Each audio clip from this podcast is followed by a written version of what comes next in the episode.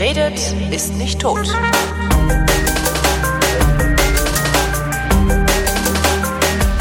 Es gibt ja so Berufsgruppen, deren Angehörige eher ungern in der Öffentlichkeit über ihren Beruf sprechen und darum bin ich froh, nach langem Suchen endlich einen Gesprächspartner gefunden zu haben und äh, mich mit ihm treffen zu können.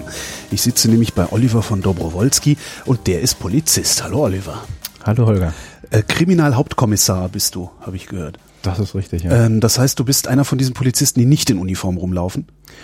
Grundsätzlich auch richtig, genau. In Berlin ist das so, wir haben eine Spezialistenausbildung und alle, die ähm, den Kriminaldienstgrad haben, egal welchen, die ähm, lernen im weitesten Sinne auch nur das ähm, in ihrer Ausbildung, in ihrem Studium und ähm, kümmern sich dann halt um Kriminalfälle, wie man so schön sagt. Lernen nur das, ähm, also was, was lernt denn der in Uniform? Was du nicht gelernt hast oder was? Ja. Genau, also die in Uniform sind ja im Prinzip die ähm, von der Schutzpolizei, so mhm. nennt sich das auch tatsächlich. Und die. So, wie spricht man die eigentlich angemessen an? Herr Wachtmeister ist ja wahrscheinlich irgendwie falsch, ne? Naja, ich glaube, da Herr wird Schutzmann, jetzt, Frau Schutzmann. da wird jetzt niemand ausrasten, aber das ist, äh, manche regen sich da auch wirklich drüber auf, weil Wachtmeister, das ist ja nicht so ein Spruch, das gab's wirklich mal. Das ist ein Dienstgrad oder es gibt ihn offiziell noch, ein Dienstrang im einfachen Dienst. Und mhm. vor Jahrzehnten oder auch als die Polizei anfing laufen zu lernen, als man die Polizei quasi erfunden hat, da war Wachtmeister schon was ganz Dolles. Klingt ja auch irgendwie spannend, aber Wachtmeister ist halt so von, vom Ranking her relativ weit unten und heute mhm. gibt es sowas gar nicht mehr. Aber wie nenne ich den dann? Also ich, ich, ich, ich brauche, ich möchte mit dem Polizisten da hinten sprechen. Was sage ich denn dann? Ja, na, Herr Polizist? Mach was ganz Verrücktes. Nenn ihn Herr Polizist zum Beispiel, genau. Ja. Klingt irgendwie so falsch. Naja gut, also was, was lernt der, was du nicht gelernt hast? Naja, der lernt grundsätzlich mal ähm, dieselben Dinge. Also es geht ja auch sehr viel ähm, um juristische Fächer, um Staats- und Verfassungsrecht und Politologie und etc. Aber es gibt Schwerpunkte. Also mhm. Kriminalisten lernen dann halt Kriminologie mehr und Kriminalistik und die, ähm, die Schutzleute, wie man auch immer so doof sagt, ähm, die lernen dann mehr Verkehrslehre, Verkehrsrecht und auch so eine Klassiker wie Einsatzlehre. Also um dann zu schauen, wie kann ich draußen, wenn ich dann ähm, entweder in so einem Basisdienst, also auf den Polizeiwachen, die in Berlin ja Polizeiabschnitt heißen, mhm. wie kann ich da auch Einsätze bestmöglich bewältigen oder wie kann ich, wenn ich ähm, Mitglied der Bereitschaftspolizei bin, halt da auch taktisch gut vorgehen. Wie kann man, also warst du denn mal in Uniform unterwegs oder stelle ich dir dann, wenn ich danach frage, lauter Fragen, die du nicht wirklich beantworten kannst? Ja, ich bin da so ein, so ein ganz exotischer Sonderfall. Also ähm, ich habe witzigerweise schon im Studium gemerkt, äh, ich glaube nach zwei Monaten, Mensch Junge, was, was hast du eigentlich gemacht? Warum hast du dich jetzt als äh, Kriminalkommissarsanwärter einstellen lassen? Weil ich fand das ganz spannend. Wir haben nämlich so ein, das erste Jahr gemeinsam Unterricht gehabt. Mhm. Einer, äh, wir haben das SK-Klassen genannt, also Schutzpolizei und Kripo zusammen. Mhm und haben dann halt auch so ähm, schmal äh, Verkehrslehre, Verkehrsrecht etc. mitgemacht, genauso wie die ähm, Schutzpolizei-Kolleginnen und Kollegen äh, Kriminalistik und Kriminologie sich angehört haben. Und ich fand das andere irgendwie spannender. Und dann dachte ich, okay, cool, was machst du denn jetzt? Aber äh, gab da halt äh, keinen Weg zurück. So, bin also Kriminalpolizist geworden. Aber als ich dann mit der Ausbildung und mit der Probezeit irgendwann fertig war und dann auf meiner ersten festen Kriminaldienststelle war, das war im Kommissariat, da habe ich dann gesch geschaut, weil ein Kollege von mir, der übrigens auch Holger hieß, mhm. auch ab und an in Uniform rumlief, dachte ich, Mensch, Holger, was ist mit dir los? Was passiert? Und er sagte, nee, pass auf, ich mache was ganz Verrücktes, ich bin beweissicherer für die ähm, geschlossenen Einheiten, also für die Bereitschaftspolizei. Das hat man mhm. früher so gemacht, hat man immer einen von der Kripo, ob man nun Ahnung hatte oder nicht von geschlossenen Einsätzen, hat man äh, mit auf die Autos gesetzt für so eine Einsätze und der musste dann zum Beispiel Zeugenvernehmungen schreiben und machen, halt durchführen mit den Kolleginnen und Kollegen, wenn die was hatten, also ein Widerstand, Landsfriedensbruch oder ähnliches. Und ähm, dafür, äh, damit der da nicht als Sonderling durchfällt oder vielleicht sogar von den eigenen Kollegen verdroschen wird, weil ja. er halt nicht erkennbar ist, hat er halt auch eine Uniform bekommen. Ja. Und dachte ich, boah, ist ja cool, möchte ich auch. Ne? Und dann habe ich mich da gekümmert und habe dann schon, das boah, war ganz früh, 2003 glaube ich, habe ich dann auch meine erste Uniform gehabt. Später habe ich das dann noch getoppt. Da ähm, habe ich mich interessiert für eine weitere sehr coole Sache, nämlich das, ähm, damals hieß es noch Anti-Konflikt-Team. Mhm. Heute nennt sich das Kommunikationsteam. Sind die Deeskalierer sind das, ne? Sozusagen. Die weggucken, genau. wenn das Fahrrad genau. geklaut wird. Genau. nichts drüber fahren. Jedenfalls, ähm, das fand ich spannend ja. und ähm, habe mich da auch dann beschulen lassen. Dann brauchst du so ein Grundseminar und habe da auch mitgemacht. Also da geht's halt um, um äh, Kommunizieren und und ähm, polizeiliche Maßnahmen transparent erklären, zum Beispiel Ja. Demonstrationen etc.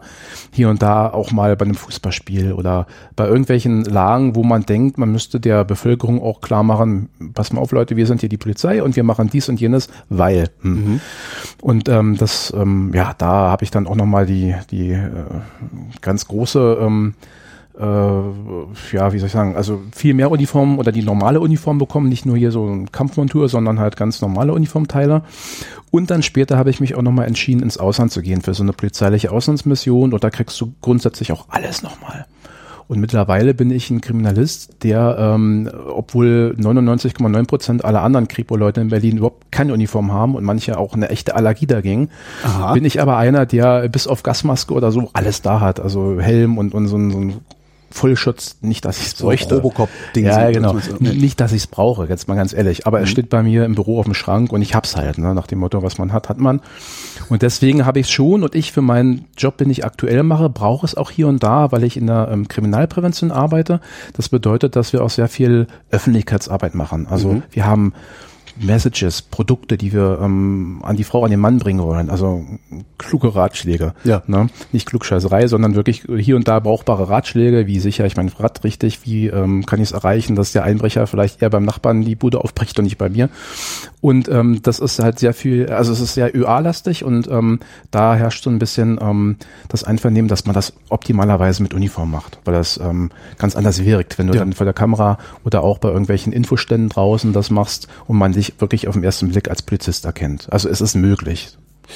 Warum bist du Polizist geworden? Ja.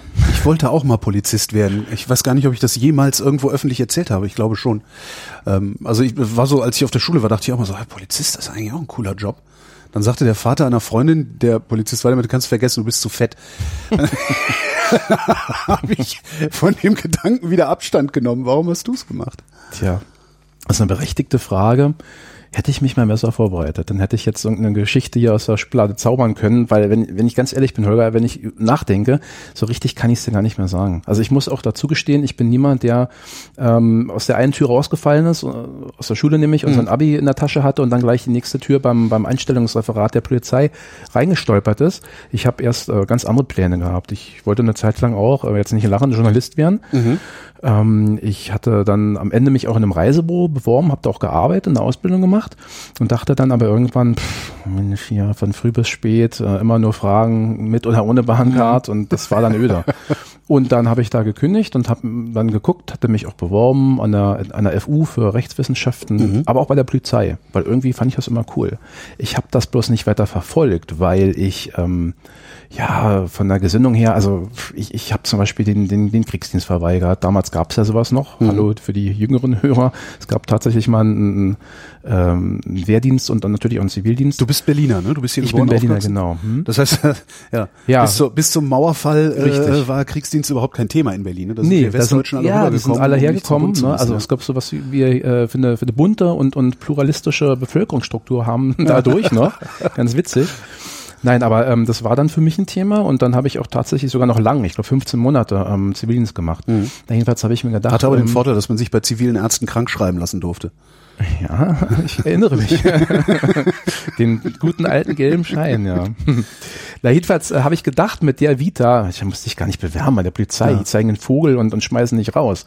Aber ich habe es dann gemacht und habe dann auch, also wie man jetzt ja sieht und hört, habe es dann auch geschafft. Und ähm, es war auch gar kein Ding, weil klar, wenn man jetzt ein bisschen reifer ist und drüber nachdenkt, das ist ja auch ein Unterschied, ob ich nun sage, ich möchte nicht mit der Waffe in der Hand für irgendeine möglicherweise noch nicht mal von mir gewählte Regierung Ja. ähm, töten Ja. äh, in, in letzter Instanz oder letzter Konsequenz. Oder aber ich möchte halt ähm, auch die Verfassung schützen oder die Werte, die unsere Verfassung so ähm, aufbietet, indem ich halt Polizeidienst leiste. Das Ja. ist ja schon eine andere Schublade. Und so gesehen hatte ich mich dann beworben und ja, über Umwege bin ich dann zu dem Job gekommen. Jetzt habe ich deine Frage noch nicht richtig beantwortet. Warum du es gemacht hast. So, genau. so ein ich, kann so die auch mal, ich kann die auch umschlagwinselt. anders fragen, falls es keinen keinen Schlüsselmoment gab. Ist ja durchaus möglich, dass du einfach nur gedacht hast, ach, die, da ist eine Stelle frei hinter Naja, Pension, man ist verbeamtet, ist ja auch nicht das Schlechteste. Da hast du, ja, gibt ja, gibt, ist ja auch durchaus ein Grund, Polizist zu werden. Das ist natürlich richtig, was du sagst. Ne? Gerade, ich sagte ja, ich war im Reisebüro und das hat, das habe ich auch aus Idealismus gemacht, weil ich gesagt habe, boah, ist ein spannender Job und so. Du hast Kundschaft, die nie oder selten pampig ist und rumpöbelt, sondern die sagt, oh toll, Urlaub, ich freue mich, ist so ja, cool. jetzt aber nicht Polizist werden. Ähm, ja, naja, aber äh, da habe ich gedacht, das ist, das ist spaßig, Ja. macht doch Freude, was, was Freudiges verkaufen. Und als Polizist, da ist das wirklich so der Klassiker, ich wollte was Gutes tun ne, für Mhm. die Gesellschaft. Und ein Stück weit ist das ja so. Du hast die Möglichkeit, eine Menge Gutes zu tun. Und das hat mich im sp- späteren Berufsleben, also im, im Polizistenleben ja auch immer begleitet und mich motiviert hat, ähm, anders als viele andere wirklich immer neue Horizonte und dann immer mal die Dienststelle wechseln oder halt auch ins Ausland gehen, um Gutes zu tun. Aber es, es klingt so platt, wenn man das so sagt. Ne? Und ähm, es gibt natürlich viele, die gerade in der, in der Zeit, ähm, äh, ja, die wir hatten so zu Beginn des Jahrtausends, gerade in Berlin, ne, sparen bis es quietscht. Die Ausläufer hat man ja heute noch. Also, dass die Leute nicht alle ähm, Schlange stehen und uns die Bude einrennen bei der Polizei, nach dem Motto, cooler Job will ich sofort machen, klasse, wo, wo muss ich unterschreiben? Sondern wir haben halt immer noch das Problem, dass es einfach nicht so einträglich ist. Und ähm, Ihr habt sogar so Au- Ausschreibung verlängert. Ne? Ah, Also ja, fürchterlich. Mhm, ja. Also es ist ein wirklich ein cooler Job, aber es ist schwierig, ähm, argumentativ die Leute zu uns zu bekommen. Und anfangs, das wollte ich sagen, ähm, Anfang des Jahrtausends war es einfach auch so, da ging es ja gerade dann, als auch diese Bankenkrise etc. pp Mhm. Kam und auch viele, ähm, es wirtschaftlich nicht so doll war im Land, ähm, da war das durchaus noch ein Argument zu sagen, Leute, ihr seid Beamte. Ja. Und wenn ihr nicht totale Scheiße baut, seid ihr dann auch irgendwann Lebenszeitbeamte und cool, das war's dann, ne? Uh, ja, das ist auf alle Fälle ein Faktor, für, für einige möchte ich Mhm. meinen. Ne? Wenn du sagst, du wolltest was Gutes tun für, für, für die Gesellschaft oder für, für die Menschen oder den Menschen, hast du das da gefunden auch? Hast du das, was du da gesucht hast, auch gefunden bei der Polizei? Ja, hier und da schon, hier und da schon. Also ich sag dir, ähm, wenn du manchmal Dinge hast, ähm, nehmen wir mal einen Einbruch und da ist es egal, ob, ob du jetzt als Schutzpolizist da äh, ranfährst, äh, weil jemand 110 gerufen hat oder du dann ähm, bei der Kriminalpolizei bist und dort dann auch so ein bisschen das Handwerkliche machst, also dann wirklich mit dem Pinsel dann Spuren suchst oder irgendwelche Werkzeugspuren, Abformungen da vornimmst, dann fragst du dich schon, wenn, wenn der Kiosk, bei dem ein versuchter Einbruch war, dann irgendwelche ähm, Hebelmarken am, am Türrahmen sind und du machst und, und weißt auch durch die Statistik, was, was bringt das jetzt? Ne? Ja. Also dann fragst du dich, was, was tue ich gerade Gutes in diesem Moment für die Versicherung? Und gerade auch bei Dingen, bei Delikten, Für die Versicherung.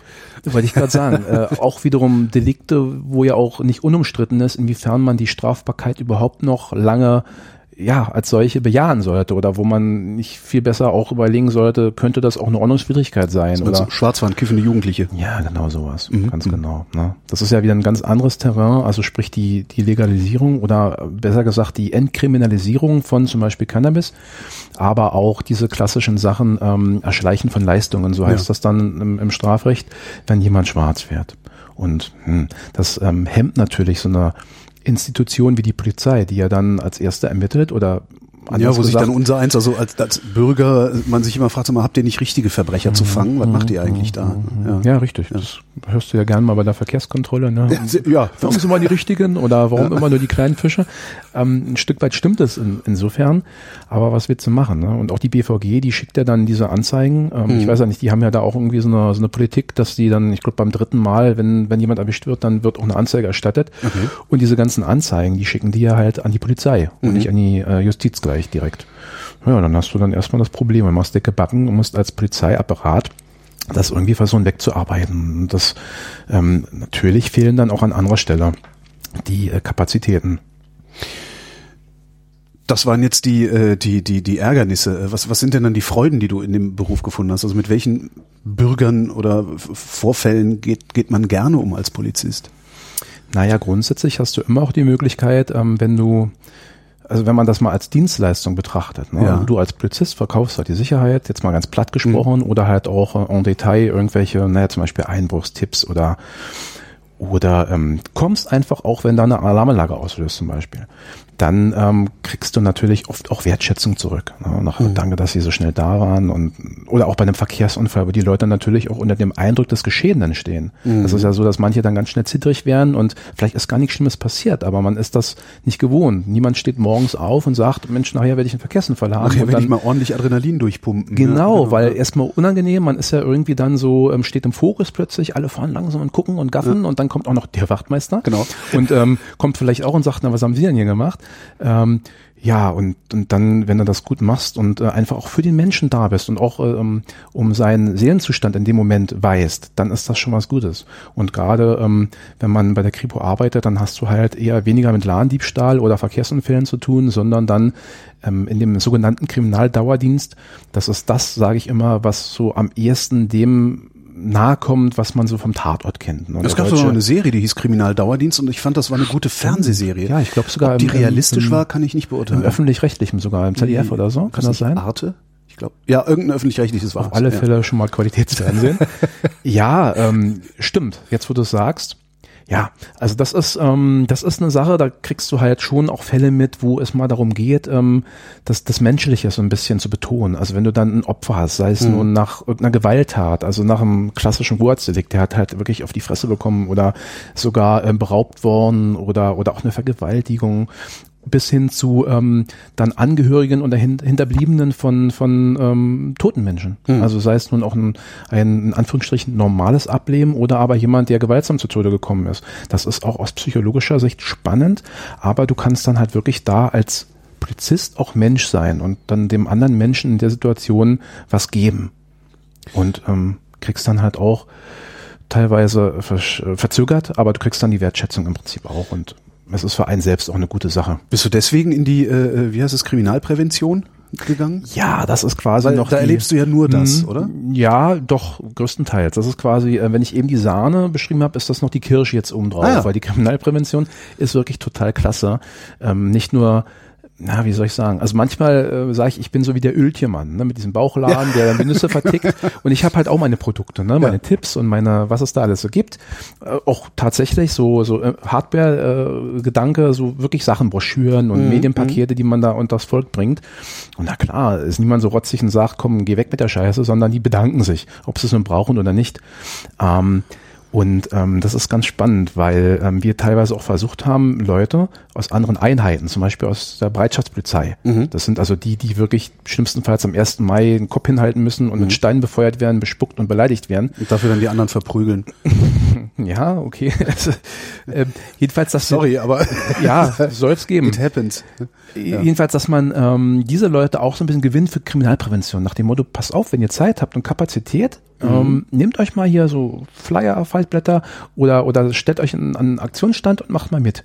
Und vor ein paar Jahren war das so, dann musste man die, ich sag mal, dran gewöhnen oder das erstmalig denen mal so vertickern. Und dann hat man die so ins Präsidium bestellt und gesagt, pass auf Leute, das und das wollen wir. Da hast du halt gemerkt, in, in den Gesichtern, oh, was will er eigentlich? Ne? genau. Dass ich da rumstehe, Flyer verteile und auch total cool, wie sie da standen, ne? also komplett aufgerüstet, so fehlte nur noch der Helm auf dem Kopf. Mhm. Und dann, das war eine Aktion, die ging über fünf Tage. Und du hast richtig gesehen, wie mit jedem Tag, also erstmal haben sie sich dann ein Stück weit ziviler angezogen, also ja. nicht so die Kampfmontur, sondern halt die normale Uniform. Und die haben dann gestrahlt und dann teilweise dann nachmittags angerufen, ja, ich wollte dir nur noch mal sagen, Kollege, war wirklich der schönste Einsatz seit Jahren. Und die Leute, die, die haben echt uns äh, gut behandelt, die haben sich bedankt. Und das war für viele wirklich eine Zäsur. Mhm. Und so gesehen ist das ja, sprichwörtlich für das, was die Kriminalprävention nicht nur für die Leute, für unsere Zielgruppe, also unsere Kunden, sage ich mal, mh, ermöglicht, sondern einfach auch für die ähm, eigene ähm, gelebte Wertschätzung oder einfach für das, ähm, wo du, wo du merkst, wir machen was Gutes. Ne? Wir sind mhm. nicht immer nur die, die den Arsch oder das Gesicht hinhalten müssen und dann ja bespuckt, bepöbelt werden oder wirklich sogar ähm, physische Gewalt erleiden müssen, sondern wir tun da was Modernes als Dienstleister und kriegen dafür halt auch ein Lächeln, ein Dank, die Wertschätzung. Was macht so ein Bereitschaftspolizist eigentlich den ganzen Tag? Also der wird ja jetzt nicht irgendwie den ganzen Tag auf seinem Zimmer in der Kaserne sitzen und warten, bis er eingesetzt wird, alle Vierteljahr mal, oder? Nein, also in Berlin, da kracht es ja ganz ordentlich. Das heißt, wir haben sehr viele Einsätze. Deswegen hast du ja auch bei bestimmten ganz exponierten ähm, Veranstaltungen, also 1. Mai ist immer der Klassiker, aber auch Silvester Meiler zu, ähm, mhm. zum Jahreswechsel. Oder wenn wir irgendein großes äh, Sportevent haben, dann kommen halt auch sehr viele Landespolizeien, also andere Polizeibehörden von wo auch immer, nach ja. Berlin. Ja. Ein Stück weit, um halt, ja, auch, auch zu lernen, taktisches Vorgehen und vor allem auch einfach dieses, dieses ähm, Einsatzgeschehenes, was, was man halt nicht hat, ne? wie ja, Kloster-Zellerfeld oder Freiburg im Breisgau. Mhm. Da hast du halt hier eine ganz andere da, da, Dynamik. Ja, Dynamik wunderbar. Das kann auch ganz anders knallen. Und deswegen ähm, hast du so eine Einsätze sehr häufig, erst recht, seit wir äh, dann auch wirklich Bundeshauptstadt sind und dann ähm, die ganzen Institutionen oder halt auch, ja, also es, es sind ja auch, jetzt würde man sagen, Influencer, äh, Mhm. alle in Berlin, die ganzen Lobbys auch. Und da hast du halt eine ganze Menge. Und wenn da irgendwas auf dem Globus passiert, irgendein, ja, irgendein Politikum, irgendein Zwischenfall, dann hast du sofort bei uns Versammlungen und, und Kundgebungen und die müssen halt auch ad hoc sofort aus dem Ärmel geschüttelt bedient werden. Also dass dann die öffentliche Sicherheit und Ordnung, wie es so schön heißt, dann auch gewährleistet wird. Und da sind dann halt gerade die Bereitschaftspolizeiabteilungen für da. Das heißt, sie sind auch jeden Tag draußen im Ja, Einsatz irgendwo, ja. also die sitzen nicht nur rum. Nein, Weil Bereitschaft klingt halt so wie. Richtig. Und dann, aber das ist ja klar, äh, es passiert nicht immer was, zum Glück. Ja. Dann äh, würden die zum Beispiel auch ähm, die, die ganz normalen Dienste unterstützen können. Also das ist ähm, durchaus möglich und auch ähm, geschieht, dass sie auch einen Verkehrsunfall dann aufnehmen. Also so. auch in der Stadt rumfahren. Oder aber auch was, also so ganz normales äh, polizeiliches Alltagsgeschäft, Mhm. was man ja oft gar nicht so mitbekommt. Es werden ja auch täglich in Berlin ähm, Haftbefehle vollstreckt. Ja, weil die liegen dann wirklich in, in Stapeln auf den Polizeidienststellen rum. Das sind dann auch keine spektakulären Sachen. Das ist jetzt nicht der Geheimagent oder Ja. der, der, weiß ich nicht, äh, Osama Bin Laden, den man da im Keller vermutet, sondern das sind dann ganz normale Leute, die ihre, ja, ich sag mal, ihre Rechnung nicht bezahlt haben. Mhm. Da gibt es so, ein, so eine Ersatzfreiheitsstrafe. Und ähm, da gibt es ja immer was zu tun quasi. Wenn wir schon bei der Bereitschaftspolizei sind, wo, woher kommt das, dass die, naja, zumindest in meiner Wahrnehmung, zunehmend dazu neigen, gewalttätig zu werden? Also erste Frage, stimmt meine Wahrnehmung? Oder haben die sich früher genauso oft geprügelt und wir haben es nur nicht mitgekriegt, weil wir noch keine sozialen Medien hatten? Du hast die erste Frage fast schon sehr gut mit der Feststellung Nummer zwei ähm, Okay. beantwortet. Ähm, Das heißt, jetzt es- wird's halt gefilmt. Ja, also Berlin ist halt auch immer deshalb so ein spezieller Ort, weil wir halt wirklich die, die größte Stadtpolizei in Deutschland sind und wir haben halt auch eine sehr hohe Polizeidichte. Wie viele Beamte haben wir? Wir haben Pi mal Daumen äh, so 16.000 bis 17.000 Vollzugsstellen, also das geht jetzt immer, Vollzugsstellen? also ähm, Polizeivollzugsbeamte sind also die, die auch die in wirklich, Uniform, ich sag mal, was dürfen. Nee, Uniform nicht, also sondern Polizeivollzugsbeamte. Also ähm, Ach so, das gibt ja noch die Verwaltung dahinter. Das ist ja auch Polizei. Dann. Genau, okay, genau. verstehe. Und wir haben auch sehr viele Angestellte, zum Beispiel auch für den Objektschutz. Und alles Ah, ja. in allem hat die Polizei, ich glaube, so 24, 24.500 äh, Mitarbeiter. Mhm. Das ist eine hohe Zahl. Also ich glaube, ganz Dänemark hat weniger. Und ähm, ja, so ist das. Ja, aber warum, warum flippen die aus? Du hast schon Also, gesagt, weil du hast ja, das, also ich erwarte ja gerade von einem Polizisten, dass er sich noch besser beherrscht als ich mich selber. Mhm. ja, Weil der nun auch die Staats, also ganz einfach im Zweifelsfall trägt er eine Waffe. Das Mhm. darf ich nicht. Also hat der sich besser zusammenzureißen. Warum gelingt ihm das nicht? Du kannst jetzt sagen, weil er ein Mensch ist, aber das reicht mir nicht. Also erstmal noch, um, um ein Stück weit auf, auf ähm, das Segment deiner Frage Ja. zurückzukommen, ähm, ist die Wahrnehmung richtig? Also ich kann, kann höchstens sagen, jein. Ich denke mal, es ist heute natürlich auch jeder mh, Kleinigkeit oder es ist möglich, dass äh, jede noch so mh, klein erscheinende ähm, Geschichte, jede Nuance sofort irgendwo ähm, gebroadcastet wird. Ne? Ja. Jeder ist ja sein eigener Broadcaster mit der Technik, die wir in der Hosentasche mit uns rumschleppen. Und ähm, die Medien, also auch die konventionellen Medien, nehmen das natürlich dankensw- also dankend auf. Die Mhm. haben ja auch ihre ganzen Online-Portale und es gibt ja nun auch den Boulevard, der teilweise sogar Prämien aussetzt für die geilste Story, gibt so und so viel, gibt also Knete und, und äh, Leute liefert uns den Stoff. Das ist also ganz, sind andere Verhältnisse als früher. So. Und äh, grundsätzlich ähm, ist es so, wenn man das, sollte man es be bejahen, dass Ja. es also mehr Gewalt gibt oder mehr, ähm, ich sag mal auch, mh, ähm, Fehlgebrauch von Gewalt. Weil ein Forscher würde jetzt auch sagen, natürlich übt die, Mhm. Polizei Polizei, Gewalt da, aus. Gewalt ne? Wir üben das ja auch. Was ich meine, ist allerdings die Gewalt von Genau, wegen auf die Fresse. Also ja, das, was man ja. als Polizeigewalt bezeichnet. Ähm, ja, dann muss man sagen, oder es gibt verschiedene Herangehensweisen. Wie, wie könnte das begründet sein? Ich denke mal, die Ressourcenfrage, die wir in ganz Deutschland äh, im Allgemeinen haben, in, in Berlin aber im Besonderen, sprich zu wenig Leute, zu viel ähm, Aufgaben und vor allem auch, es wird ja nichts weniger, die meisten Dinge werden mehr. Ähm, das, das mag auch eine Rolle spielen. Ganz einfach, dass die Leute auch ein Stück weit ausgelutscht sind. Oder Ja. wenn man dann Statistiken hört und liest, die Polizeigewerkschaften sind ja da äh, nimmer müde, sowas auch ähm, zu kommunizieren, dann ist das natürlich immens und da kann der Frust groß sein. Ich glaube, es gab, wann war das, im letzten oder vorletzten Jahr ähm, eine Frau eines Polizisten, die hat mal einen Brief geschrieben an den, an den Polizeipräsidenten bei uns hier und der ging dann auch durch die Medien, wurde ziemlich gehypt, weil die hat da so richtig Tacheles geredet nach dem Motto, ja und mein Mann und ich sehe ihn nicht und sogar Weihnachten nicht und ich muss hier Blut aus der Uniform waschen und mhm. ähm, lauter äh, fürchterlichste ähm, Ereignisse, die er da zu bewältigen hat und von denen er berichten muss, ja, ein Stück weit stimmt es. Ne? Ähm, es ist natürlich auch mal eine Frage der Einstellung. Also man, man entfernt sich so als Polizist sicherlich auch irgendwann von diesem Idealen, ne, wie ich vorhin sagte, ich möchte was Gutes tun, etc. Ja. Du, ähm, ja, du hast ja auch den ganzen Tag im Grunde nur mit den schlechten Seiten der Gesellschaft zu tun. Eben. Das heißt, dein, dein Eben. Blick wird sich da wahrscheinlich auch verengen. Ähm. Eben. Man könnte auch fragen, ähm, kann es diesen Menschen geben, der bei der Polizei arbeitet und das Ganze so ähm, ja auch auch zutreffend und und richtig analysiert, dass er das so trennt? Wenn der ähm, überwiegende Teil seines Freundeskreises aus Nicht-Polizisten besteht.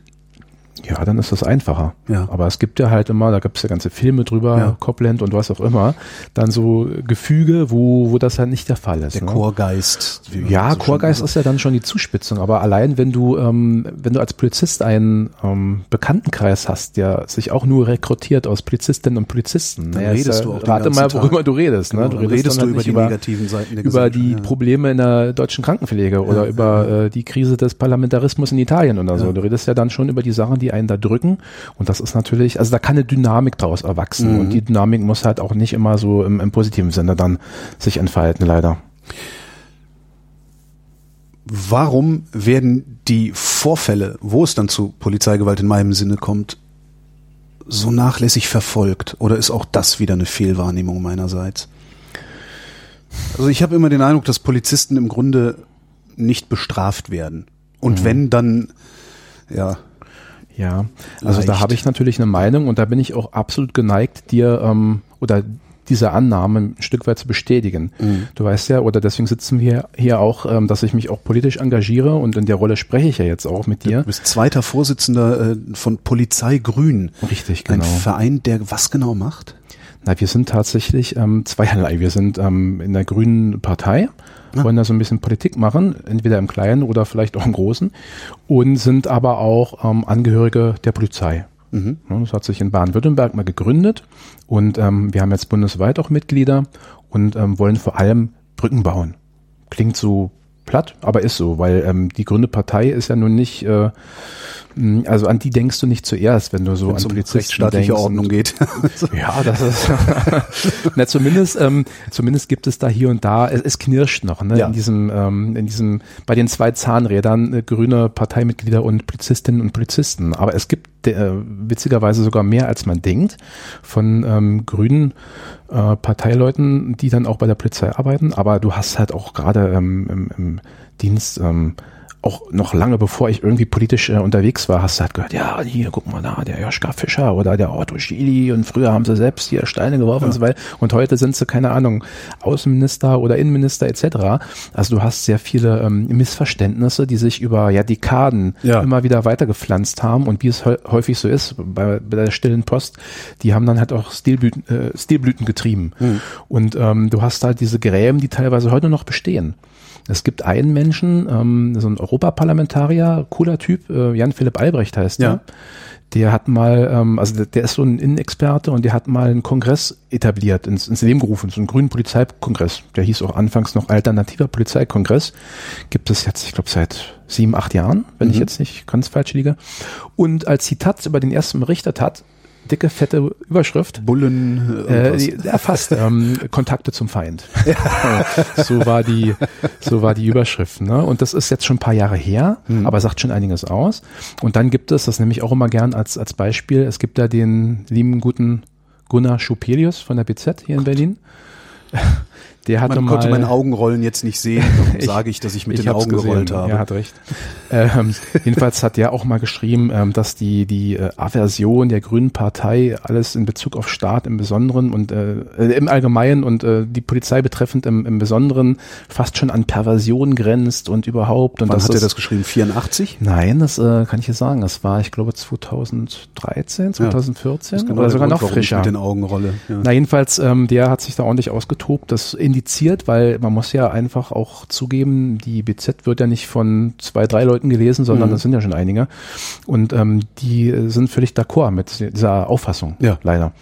Und ähm, lange Rede, kurzer Sinn, es gibt also Creme, die man, ja, wenn man sie nicht gleich zugeschüttet bekommt, zumindest mit einer schönen Brücke versehen Ja. kann, dass man da also und durchaus beidseitig, ähm, bidirektional sowohl ähm, bei den Grünen Verständnis versucht aufzubauen, aber dann so im, im ja, Kantinengespräch oder mal, wenn man mit dem auf dem Wagen zusammenfährt und angesprochen wird, dann sage ich auch mal, dass, dass das also alles keine Spinner sind, die im, im Blumenkleid singend äh, über eine Wiese laufen, sondern dass es also auch um konstruktive Politik geht und um, um etwas, was man durchaus ähm, ja, als geeignet betrachten kann, die Gesellschaft so ein bisschen schöner Mhm. zu machen für uns alle. Seid ihr als Polizei Grün dann auch ähm, den, den kritischen Polizisten zuzuordnen?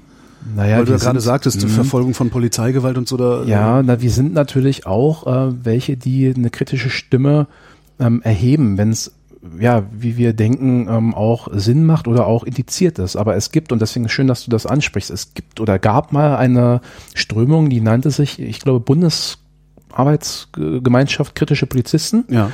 Oder ich glaube, die gibt es noch. Und ähm, das ist so, also die haben wirklich sehr, sehr stark auch polarisiert und, und ähm, Dinge rausgehauen, die ähm, dann für, ja, die haben also nicht diese Brücken gebaut, die haben die Gräben eigentlich noch ein bisschen tiefer ausgebuddelt zum Teil. Zwischen, zwischen sich, also den kritischen Polizisten und den unkritischen Polizisten. Oder? Zum Beispiel, ja, Ja. genau. Ähm, und ich, ich äh, sehe ja auch meine, wie soll ich sagen, Zielgruppe ist jetzt doof, aber nicht die Leute, die ich irgendwie ähm, ja, äh, bekommen möchte oder die ich irgendwie versuche zu überzeugen, die sehe ich ja nicht nur ähm, bei den Kolleginnen und Kollegen, die sehe ich ja Mhm. grundsätzlich bei allen Menschen, die so ein bisschen Interesse haben an der Innenpolitik in unserem Land. Und das ist ja dann häufig, gerade in großen Städten, immer die Frage innere Sicherheit und Kriminalität. Und das sind ja unfassbar viele. Das sind ja auch ähm, x Wahlen schon entschieden worden durch sol solche Themen. Ne? Mhm. Ja, und ähm, also auch so die, die ähm, Teile der Gesellschaft, die entweder auch wirklich sehr wertkonservativ daherkommen oder aber die halt auch dieses ähm, Grundmissverständnis in sich herumtragen. Alles, was grün ist oder links der Mitte ist irgendwie, das sind ähm, manchmal zwar liebenswürdige Menschen, aber oftmals auch Spinner und Idealisten. Ja, die wollen, die wollen den Rechtsstaat abschaffen. Ja, Kom mindestens. kommunistische Rechtsstaatabschaffer. Ähm, ausgehend aus, äh, wir, wir kamen von der Frage, woher kommt es, dass Polizisten so selten bestraft werden, Ja, obwohl richtig, es, obwohl richtig. sie sich eigentlich strafbar verhalten. Ja, und das ist etwas, ähm, und da muss man gar nicht so, ähm, so schauen oder jetzt irgendeine eine äh, große bürgerliche Partei ähm, zitieren, sondern das ist auch, ähm, also G20 ist ja auch ein Thema, was im Mhm. letzten Jahr viele bewegt hat und äh, an dem ich mich auch abgearbeitet habe. Aber jetzt ergreife ich Partei für die Polizei. So weit sind wir schon. Ähm, ist G20 nicht eher ein Strategieversagen der Polizeiführung und nicht das Problem des einzelnen prügelnden Polizisten? Sowohl als auch. Sowohl als auch. denke ich. Okay. Und ich würde auch noch anders ansetzen. Also da ist, ist es nicht nur die Polizei als Institution, als Apparat, sondern es ist ja die politische Führung. Ja. Und deswegen hatte ich es jetzt eigentlich nur kurz angesprochen, weil wir haben ja da ähm, eine ja doch eher links der Mitte stehende Regierung. Wir haben ja da einen rot-grünen Senat gehabt. Ja. Ne? Und der Olaf Scholz als ähm, Hamburger Bürgermeister, der ist ja nun auch niemand, der als ähm, absoluter Hardliner oder äh, ja, als, als CDU-Mensch, der sich nur aus Versehen in eine falsche Partei verirrt hat, also bekannt. was, was da passiert ist, hätte ich eher nach Bayern verortet, ja. Ja, oder ich sag mal anders, in, in. Elmau hat ja Elmau. Bayern auch äh, da eine bestimmte ähm, Lage zu bewältigen und das haben die ein Stück weit auch besser gemacht. Ja. Aber gut, ähm, richtig, du fragst, warum, warum ähm, kommt man oder entsteht der Eindruck, man kommt da straffrei weg als Polizist. Das Problem ist natürlich, ähm, jeder, der, der einen Job macht, egal wie viel Liebe oder Aufopferungswille er da reinbringt, der hat dann irgendwann nochmal Frust. Der hat dann Klar. irgendwie auch keinen Bock oder einen, einen schlechten Tag oder es ist Montag und mein Gott, alles ist blöd. Aber ähm, das ist bei einem Pluristen oder bei einem Masseur oder whatever bei weitem nicht so schlimm als bei Leuten, die halt im Dienst mit einer Waffe rumrennen, mit Reitstoff und einfach ganz legitim dir die Arme auf den Rücken drehen können, die Handfesseln anlegen können, dich gegen eine Wand drücken können und dir die Freiheit entziehen können. Ja. Also knallhart in deine dir ähm, verfassungsmäßig äh, verbrieften Grundrechte eingreifen können. Da ist immer der entscheidende ähm, Unterschied. Da muss man sich jetzt natürlich fragen, wenn die ähm, Anforderungen auch ähm, so an das, ja, wie soll ich sagen, menschlich, moralisch und, und auch psychologische ähm, besonders hoch sind an, an Polizistinnen und Polizisten, wie soll man das überhaupt gehandelt bekommen? Ja, es ist schwierig. Und da ist natürlich so eine Ressourcenproblematik, dass ähm, wir halt wirklich Dienstpläne haben, die ganz, ja, aber tausend und hunderttausend Überstunden provoziert haben quasi, ähm, ist ein großes Problem. Und äh, da muss man halt schauen, dass sich das für uns hier in Berlin perspektivisch wieder ins, ins Bessere entwickelt. Aber grundsätzlich ist es so, dass ähm, die Personalauslese, das ist ein ganz wichtiges Ding. Ja. Nur wenn man schaut, wie viel ähm, Leute man braucht, also wir sind ja nun zwar die größte Stadt in Deutschland und auch eine Millionenstadt, manche sagen die einzige Metropole, Ich. aber wir sind wir sind ein kleines Bundesland. Hey, Ja. wirklich jetzt, ne? Mit einem Also, Halbtagsparlament. Außerdem, ja. Das kannst, Genau. kannst du keinem erzählen draußen. Ja. Und ähm, so gesehen, wenn man bedenkt, dass selbst wir Hunderte, teilweise sogar im vierstelligen Bereich ähm, Nachwuchs brauchen pro Jahr bei der Polizei, dann musst du auch überlegen, es gibt immer ähm, bestimmte ähm, ja, ähm, Einstellungstage. Äh, Mittlere Dienst ist ein bisschen unterschiedlich wie vom, beim gehobenen Dienst, wo wir ähm, äh, die an die ähm, Fachhochschule, also an die, an die Hochschule schicken. Ähm, und wie will man das Ganze irgendwie stemmen? Wie will man die ähm, alle so durchleuchten? Also durchleuchten jetzt nicht im, ja, klingt blöd, aber wie willst du in die Köpfe bestmöglich reinschauen, um auch über die äh, Gewaltbereitschaft, über die Gesinnung, was auch immer, dir äh, im Klaren zu sein? Und das kriegst du nicht hin. Also gerade jetzt, wo wir wieder mit den, mit den Einstellungszahlen, zum Glück, richtig hochgehen, ist es halt auch die große Gefahr, und das hat sich ja neulich auch gezeigt mit diesem ganzen Drama und dem Dilemma um diese mutmaßlichen Vorfälle in der Polizeiakademie, Ja. ähm, dass das auch heikel ist. Also heikel sein kann, definitiv, und teilweise auch heikel ist, weil da, ähm, also ich sage mal so, als Polizei oder als Polizist, dann geht's dir auch um Vertrauen. Du möchtest, dass äh, deine Zielgruppe, deine Kunden, die Bürgerinnen und Bürger, dass sie dir vertrauen, weil dann geht das alles gedeihlicher von der Hand, was du also Aber unternimmst. je öfter du hörst, dass ein Polizist äh, Ja. übermäßig Gewalt angewandt Ja. hat und dafür noch nicht mal eins auf den Sack gekriegt hat, desto Eben, weniger vertraue ich eben. doch allen Schau mal, anderen Polizisten. Ich bin der Erste, der dir sofort blanko unterschreibt, ähm, dass wir, dass der Polizeiberuf spannend ist, dass es ein Beruf ist, der auch wirklich, ähm, äh, ja, wo du was Gutes bewegen kannst und dass wir auch für eine Gesellschaft was, was sehr Gutes darstellen und auch tun. Nicht, nicht zuletzt deshalb sind wir auch immer in dieser Vertrauensumfrage ähm, Mhm. relativ weit oben, egal wie viel Skandale und Skandälchen es gibt. Aber Gegensatz zu uns Journalisten, ja. ja, na, Sie sind du, immer die ganz hinten. Politiker sind noch schlimmer. ähm, aber stimmt, ja, richtig, Lügenpresse. ja. Aber ähm, es ist so, dass, ähm, ähm, dass du da gucken musst ähm, mit, den, mit den Einstellungszahlen, die jetzt hochgehen, ähm, ja, dass die Personalauswahl einfach mit sehr viel Sorgfalt betrieben wird. Und das ist äh, eigentlich kaum möglich. Ja. Ist es denn so schwer, einen Polizisten dann hinterher wieder aus dem Dienst zu entfernen? Weil das wäre dann der normale Weg. Ne? Also wenn mein Chef mich eingestellt hätte, obwohl ich eigentlich nicht, ich mal, wie nennt man das denn, ähm, psychologisch geeignet oder psychisch geeignet wäre für den Job und es fällt ihm irgendwann auf, weil ich äh, ständig einen bestimmten Fehler mache, dann würde er mich wieder rausschmeißen. Und das ist ja eigentlich das, was du dir als Bürger von für einen Polizisten wünschst, der übergriffig geworden ist. Ja, Dass also- der sofort da entfernt wird, weil, oder zumindest die Waffe abgenommen kriegt, weil, weil wer weiß, was passiert, was dann passiert. Also die Frage Ist kann ich, das der Chorgeist, den ich, ich eben ähm, schon mal erwähnt habe? Da Ja, mitunter. Die Frage, die du gestellt hast, ähm, kann ich nicht mit Ja und nicht mit Ja, Nein beantworten, weil also es gibt Fälle, wo du merkst, oh, da hat man echt total äh, jetzt in, ins falsche Töpfchen gegriffen mit mit dem Menschen. Ähm, das äußert sich dann aber auch schnell und dann kann man nur hoffen, dass sich äh, das nicht in ganz krassen Dingen äußert und dass man das noch geregelt bekommt. Das war ja neulich ein Fall in der Presse, wo jemand dann wohl auch jemand bedroht hat, sogar mutmaßlich mit einer Waffe und der war dann Polizei-Azubi und das hat dann aber auch gleich ähm, geknallt. Also der, dem hat man dann auch ähm, die äh, Weiterarbeit in unserer schönen Polizeibehörde untersagt. Aber ähm, es ist ja dann in ganz vielen Fällen nicht so, dass die Leute eingestellt werden und du bist ja zuerst als ähm, Widerrufsbeamter unterwegs, also nicht unkündbar auf Lebenszeit, sondern erstmal so in dem, in dem schwächsten Beamtenstatus, ähm, quasi ein Beamten-Azubi. Und ähm, dann ist es ja nicht so, dass die meisten Leute, wo vielleicht später mal ähm, möglicherweise jemand, der über die Stränge schlägt, bei rauskommt, dass die sich ähm, am Tag zwei, also Tag eins Handschütteln, Ernennungsurkunde und Tag zwei äh, stehen die vom Spiegel und malen sich die Tarnfarben ins Gesicht ja. und, und rennen irgendwie mit einer Waffe durch den Görlitzer Park halb nackt und, und erschrecken Leute. Mhm. Das, das ist ja nicht so. Das heißt, da sind Dinge, ähm, Prozesse am Lauf und auch sicherlich im Innern des Kopfes, die sich ähm, mit der Zeit hat auswirken. Und äh, wenn dann noch sowas hinzukommt, wie so eine gefühlte Geringschätzung auch durch die Bevölkerung oder durch die Leute, mit denen man täglich zu tun hat oder auch ähm, viele Überstunden, das Empfinden, dass man zu wenig Geld verdient, dass man nicht gewertschätzt wird, dass der Kollege links und die Kollegin rechts äh, vor einem befördert werden, obwohl mhm. sie ja noch später angefangen mhm. haben und so. Das kann äh, sich alles so akkumulieren und dann kann das natürlich irgendwie auch dazu führen, dass die Leute, wie man immer so schön sagt, innerlich kündigen und dann vielleicht auch sich nicht immer so astrein verhalten. Aber das ist ganz schwierig. Ne? Das kannst du am, am Anfang von so einer Karriere natürlich schlecht ja, absehen. Ja. Aber es gibt halt auch Fälle, wo man sagt, ja, man müsste einfach deutlicher schauen. Könnte, also können wir Bürger noch was anderes tun, als euch anzuzeigen, wenn wir der Meinung sind, dass ihr übermäßig Gewalt angewandt habt?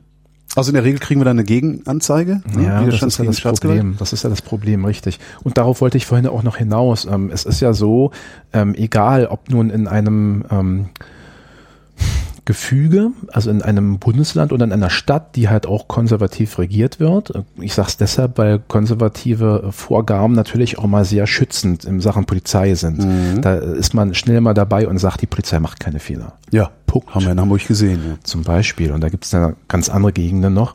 Und ähm, da, da, da denkt man, man ist auch im Mittelalter von der Argumentation, ja. so ein bisschen katholische Kirche. Ne? Ja. Ähm, aber das gibt's tatsächlich immer noch und da wird dann auch äh, wirklich gar nicht gestritten, weil das ist einfach ein Grundgesetz. Die Polizei macht keine Fehler und das ist natürlich schwierig, gerade als jemand, der dann ähm, unterlegen ist oder aber auch, es gibt ja auch viele Missverständnisse. Es ist ja nicht so, dass viele Polizeikolleginnen ähm, und Kollegen rumlaufen und sagen, heute ärgern wir Bürger und, und ähm, tun dem was Böses an. Mhm. Manchmal sind es Missverständnisse. Und dann kommt noch oft dazu, dass dann äh, man natürlich auch um einen Gesichtsverlust zu vermeiden, viele geben ja Fehler nicht gern zu, dass man dann dazu steht. Und ich sage wiederum, Thema Fehlerkultur, wenn man professionell arbeitet und die Polizei in Deutschland und ich sage auch trotz allem, was man so in den Zeitungen liest, auch in Berlin oder vielleicht vor allem in Berlin, arbeiten wir super, wir sind eine tolle Polizei und machen richtig gute, coole Arbeit. Ähm, und dann muss man überhaupt keine Angst haben, einfach auch mal über Fehler ganz offen und transparent zu sprechen. Auch als einzelner Beamter zu sagen, scheiße, ich, da habe ich Mist ja, gebaut, ich rufe jetzt mal genau, den Holger an und sage, genau. hey, sorry, dass ich dir den Arm gebrochen habe. Genau, oder, richtig, also, ja. richtig, ja. Oder das wenn, passiert nicht. Oder, oder wenn der, der Dirk, der dir den Arm gebrochen ja. hat, es nicht macht und sagt, wieso, Holger ist eine dumme Zecke, dem, der hat es ja. nicht anders verdient oder der ist halt gestolpert und willst mir jetzt anhängen, die Sau, ähm, dann sagt vielleicht Matthias, der Kollege von Dirk, ja. hey Dirk, Alter, geht wirklich gar nicht. Ne? Und dann macht Matthias nämlich was. Und das ist auch quasi Zivilcourage intern gedacht. Wie kommt man ne? da hin? Einfach tun, einfach machen. Ich weiß, sagt sich einfach und da äh, hat man auch vor allem Angst, in so einem Shitstorm zu stehen und ja, sowohl wirklich, von innen als auch von außen. Und dann auch wirklich Scheiße zu fressen da von außen, weiß ich nicht. Es gibt auch durchaus, das erfahre ich ja auch, ähm, Leute, die ähm, die Polizei kritisch sind, aber halt auch ähm, mit ganz feinen Antennen auf die Polizei gucken mhm. und dann auch den Leuten, die ähm, diesen kritischen Geist so ein bisschen offen nach außen tragen, und auch erstmal nachfragen, bevor man immer so pauschal feststellt, keine Fehler, alles top, ähm, die dann, na, ich will nicht sagen, ähm, ja, doch unterstützen. Also da gibt es Unterstützung. Und es gibt ja auch ähm, aus der Politik viele, die ähm, so, so eine Menschen auch animieren oder bestärken wollen nach dem Motto, doch, mach das einfach auch ähm, transparent. Mhm. Witzigerweise, äh, du sagst, du bist jetzt seit zwei Jahrzehnten in Berlin, dann wirst du ja auch den Namen Dieter Glitsch kennen, der mhm. übrigens auch aus NRW kam. Mhm. Der war ja mal ein Polizeipräsident bei uns, ähm, eine sehr ambivalente ähm, äh, Person für mich persönlich, weil mhm. er, weil er halt auch, ähm, ja, manche sagen, er ist zum Lachen in den Keller gegangen. Ähm, andererseits hat er auch richtig coole Sachen gemacht und diese Transparenz, die hat er erstmalig ähm, sich auf die Fahnen geschrieben. Das Ach. heißt, wenn irgendwo Vorwürfe kamen, Polizistin, Polizist hat Scheiße gebaut, hat irgendwie auch Gewalt angewandt oder geklaut oder was auch immer, mhm. dann war am nächsten Tag eine Pressemeldung drin. Ne? Polizeibeamter hier im schlimmsten Falle vom Dienst suspendiert oder es sind halt ähm, Ermittlungen eingeleitet worden etc. pp.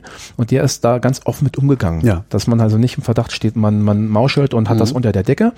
Und das war eine gute Sache. Das, das ist äh, heute noch in vielen Polizeien ganz und gar nicht so. Ne? Da sind wir ja beim Thema Polizei macht keine Fehler. Mhm. Und die Transparenz hat man so ein bisschen auch beibehalten. Wobei, wenn es dann darum geht, ähm, wie man sowas halt auch gerichtsfest dann durchbekommt, jetzt als Geschädigter, als Betroffener ja. von Polizeigewalt, ja, da hat man das schon ist halt echt, ein Problem, weil echt Schwierigkeiten. Ja. Da sind ja auch so eine Themen wie ähm, polizeiliche Kennzeichnungspflicht. Ja. Oder ähm, auch Videoaufnahmen, die verschwinden. Das finde ich immer mal wieder. Das hört man ja auch immer mal wieder. Ne? Das Richtig. Ja, aber Kennzeichnung, haben wir das eigentlich in Berlin? Das haben wir in Berlin und da bin ich auch ein Stück weit stolz. Also ja. nicht, dass ich damit was zu tun hätte, aber ähm, wir haben es eingeführt. Ich glaube 2011 mhm. kam das. Und ähm, Nordrhein-Westfalen hat es gerade abgeschafft, ah, unter einer auf, konservativen Regierung. Auf, ja klar. Das Problem ist, ähm, die Polizeigewerkschaften, die jaulen ganz laut auf. Ah, nein, und das ist ein Misstrauensvotum gegen die Polizei. Mit dem gleichen Argument könnte ich von meinem Roller auch das Nummernschild abmontieren, Super. weil das ein Misstrauensvotum ganz gegen genau, mich ist. Ganz genau. Das, so sehe ich das auch. Ne? Aber der Punkt ist, man hat auch immer gesagt, ja, aber dann sind die Kolleginnen und Kollegen ja freiwillig und jeder kann dann sofort ermitteln, weiß ich nicht, alles, wo die wohnen, wie die heißen, wie die Kinder aussehen, am besten noch welche Schuhgröße und Blutgruppe die haben. Und das ist alles absoluter Schmarrn. Das geht natürlich so einfach nicht, weil ich mir als Polizistin, als Polizist ist es freigestellt, mein Steht halt nicht von Dobrowolski drauf. Ja, das ist natürlich dann schon wieder die verschärfte Variante, ja. aber wenn ich jetzt Müller hieße ja. oder Klein, ja. dann wäre das vielleicht nicht so ein Ding. Aber ich kann ja auch eine Nummer nehmen. Ja, Man eben. hat mehrere Nummern, also fünfstellige Nummern und da ist das halt nicht so einfach. Und wie funktioniert das? Also sind die variabel und du nimmst dir eine Nummer und während, wenn du rausgehst, wird festgehalten, wer hat heute diese Nummer oder hast Nee, du immer hast, die gleiche Nummer? Du hast äh, meines Wissens, also ich glaube, ich habe damals, ich bin ja wie gesagt Ja. der Sonderfall als Kripo-Mensch, ich habe eine Nummer oder zwei und dann ist es aber glaube ich so, dass die Schutzpolizistinnen und Polizisten drei Nummern sogar haben Mhm. und dann ist es einfach Zufall, was sie verwenden. Und dann gibt es natürlich eine, ein Register, wo die alle Ja. drinstehen, die Nummern. Ja. Aber ähm, man hat ja dann natürlich geguckt, Berlin hat es dann durchgeboxt, das hat damals der SPD-Insenator ähm, äh, Kötting durchgehauen, unter Herrn Glitsch auch als Mhm. Gott, das sind alles so alte Ja, Wahnsinn, von ne? früher. Das Ich merke also auch. fühlt sich Oh, man- gerade man wird alt. Wie alt bist du? Ich bin, ich werde nächste Woche 42. Ah, ja. Hm? Jedenfalls, ähm, ja, das äh, haben wir als Berliner gemacht und dann haben natürlich auch alle gelauert, oh, was passiert denn so? Wird jetzt hier, wird's Mord und Totschlag zum Nachteil von Polizisten geben? Und es passierte nichts. Also Ja. einfach nichts passiert. Und jetzt mal ganz ehrlich, ne, man muss jetzt nicht Tatort gucken oder irgendwelche Hollywood-Action-Dinger. Wenn ich wirklich ein böser Mensch bin und ich will einen Polizisten einfach fertig machen oder so, Dann machst du das. mein Gott, dann werde ich mich hier vor der Wache in irgendeinem Busch verstecken, gucken, was hat er für ein Auto oder wenn ich ganz toll bin, fahre ich ihm hinterher. Das geht doch auch ganz anders. Ja. Also ich will jetzt hier keine Tipps geben, aber jeder, jeder Vollidiot weiß Ja, doch, natürlich. dass es da ganz andere Dinge gäbe. Aber zum Glück leben wir in so einem schönen, wunderbaren, noch freiheitlichen Staat, ähm, wo, wo das halt nicht an der Tagesordnung ist. Ja. Da gibt es Länder, da ist das ganz anders. Entweder weil da wirklich ähm, Da wirst du vor der Wache erschossen. Ja. ja, das ist bitter. Ja. Wenn überhaupt erschossen, wenn da nicht in einem Bus oder einem LKW eine Bombe vor der Wache hochgehen. Ne? Jedenfalls, ähm, da ist also nichts passiert. Und darüber hinaus, in Berlin kann ich hier sagen, ähm, haben wir sogar noch eine Verbesserung der Situation bekommen. Weil ähm, ich rede jetzt von sogenannten Auskunftssperren, die zum Beispiel du dir auch zulegen kannst, äh, wenn du nicht möchtest, dass irgendwelche Religionsgemeinschaften oder Ja. irgendwelche Wahlforscher übers Meldeamt deine Anschrift ähm, herausfinden und dich dann bombardieren mit irgendeinem, weiß ich nicht, Wachturm oder so, dann ähm, kannst du das beantragen bei der Meldebehörde.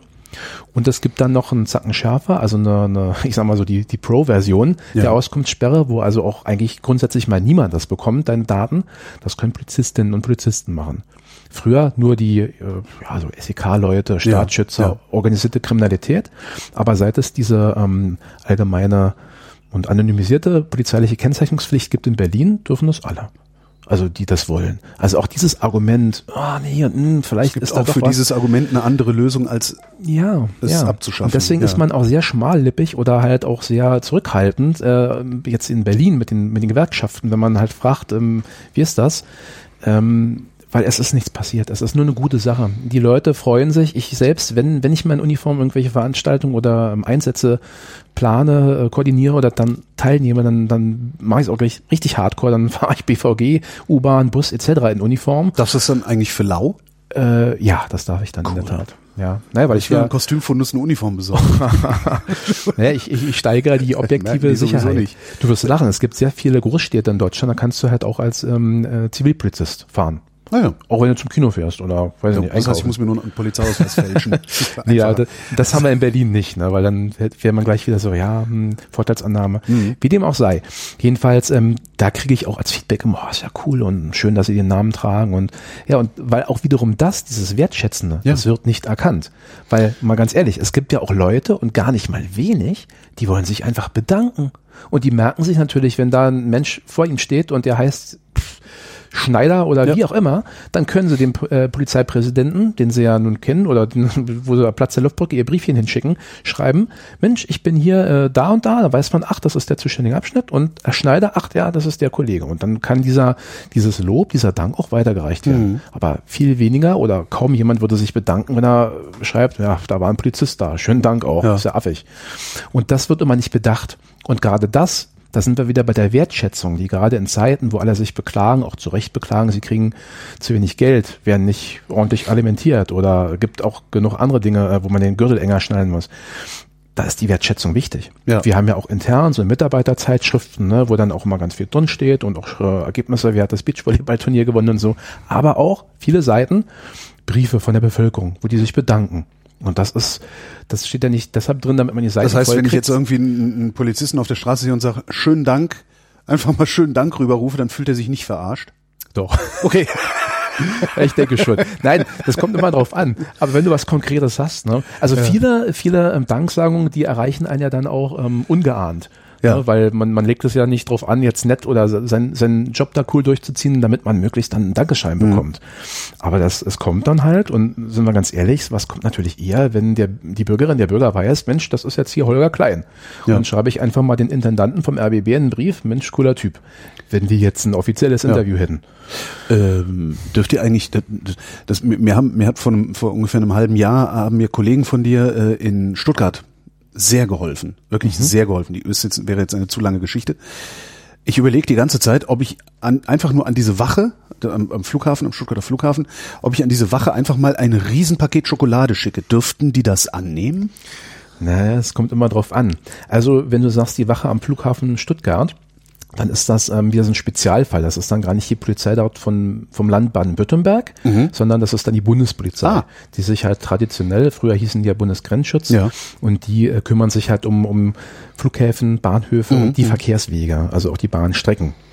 Ähm, das ist dann auch oftmals paradox, ähm, weil die halt auch mit den, äh, mit den Bahnanlagen traditionell zu tun haben und die S-Bahn Berlin wird ja von der Deutschen Bahn betrieben. das bedeutet, bestimmte Delikte, die dort auf den Bahnhöfen oder in den Bahnen passieren, sind von der Zuständigkeit her bei der Bundespolizei. Dürftet ihr trotzdem kommen? Ja klar, Polizei ist natürlich dann auch immer so, man sagt immer eilzuständig. Ne? Also Okay. wenn da jemand in der S-Bahn aufs Maul kriegt, dann werde ich nicht in die andere Richtung gucken, pfeifen und warten, Bis bis, die in, in der U-Bahn später einer aufs Maul bekommt und ich dann einschreiten darf. Nein, nein. Aber es ist schon ein bisschen paradox, ne? Und du merkst ja jetzt auch, ne, man, man kriegt das ja gar nicht mit. Also du kannst schon, ich sag mal, als Insider siehst du halt am Ärmelabzeichen oder auch an dem Equipment, ähm, was sind das für Jungs und Mädels. Aber ähm, das ist dann Bundespolizei. Ja, okay. Und dann die Frage, um die mal zu beantworten, ja, kannst du schicken. Also ich weiß nicht, was die Bundespolizei für, für ein Reglement hat. Bei uns wäre das so, dann müsste man, also könnte man was schreiben, ob man das dann annehmen darf, etc. pp.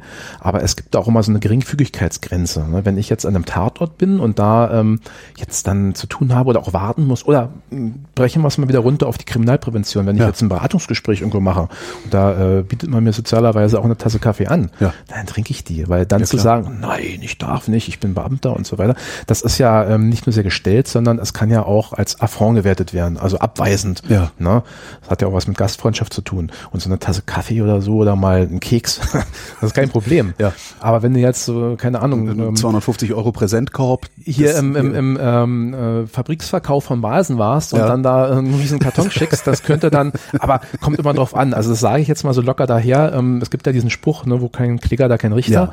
Und wenn die die Kekse wegfuttern und dann, ähm, ja, dann ist das Corpus ja auch gar nicht mehr da. Ne? Ja, stimmt. Also kommt drauf an, ja. Du hattest äh, eingangs gesagt, du wärst, auf, du wärst auch im Ausland gewesen, also eine Auslandsmission. Was, was hast du gemacht? Ja, richtig. Ähm, also, das ist etwas, was witzigerweise traditionell auch immer in der öffentlichen Diskussion oder in der Gesellschaft so absolut ähm, nicht auf dem Schirm ist, dass wir als, als äh, deutsche, souveräne, wieder erstarkte Nation nicht Ja. nur Soldaten ins Ausland schicken zu diversen Missionen, sondern auch ähm, Polizisten schon ganz lange ins Ausland schicken. Ich glaube seit Mitte oder Beginn der 90er Jahre. Mhm. Da gibt es ja auch, ähm, also quasi überall, wo Konfliktherde sind, wo also auch ausländische Truppen dann eingesetzt werden, gibt es meistens auch sogenannte Polizeimissionen.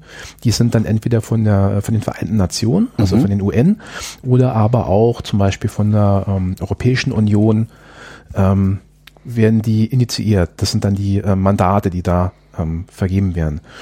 Und ähm, wo auch schon Deutschland als Nation seit, ich glaube, 2002, also schon recht schnell damals, ähm, am Start war, ist Afghanistan. Aha. 2001, wie wir alle wissen, ja. gab es ja ähm, nicht nur in New York City den, den fürchterlichen Anschlag und als Reaktion des, äh, des jungen George Bush da äh, mächtig ja, die Gegenantwort, sondern mhm. man hat dann, als man äh, vieles kaputt gebombt hatte und auch das äh, System dort weggebombt hatte, natürlich ähm, das Interesse, ein neues System zu installieren und natürlich auch irgendwie zu begleiten. Nation Building. Sozusagen, ja. Hat auch nicht und, ganz ähm, funktioniert bisher. Nicht wirklich, ne? Nee. Das ist fürchterlich, was man da hört, fast täglich. Ja, jedenfalls äh, hat Deutschland, das wusste ich äh, auch noch nicht so lange damals, aber ähm, Deutschland hat äh, mit Afghanistan wirklich eine recht lange ähm, Tradition. Ähm, die Deutschen haben schon in den 1920, äh, 1920er Jahren da viel gemacht. Also nicht nur die Industrie hat da aufgebaut und Wasserwerke etc. pp. gebaut, sondern auch ähm, gesellschaftlich hat man da in, in vielen Sektoren kooperiert. Mhm.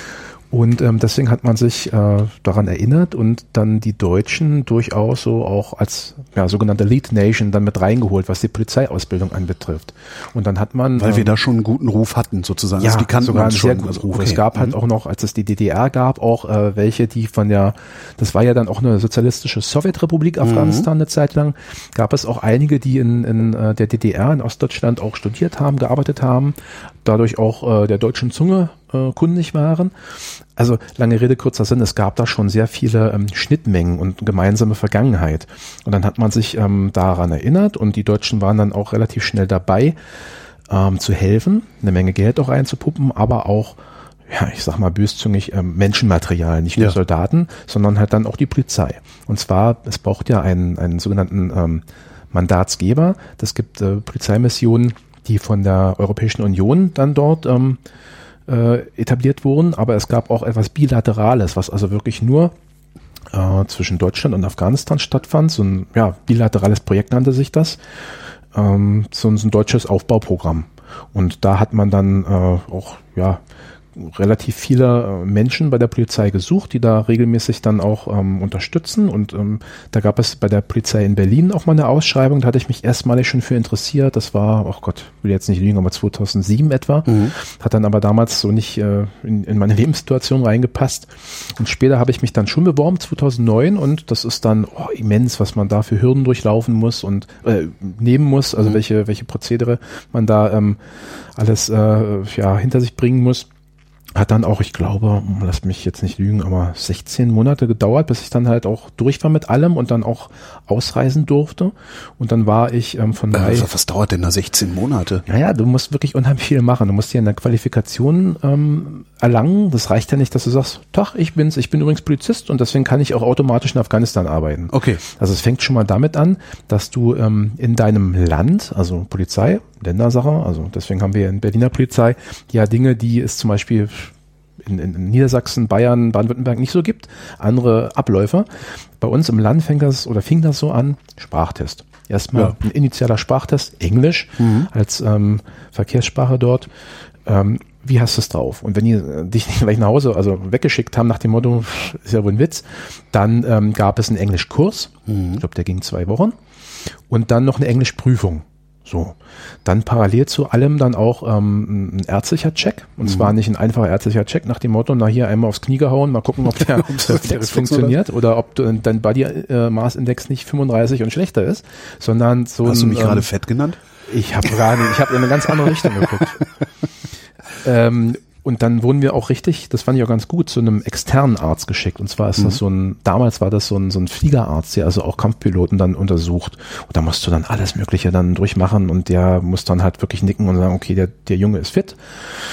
Und dann gab es ähm, Aufbauseminare, Aufbaukurse noch, also ähm, erstmal allgemein für Auslandsmissionen mehrwöchig bei der Bundespolizeiakademie. Also da mhm. verlagerte sich die Ausbildung schon in den Bund, wo dann auch aus allen Ländern die Interessenten zusammenkamen. Das war auch schon heavy, weil da hast du wirklich nur Englisch gesprochen, sogar in den Pausen. Ähm, ich hatte insofern Glück, als dass ich äh, ja, dann nie so eine Probleme habe, auch Englisch im Abi gemacht habe damals als Leistungskurs. Aber trotz allem, die geht ja schon ein bisschen so Klar. Die, die Düse, du willst es ja gut machen. Also Verhandlungssicherheit in der Fremdsprache genau, ist nochmal was anderes als genau. irgendwelche Texte. Und du machst das auch schon realitätsnah, ne? Also mit Evakuierungsübungen und allem drum und dran und, und überhaupt dann auch, dass du dann da in, in einem Einsatzgebiet dann zutiefst traumatisierte Menschen hast und denen dann irgendwie vertickern musst, dass die zu äh, UNHCR gehen und etc. Also das war schon ganz spannend. Ja, und dann gibt's dann noch einen großen, also wenn du das alles schaffst, parallel läuft dann äh, immer noch auch eine ärztliche Komponente, nämlich gefühlte 37,5 Impfungen, die du dann bekommst. Ja. Also Hepatitis, Tollwut und was es nicht alles gibt. Wahnsinn. Vom, vom Tropeninstitut lauter Auerpiekser, ähm, dann wirst du irgendwann noch ähm, quasi in die, in die ähm, ja, nimmst du die letzte Hürde, indem du das länderspezifische Seminar hast. Und das ging dann auch mal locker einen Monat. Also Einführung in die, in die lokale Kultur. Der, ja, zum Beispiel, aber halt auch, auch, und da wird's dann auch wieder so ein bisschen weniger spaßig, ähm, so, so äh, eine Woche davon bei der Bundeswehr. So richtig mhm. äh, mit Gefechtstraining, mit allem drum und dran, weil du dort im Einsatzland auch ähm, mit, äh, ja, dann mit Waffen umgehst, die halt nicht so klassisch polizeilich sind, ne, sondern einfach so ein bisschen ähm, ja Militärleid. Ja. Und deswegen, als ich dann irgendwann es nach diesen 16 Monaten halt geschafft hatte und dann da im Land war und dann mit meinem Equipment, mit einem Helm auf dem Kopf, mit einem Sturmgewehr und mit einer fetten 30 Kilogramm Bristol-Weste und da habe ich überlegt, boah, Alter, eigentlich warst du mal äh, Kriegsdienstverweigerer und jetzt ja. stehst du hier. Das war schon komisch. Ja. Ein Aha-Effekt. Aber egal, lange Rede, kurzer Sinn, da sind wir wieder bei dem Punkt, was Gutes tun. Ne? Ja. Weil da, auch wenn, wie man jetzt immer wieder ähm, ganz traurigerweise in Nachrichten sehen, hören, lesen muss, ähm, es nicht wirklich geklappt hat, leider. Ähm, es, es war da schon der Antrieb für viele und du hast auch was bewegt. Ne? Wenn man was, überlegt, was habt ihr denn da genau gemacht? Na, wir haben in der Tat Polizistinnen und Polizisten ja. ausgebildet und später ist man dann auch übergegangen, die nicht äh, persönlich auszubilden, weil ist ja schwierig. Die sprechen ja, ja. meistens nicht Englisch, sondern halt äh, dort, wo wir waren, im Norden Afghanistans, äh, sprechen die äh, Dari. So ähnlich wie das iranische Farsi ist das. Mhm. Ähm, und dann andere Sprachen natürlich, Pashtu und, und was es nicht alles gibt. Das ist ja halt auch wirklich ein, ein, ein äh, multiethnischer Staat dort. Ähm, dann machst du es halt äh, mit ähm, äh, Sprachmittlern. Also mhm. meistens jungen Afghanen, die da leben, die dann teilweise auch studieren und das Englisch äh, halbwegs kundig sind. Und das ist natürlich blöd, also mittelbar halt. Du erzählst ja. was, ihr übersetzt das sicherlich auch nicht eins zu eins, so mit ein bisschen Reibungsverlusten. Ähm, aber es hat geklappt. Und dann ist man übergegangen, nicht nur äh, auszubilden, sondern vielmehr die ähm, Afghanen selbst zu befähigen, auszubilden. Ne? Dann hast du also. Aber also was genau habt ihr denen beigebracht? Also was, was können die nicht, was sie dringend lernen mussten, um Polizisten zu sein? Hm. Witzigerweise war das so, dass man da sehr teutonisch angegangen ist. Ne? Also man hat wirklich da ähm, Curriculae erstellt, also Rahmenpläne oder Ausbildungspläne für ja. die, die waren wie in Deutschland. Natürlich gab es so Spezialdinger, so ähm, äh, Islamunterricht. Ne? Da hatten wir nicht wirklich die Expertise ja. als deutsche Polizisten. Das haben die natürlich selbst geregelt. Aber ansonsten wie bei uns. Und es war, kam dann auch sehr professionell daher. Da habe ich echt gestaunt. Wie lange warst du denn da? Wie lange dauert denn dann die Ausbildung? Da Na, es, noch ich war nur Jahre, von, es war 2011 und ich war von Mai bis Oktober da. Na? Reicht Nein. so ein kurzer Zeitraum, um Polizisten nee, auszubilden? Natürlich nicht. Na, deswegen, es ging immer Hand in Hand. Also ich war okay. ja, ähm, ich weiß gar nicht, wie viele Berliner derzeit noch da waren. Ich glaube zwei oder drei andere, aber das war immer so ähm, fliegender Wechsel. Ne? Ja. Dann sind wieder welche ausgereist, dann kamen wieder neue an, also auch deutsche Kolleginnen und Kollegen. War ganz witzig, weil die mussten wir dann natürlich auch erstmal so ein bisschen einarbeiten, genau. haben auch einen Kulturschock gehabt. Und ähm, das ging dann aber echt wirklich ganz gut. Das ging dann recht, recht gut von der Hand, ja. Und ja, ich, die Frage habe ich gerade schon mal gestellt, aber ich meine, was hast du denen beigebracht? Also was ist, was ist in der, in, in, an deren Gepflogenheiten so viel anders, dass du ihnen irgendwie ja es erstmal ausreden oder was auf, Neues einreden musstest. Der Punkt also, ist ja, dass, dass das Staatswesen in diesem Land war ja, ja war ja völlig keins. Es gab Ja. keins mehr. Ja. Deswegen, du musstest wirklich bei Null wieder anfangen. Und so gesehen, dann diese deutsche Schablone rüber zu stülpen, Ja. kann man sagen, oh, sehr heikel. Hat aber insofern ganz gut geklappt, weil du konntest, wenn du halt Null hattest, konntest du ja schauen, wie, wie legst du das Ganze an. Und dann hat man da solche Rahmenpläne entwickelt. Und es gab auch Unterschiede. Also wir hatten da die ähm, klassische uniformierte Polizei, Mhm. so ähnlich wie so die Schutzpolizei oder, oder ähm, Grenz, äh, also hier äh, Bundespolizei. Und dann gab es auch noch die, die äh, Border Police, also die wirklich ähm, die Grenzpolizei dort, die dann auch so ein bisschen paramilitärisch aufgebaut Okay. war. Aber von den Themen, die wir vermittelt haben, das war, ähm, da gab es keine großen Unterschiede. Du hattest alles. Du hattest also auch die Kriminalistik, du hattest halt äh, auch Verkehrslehre Element, du hattest halt den, den Polizeisport, Sport, also das Einsatztraining, alles Mögliche. Also wirklich sehr ähnlich wie hier.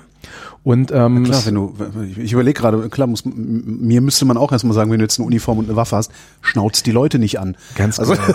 ja, ganz genau. Also klar, quasi ja. auch das, was, was man so Community Policing nennt. Ja, genau. Das ist halt auch ein ganz wichtiger Punkt.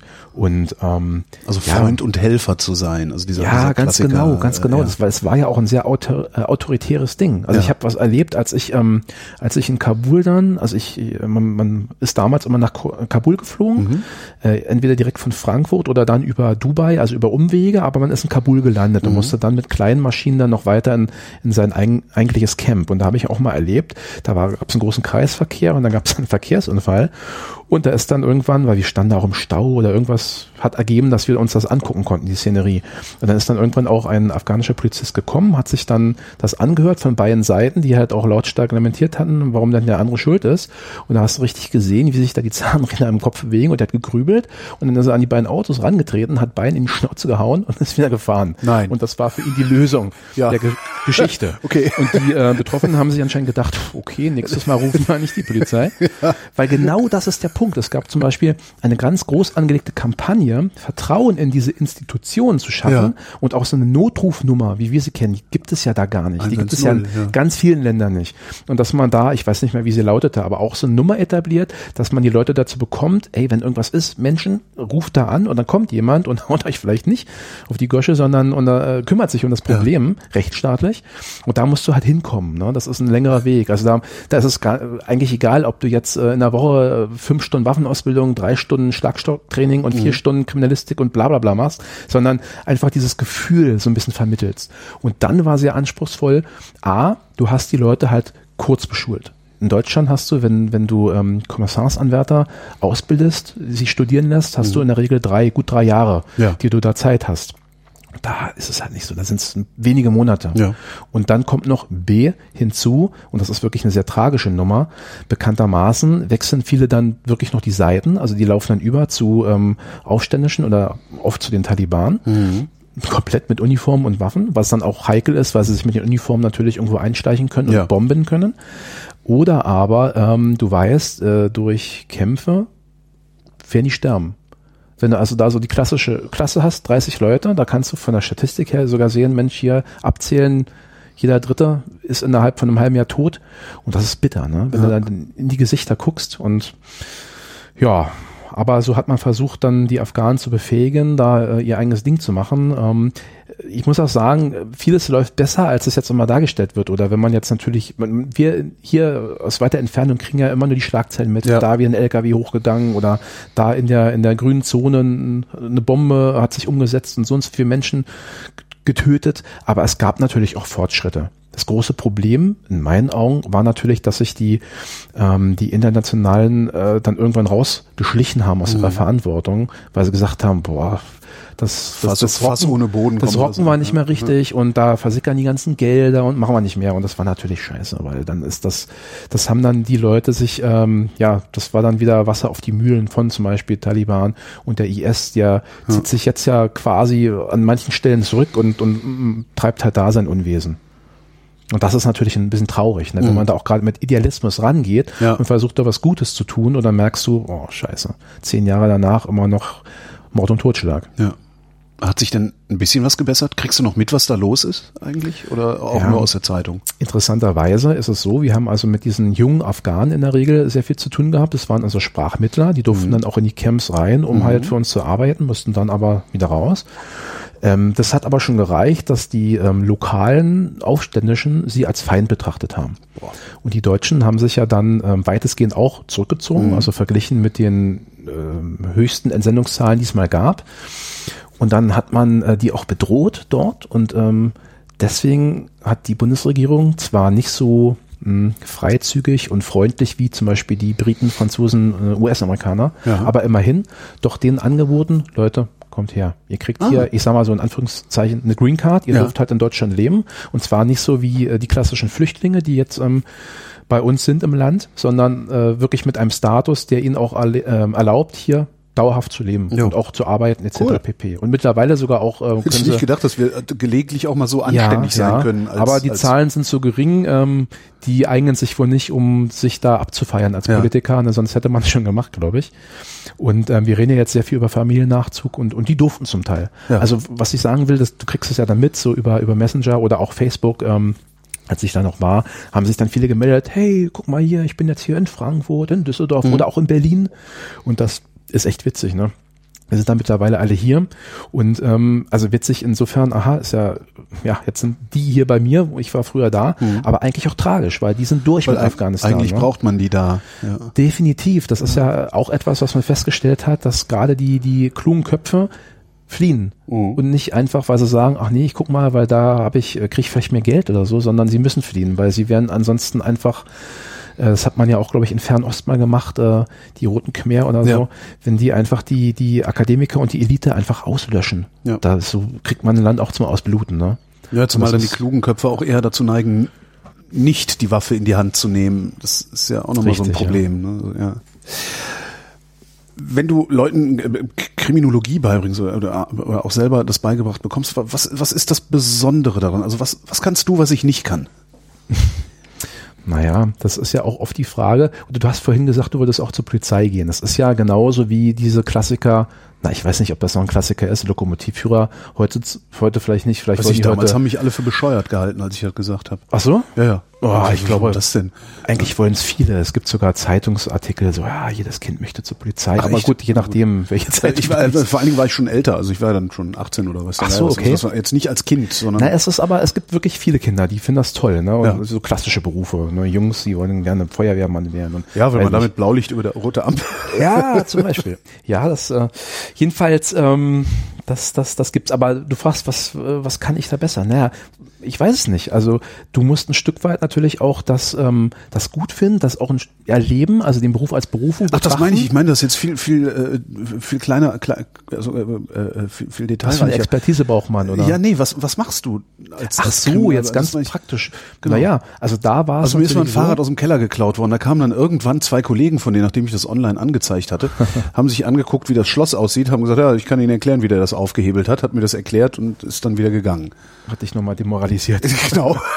Boah, sind sie doof mit so einem Schloss. Ah. ja, so. Nee, meinst du jetzt in Afghanistan oder hier? Nee, Überall? überhaupt hier. So, also ja. was, was macht der Kriminologe? Na, das ist im Prinzip einfach auch, auch wenn die meisten Polizistinnen und Polizisten mittlerweile studieren, um dann am Ende ihre Urkunde zu bekommen oder ihr Diplom, mh, es ist ein Lernberuf. Ne? Du musst einfach, du, du kriegst äh, schlaue Leute stehen vor dir und erzählen dir, pass mal auf, Leute, so und so läuft's.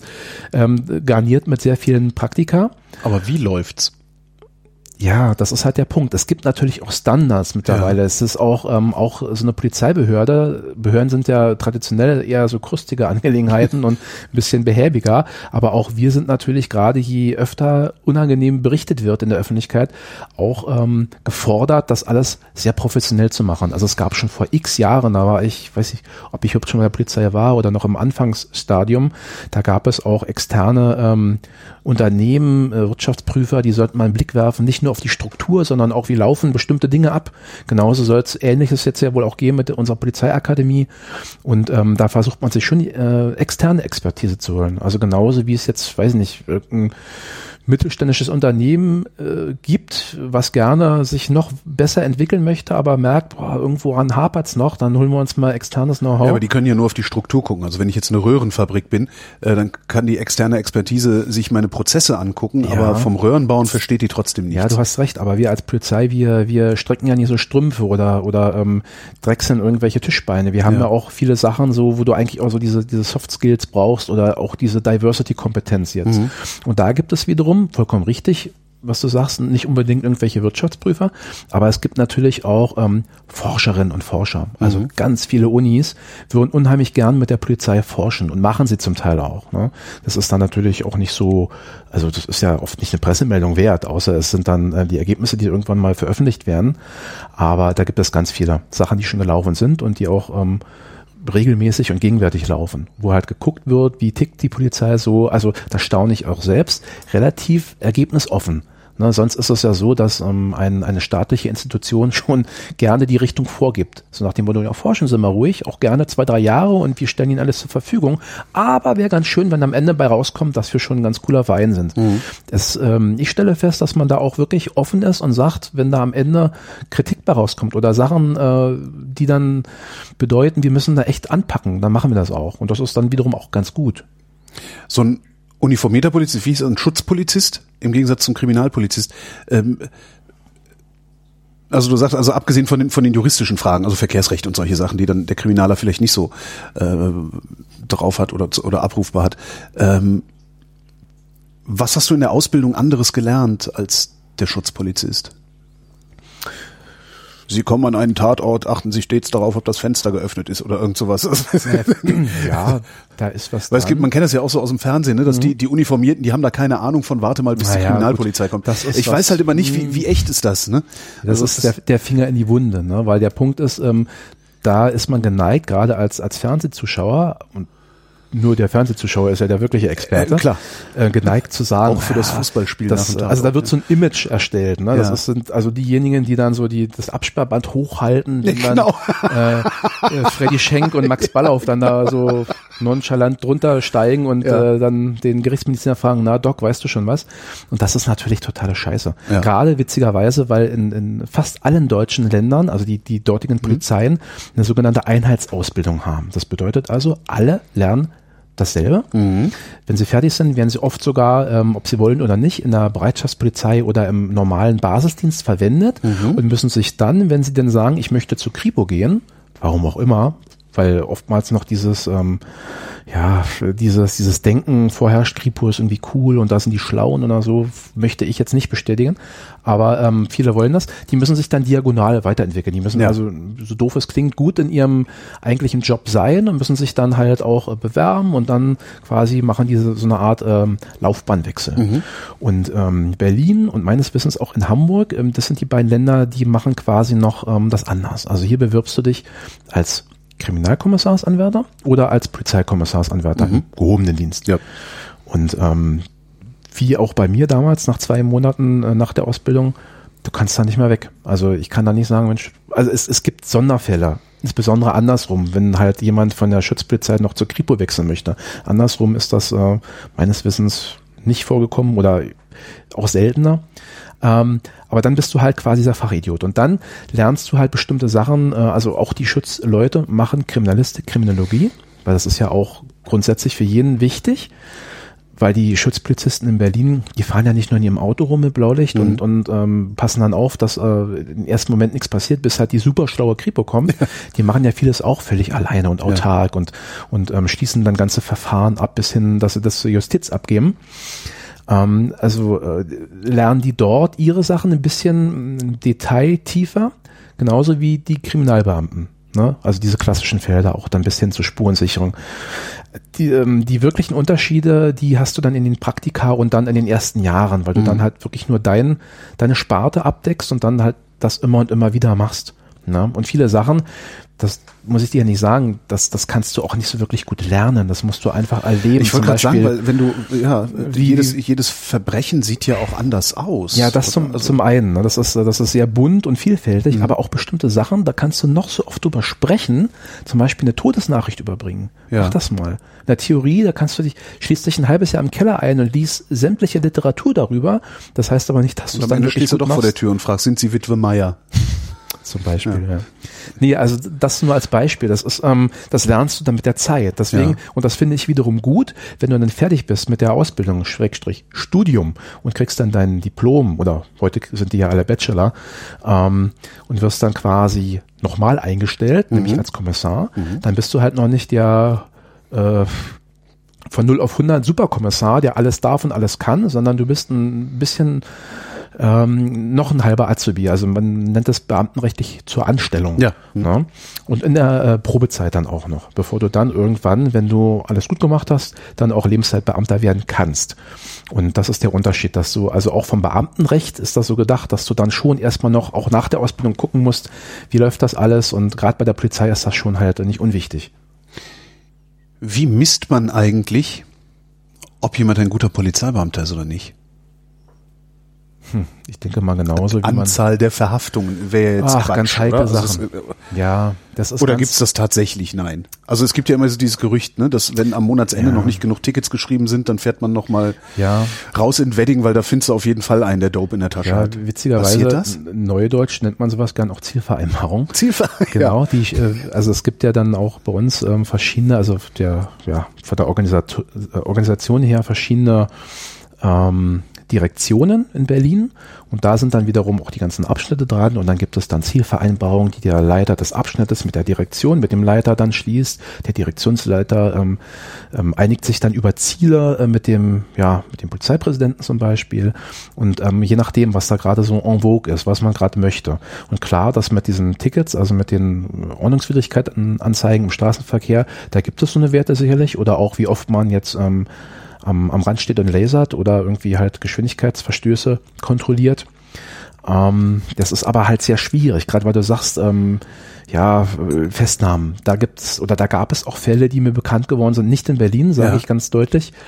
Ähm, ich sage auch jetzt nicht genau wo, aber wo halt man schon gesagt hat, Mensch, ja, ich stehe besonders gut da, beziehungsweise ähm, kann mich in so einer, in so einem internen Ranking, wenn es um die nächste Beförderung geht, ein bisschen nach vorne mogeln, wenn ich halt besonders viele Platzverweisungen oder halt auch Freiheitsbeschränkungen oder so ähm, da äh, durchbekomme.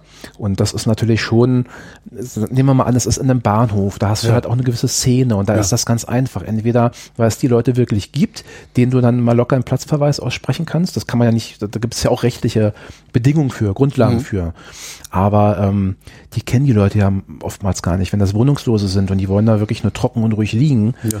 dann wollen die auch keinen Stress haben und dann machen die auch, was du möchtest. Ne? Egal, ob das jetzt gerade eine Rechtsgrundlage hat oder nicht. Also das ist ganz heikel und da gab es halt schon Fälle bis hin zu kleinen Skandalen, wo halt da ein Polizeipräsident von so einer größeren Einheit dann auch mal ein bisschen um die Lampe geflogen ist, weil dann rausgekommen ist, dass das dann auch regelmäßig missbraucht wird. Deswegen wäre ich persönlich da auch immer sehr vorsichtig.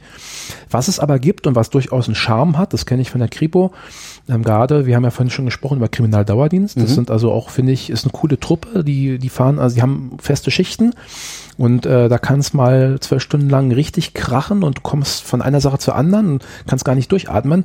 Oder du kannst auch mal zwölf Stunden dir irgendwie das, das äh, ja, zur die, die Mütze, die Mütze wedeln. Nee, ich wollte gerade sagen, zur Hirnstrumpfung führende Nachmittagsprogramme im Privatfernsehen okay. da äh, reintun. Aber wenn da wirklich mal was ist, ähm, also es gibt da ganz witzige, ich will nicht sagen Contests, das ist, äh, wird wirklich ausgewertet, zum Beispiel dieses klassische mit dem Pinsel da ähm, äh, Fingerabdruckspuren ja. suchen. Da denkt man immer, oh, wir haben so eine moderne Zeit hier mit DNA-Analytik und allem drum und dran und Computer hier und überhaupt. Aber das wird immer noch gemacht wie vor 100 oder 150 Jahren, dass man da im Pinselchen mhm. da so ein, so ein Grafikpulver ähm, genau äh, dieses Pulver aufbringt. Und da gibt es regelmäßig und auch in allen Bereichen, wo der Kriminaldauerdienst tätig ist, so eine Auswertung. Wer hat am meisten Spuren, die dann aufgegangen sind. Ja. Aufgegangen bedeutet, die dann also auch, äh, wo man dann eine Person, einen Spurenverursacher mhm. zuordnen konnte und dann in aller Regel dann halt auch einen Menschen ähm, gerichtsfest verurteilen konnte. Ja. Und das ist natürlich schon eine coole Sache. Und da würde ich sogar sagen, ja, also jemand, der da viele Spuren ge, äh, gesichert hat, das ist dann schon kein schlechter Polizist. Ne? Ja. Was unterscheidet denn den Kriminaldauerdienst von einem normalen Kriminaldienst. Äh, ja, müsste ich jetzt fragen, Kriminaldauerdienst normale Kriminal. Äh, ja eben. Ja. Also du darfst nie vergessen, äh, so jemand wie ich, der hat so ein, ne, der hat halt mhm. Freddy Schenk und Max Ballauf äh, äh im mhm. Kopf und denkt sich krass.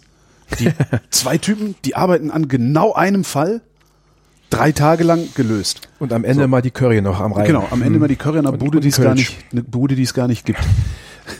Also du hast, ähm, oh Gott, jetzt mit Zahlen jonglieren ist schwierig, weil ich bin ja zum Glück nicht die Pressestelle, aber du hast halt, ich glaube, Pi mal Daumen, dreieinhalb, viertausend Kriminalbeamte in ja. der Polizei in Berlin. Und ähm, Was machen die den ganzen Tag? Die meisten sind halt nicht in diesem Kriminaldauerdienst. Du hast, ähm, ich muss mal kurz im Kopf überschlagen, so vielleicht zwischen 100, 120 Leuten in den, in den direkt, nee Quatsch, in dem Kriminaldauerdienst sind noch viel weniger. Also äh, ein relativ geringer Teil macht halt diesen Kriminaldauerdienst, wo du halt auch sagst, boah, spannend und so, gerade als junger Beamter, da kannst du auch Action geben und da kannst du, da gehst du halt in den Dienst rein und weißt nicht, was passiert. Ähm, das machen relativ wenige und die allermeisten sind in den klassischen Kriminalkommissariaten und das ist auch in ganz Deutschland so. Ne? Also diese meistens KKs heißen die ja dann, mhm. immer noch ein Nümmerchen dahinter, damit du dann halbwegs äh, unterscheiden kannst und die haben dann auch eine Bedeutung, also ob die sich jetzt kümmern um Einbruchskriminalität oder Betrug oder was auch immer.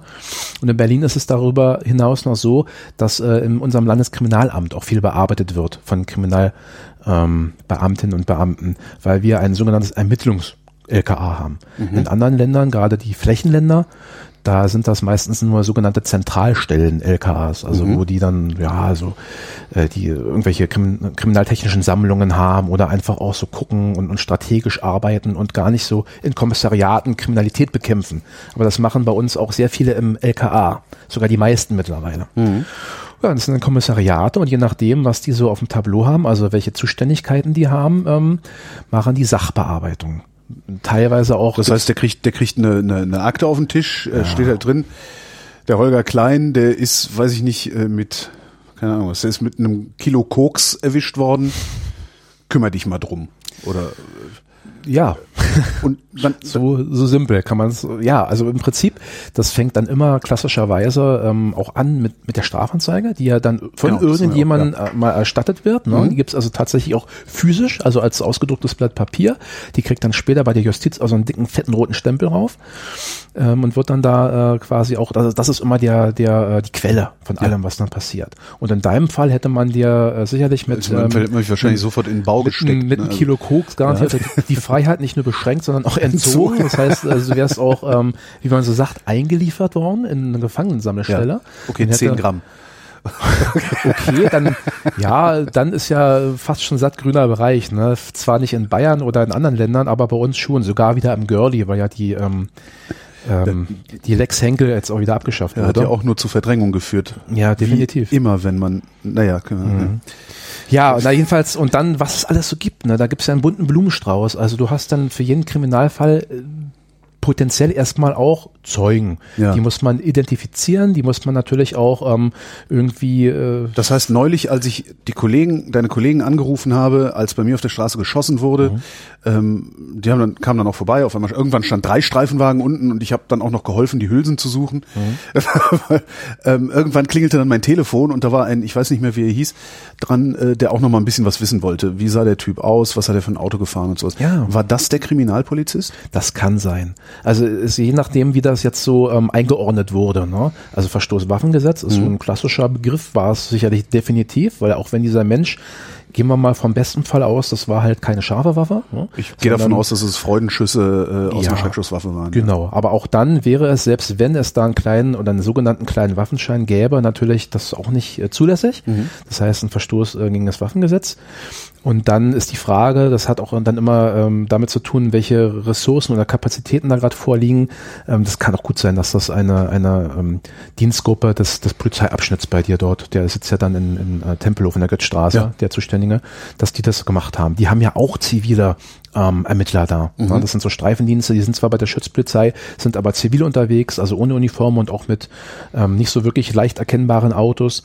Und vielleicht haben die gefragt. Gerade und der bearbeitet dann aber nicht nur diesen Fall von Anfang bis Ende, sondern der hat dann sieben oder äh, sowas Richtig, Geschichten also, auf dem Tisch. super, dass du das. Weil ich rufe ja auch nicht sofort zurück. Also ja. ja, naja, auch unabhängig davon, ähm, was jetzt wirklich in den nächsten Minuten oder zwei drei Stunden läuft, sondern mhm. äh, so ein Strafverfahren geht ja halt auch ein paar Wochen in der Regel. Ja. Ne? Wenn es jetzt nicht so eine so eine so eine Stempelvorgänge sind, mhm. wo du halt merkst, Fahrrad weg und gibt keine Anhalte und dann kann so ein Vorgang auch schon mal bei zwei äh, nach zwei Tagen bei der Justiz landen. Aber bei so einem Fall gut, dass du es ansprichst, wäre es halt so, dann wird die Anzeige geschrieben, dann wird halt auch eine Zeugenaussage ähm, aufgenommen, wobei erstmal da gibt es auch verschiedene Abstufungen. Also auch, äh, wenn man mit dir, äh, wenn du die Polizei rufst, wird man dir auch schon ein paar Fragen stellen, die ja. du dann beantwortest. Das ist ja dann, hat ja auch schon so einen, so einen Vernehmungscharakter oder das wird dann auch niedergeschrieben und hat dann einen verbindlichen, ähm, ja, verbindlichen Charakter am Ende. Und ähm, dann kann man überlegen, ob man Zeugen dann halt auch nochmal ganz förmlich hört, also richtig zu einer Vernehmung einbestellt, mit allem drum und dran, vielleicht auch Lichtbilder vorlegt. Äh, die Frage ist auch, gibt es halt Spuren, die man kriminaltechnisch auswerten kann? In dem Fall halt Hülsen oder was auch immer.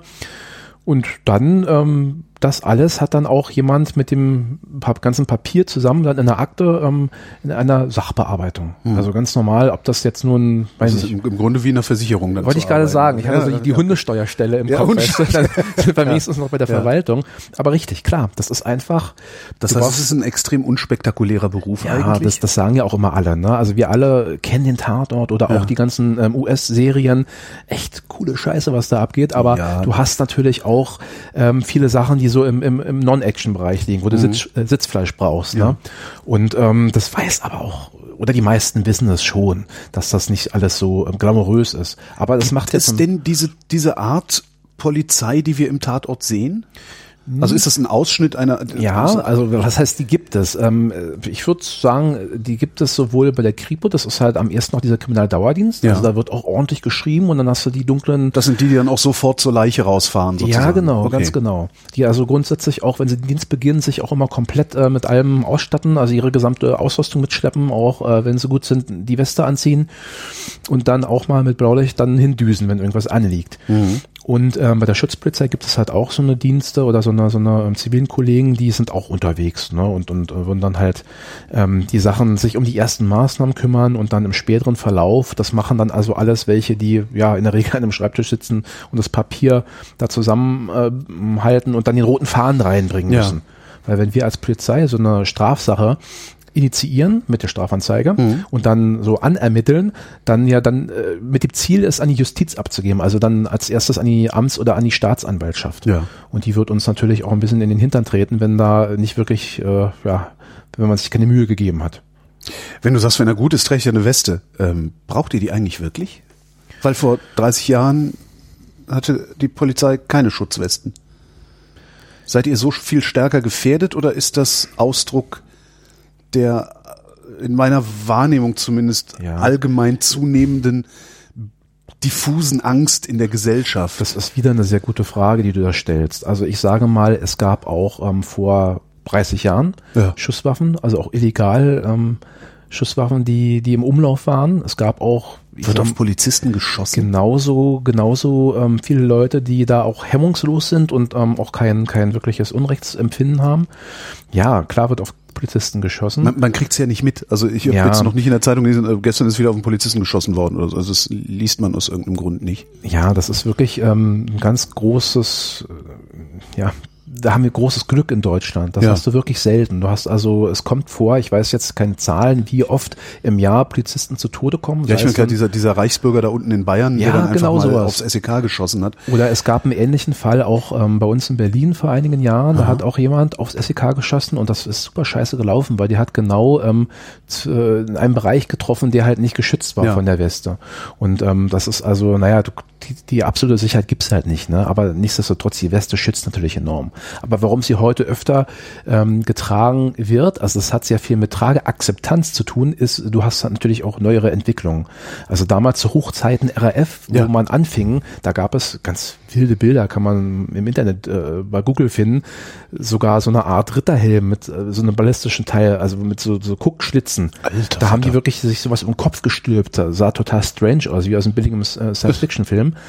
Ähm, und das war alles äh, wie eine Ritterrüstung, starr und unheimlich schwer und ähm, das hast du heute äh, auch gerade, weil ja sehr viel Gewalt, Kriminalität in Nordamerika abläuft mhm. und die Polizisten sich da sehr gut schützen und die Entwicklung entsprechend ist, hast du mittlerweile auch ganz äh, tolle Westen, die du kaufen kannst, die kaum noch was wiegen, die du also auch locker unterziehen kannst, die dann auch nicht so auftragen. Das bedeutet, mhm. du siehst es auch nicht unbedingt. Und ähm, dann sage ich mal, ja, es ist besser, sie einfach zu tragen. Ne? Es gibt keine wirkliche Verpflichtung, aber ähm, wenn was, was passiert. Was, was passiert Polizisten denn am ehesten? Also kriegt ihr, wer, wer, versuchen die Leute euch eher zu erschießen, abzustechen, aufs Maul zu hauen, zu überfahren? Gibt es irgendwie so einen so einen Trend der Gewalt gegen die Exekutive? Ach, äh, von ja, sonst Ja, hätte ich gelernt, intern, die äh, Kriminalisten schneiden sich sehr häufig am Papier. Das ist, ja, das tut ja sau weh. Du. Ich weiß. Das ist bitter. ähm, ja, das, also das sind ja auch äh, ja gerne mal Gegenstand von parlamentarischen Anfragen ne, zur Polizeigewalt und was was gibt es da konkret? Und dann hat man, da muss ich jetzt wieder G20 so ein bisschen aus dem Hut zaubern. Da gab es ja dann. Ähm, Ja, aber das sind ja die Sonderfälle. Ich meine jetzt so im, du, ne, Ja, aber das ist das, das Schlägerei, Das, ja, Streifwagen fährt hin, was passiert dann? Naja, das, das sind dann, das könnten die auch Ärzte sagen, äh, Prellungen oder oder äh, auch Brüche natürlich. Das sind dann aber, also ein Knochenbruch Mhm. zählt ja schon als schwere Verletzung. Das ist dann schon ein, ein hartes Ding. Aber es sind dann einfach äh, all das, was ähm, bei Rangeleien auch passiert. Jetzt, ich sag mal, unter Jugendlichen Die oder Rangelei, okay. oder ähm, von der Kneipe auf dem Dorf, ne, wenn die sich auf den Maul geben. Das das macht dann schon mal Aua. Ja. Und ähm, das ist dann auch das. Ähm, Lernt ihr das eigentlich in der Ausbildung, euch zu prügeln? Es gibt. Äh, Weil heißt ja immer, ne? Also, der, ne? also Es wie klingt- konnte es sein, wie konnte es sein, dass der Polizist Neptunbrunnen, Ja. warum hat er den, warum hat er dem in die Brust geschossen? ja, das ist dann eine ganz Polizisten andere müssen auch in der noch. Lage sein, sich gegen jemanden mit Messer zu verteidigen. Ja, ja, gut. Und dabei Also- hat derjenige, der das sagt, diesen äh, Martial Arts Film im Blick, äh, wo, wo es so aussieht, als wäre man tatsächlich in der Lage, sich gegen einen Angreifer mit dem Messer zu verteidigen. Also du hast gefragt, lernen wir äh, uns Ja. zu prügeln. Also elegant formuliert ähm, äh, heißt das äh, einsatzbezogene Selbstverteidigung. Ja. Und das gibt es halt auch in der Ausbildung schon und und ähm, klar, viele sagen, ja, müsste viel mehr gemacht werden, aber dann stößt man wieder an die Grenzen des Rahmenplans. Aber es gibt es sogar halt äh, über mehrere Semester und du lernst, was ich gut finde, vor allem auch ähm, defensive Taktiken. Also wie kannst du dich aus Umklammerungen gut Ja. lösen oder also da, wo du so als untrainierter Mensch, als Otto normal Mensch total verzweifelt bist und denkst, oh Scheiße, jetzt jetzt hat er mich. Da äh, lernst du schon sehr viel. Also es ist halt schon so, hat auch Kampfsport äh. Ist jetzt aber halt nicht so, dass du da ähm, so ähm, ja wie so ein fernöstlicher Kämpfer dann da durch die Luft fliegst. Ähm, du hast äh, andererseits auch den hm, den Neptunbrunnen angesprochen. Ist ja keine Sternstunde, was damals passiert ist. Ich denke mal, die äh, Kollegen, die da eingesetzt waren, die würden das heute auch nicht mehr so machen. Ne? Aber das ist ein Ja, Stück die würden vielleicht auch, nicht mehr zu dem Typen in den Brunnen steigen, aber Das alleine ist es dadurch, dass ja. er das, Das gemacht hat, hatte ja. er doch überhaupt keine andere Wahl, als auf den zu schießen. Ja, aber da ist dann natürlich die Frage, ne, hätte man es nicht irgendwie besser machen können. Aber gut, das Er ist hätte auch nicht in den Brunnen heikel, steigen sollen. Weil Aber- es ist heikel, so eine Fragen zu stellen. Ja, ne? Weil auch eine Renate Künast hat mal, äh, nachdem die äh, das bayerische SEK einen, einen Menschen, der in, in Leute angegriffen hat in einem Zug in Bayern, äh, nachdem der dort erschossen wurde, und da ist ja in der ersten Zeit so alles noch völlig unklar.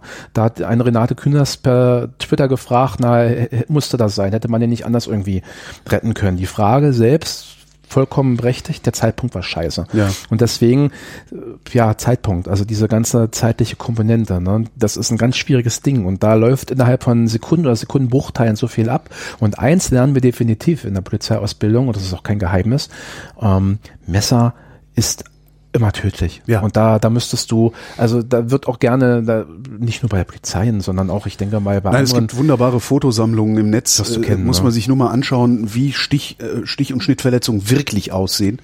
Dann weiß man, dass auf drei Meter Distanz man überhaupt nichts machen kann.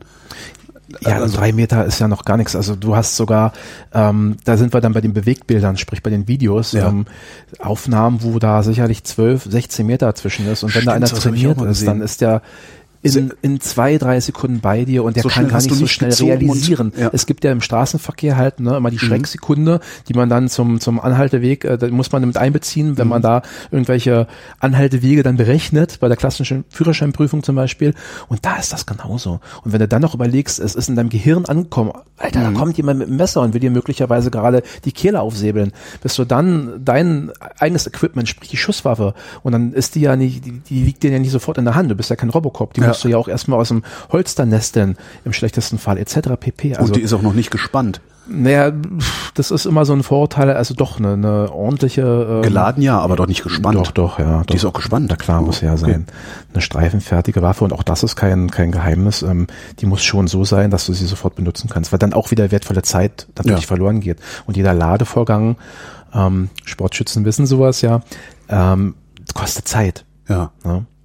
Und deswegen. Ja, aber du gehst doch nicht mit gespanntem Haaren, hast du dir doch nicht geholfen. Nein, na, das, ist, eine, das ist jetzt eine rein technische Frage. Ja, ja, eben ne? darum. Die Polizeiwaffe, die wir Weil da muss ich ja dann nur irgendwie mit einem Blasrohr dem Kollegen mal Ah, äh, sorry, eine haben, an die Waffe ja, knallen, so dann hat er noch im gesehen- Fuß. Das ja, da gebe ich dir natürlich recht. Okay. Da, da sind wir jetzt, äh, sind wir aneinander vorbei. Dass du eine Patrone in der Kammer hast, davon gehe ich aus. Okay, entschuldige, genau. dann habe ich, glaube ich, nicht Ja, richtig okay. zugehört eben. Weil die Frage kommt halt auch öfter mal. Ne? Oder anders, da bin ich jetzt sogar auf diesem Irrwegen des TV-Kommissars Mhm. gewesen, weil es viel cooler ist. Alle laden natürlich durch, ne, wenn sie sich dann so Ja, aber im. Fernsehen unterhalten die sich auch miteinander, während sie das Magazin leer schießen. Das äh, finde ich auch immer sehr lustig. Ah, das machen wir doch auch. Ja, genau. Weil ihr die Ja. leisen Patronen verschießt. Ja, nee, da hast du recht. Also, aber auch da gibt es oftmals äh, Leute, die das gar nicht so wissen. Nee, und das ist, ähm, aber wir sind ja halt gerade dabei gewesen, was kannst du machen bei einem Messerangriff? Und Ja. du kannst recht wenig machen. Ja. Also auch wenn du alles richtig machst und da perfekt agierst, hast du trotzdem am Ende Glück, wenn du überlebst. Ja. Und das muss man Sagt sich ihr. mal absolut, ähm, also zumindest bei einem Täter, der fest entschlossen ist und Ja. auch die nötige Fitness hat oder Adrenalin überschwemmt ist im Körper, dich wirklich da kalt zu machen. Sagte auch, ich hatte, ich habe mal so einen, auch so einen Selbstverteidigungskurs-Typen kennengelernt. Der meinte auch, man hat mir ein Messer in die Hand gedrückt, war nur so ein Brötchenmesser, irgendwie so Mhm. ein Buttermesser. Meinte, ja, komm, greif mich an.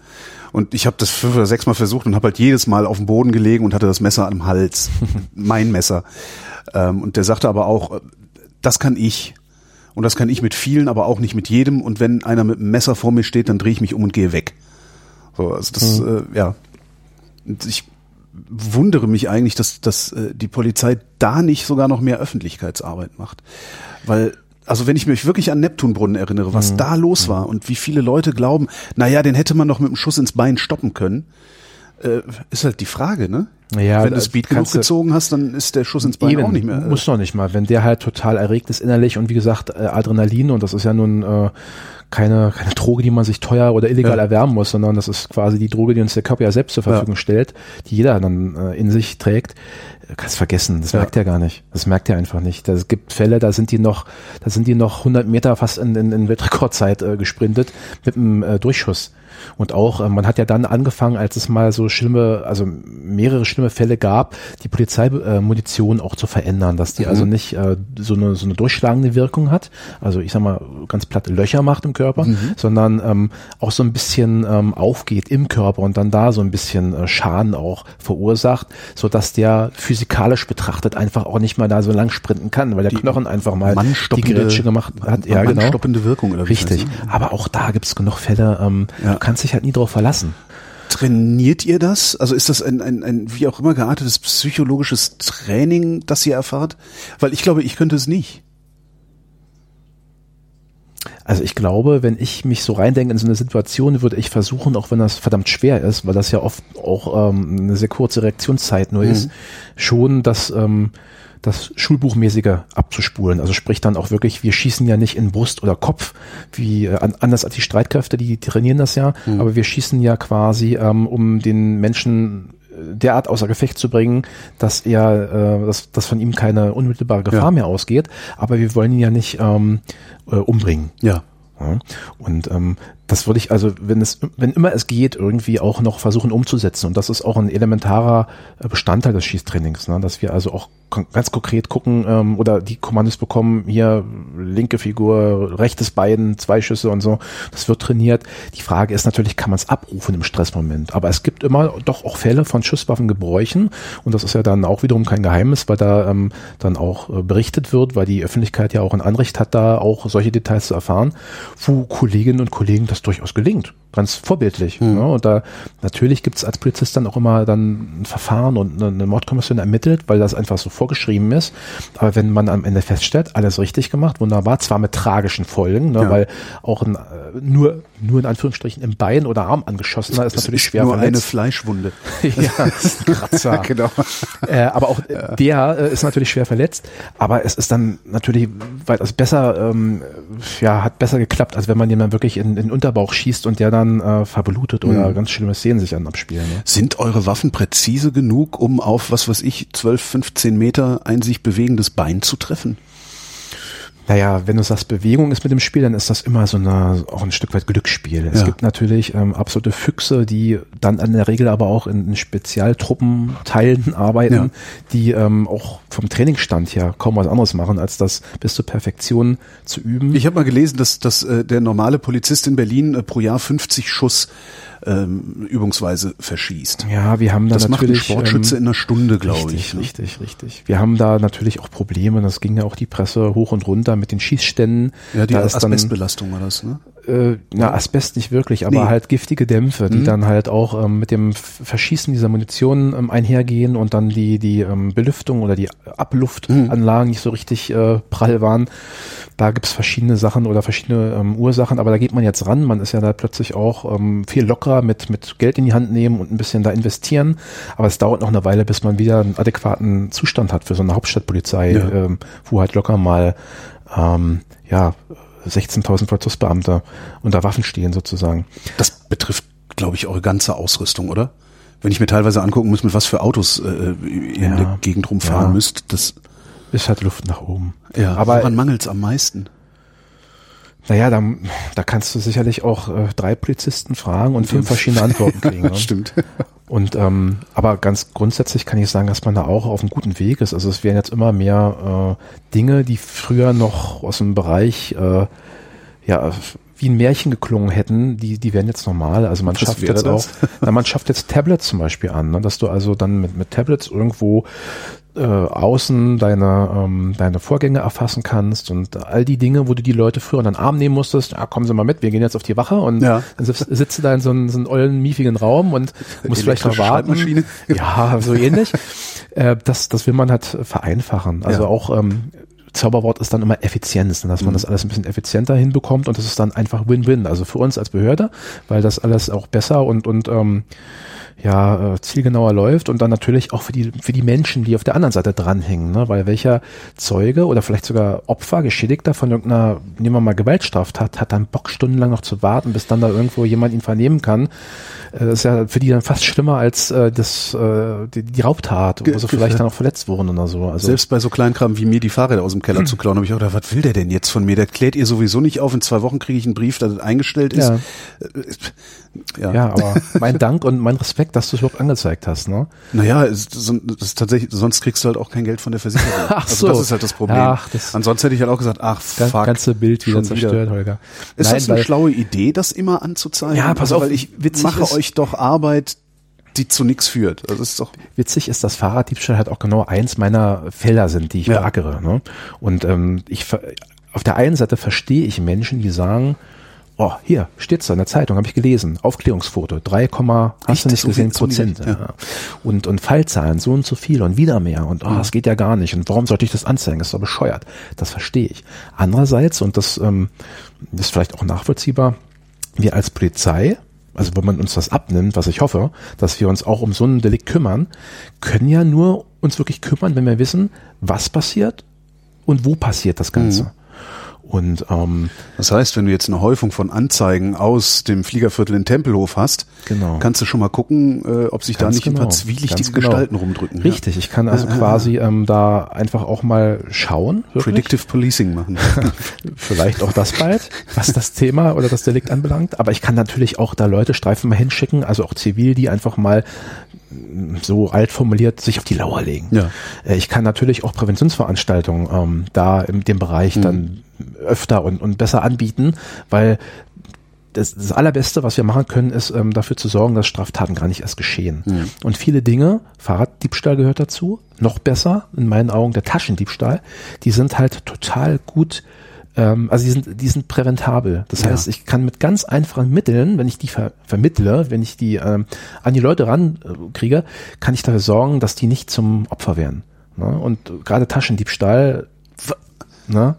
Portemonnaie, rechte Arschtasche und Wer macht das? es Das macht man doch nicht. Ja. Ähm, Entschuldigung, aber äh, Ja. man hat doch sein Portemonnaie nicht in der Arschtasche. Das ist, ja.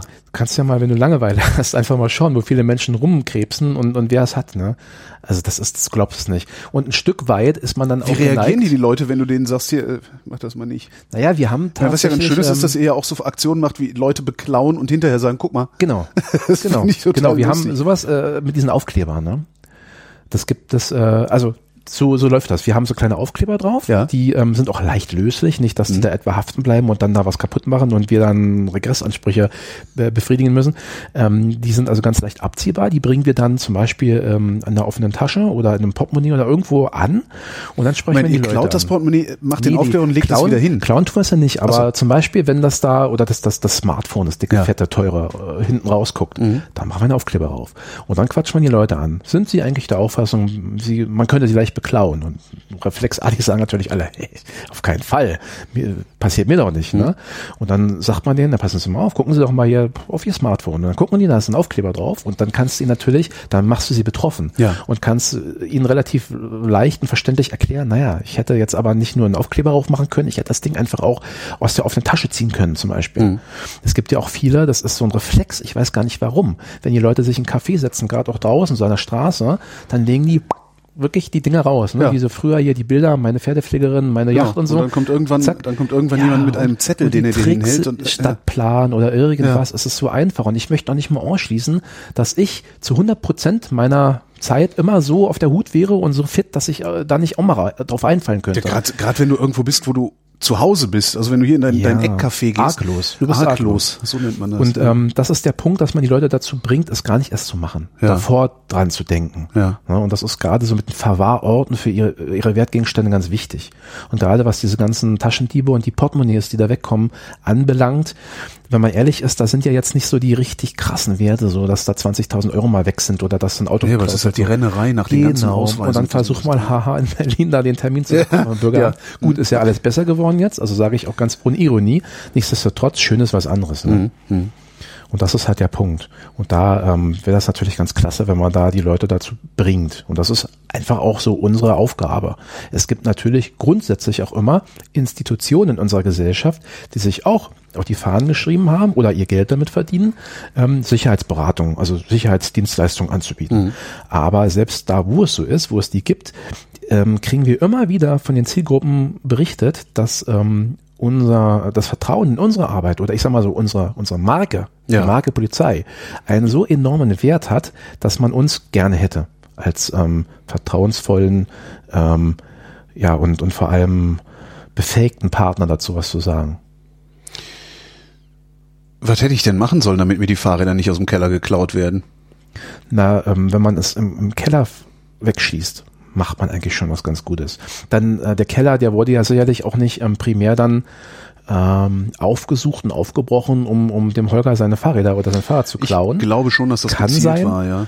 ähm, Weil nur meiner war aufgebrochen. Ähm, Okay. und Wir haben halt, wir haben halt so Holzverschläge, das heißt, du konntest auch durchgucken. Ja, siehst du ne? mal, Holzverschlag ist nicht Danach habe ich dann erstmal die alten Umzugskartons genommen und den Holzverschlag dicht getackert, Ja. sodass man nicht gucken kann. schon mal ganz gut, aber das ist ein Verschlag, weiß ja jeder, der sowas kennt, kannst du halt auch nur bedingt sichern. Ja. Dann ist aber auch immer die Frage, wie kommst du in so einen Keller rein? Mhm. Und da in Berlin, die Stadt, wo nichts unmöglich ist, da ist es halt auch so, da ist ähm, den, den Diebinnen und Dieben oftmals auch der Weg schon geebnet. Ja. Also der Klassiker in Berlin, du kommst in die Häuser in der Regel super rein, weil die Türen gar nicht, also auch die Hauszugangstüren gar nicht wirklich verschlossen sind. Es gibt hier und da noch so, so Juwelen, ähm, die dann drauf achten und wo das wirklich ist.